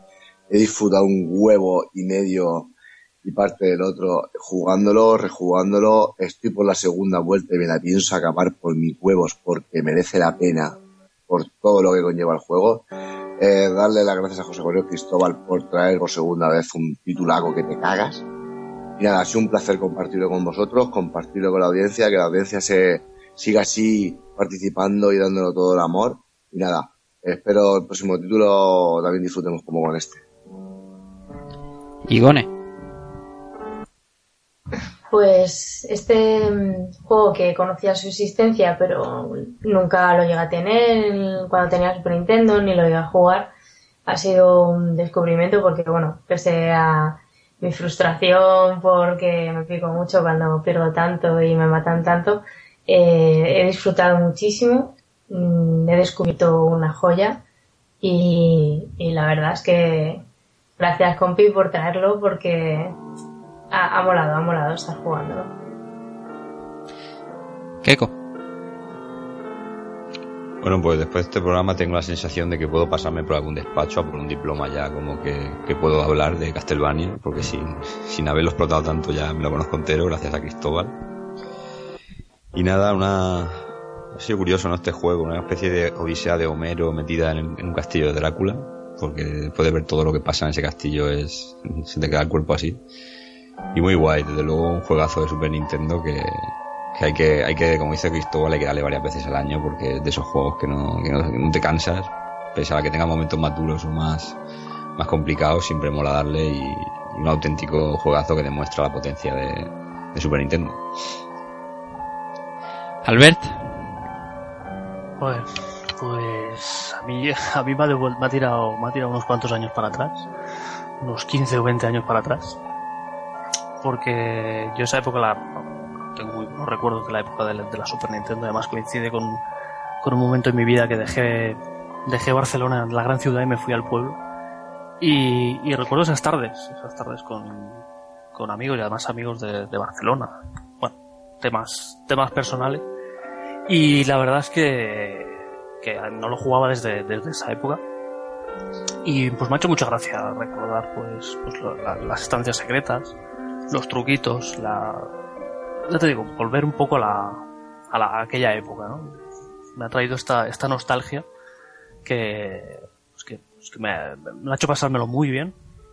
Lo he disfrutado mucho, además lo he jugado con en la Super Nintendo, con mi tele de tubo de, de 14 pulgadas Oh, oh, oh, es un nivel, nivel. pequeñita, o sea, gracias también al, al, al Super Drive de Super Nintendo. No lo tengo original, y además creo que tampoco está, está muy asequible. Además he jugado la versión japonesa, que tampoco la había jugado, y yo lo he disfrutado un montón. Lo he disfrutado un montón por lo que os acabo de decir, y porque es un juegazo que yo creo que del catálogo de Super Nintendo está en, está, está en, una posición muy alta. Y poco más. No, no sé qué más, qué más deciros. Que si alguien no lo ha jugado, que, que lo juegue porque lo va a disfrutar como un enano porque se sigue disfrutando como el primer día. Pues nada, ha servido casi a modo de despedida, José Manuel, excepto tú, que si te quieres despedir de los amigos oyentes y hoy alumnos tuyos. No, no sé en absoluto. es broma, hombre, claro. absoluto, Yo no tengo nada que enseñar a nadie. Siempre, siempre es broma. Yo no tengo nada que enseñar a nadie. No, es- espero que hayan gustado los programas, que la panzada ya está hecha, que, que he conseguido enfocarlos y que al final creo que han quedado como yo quería.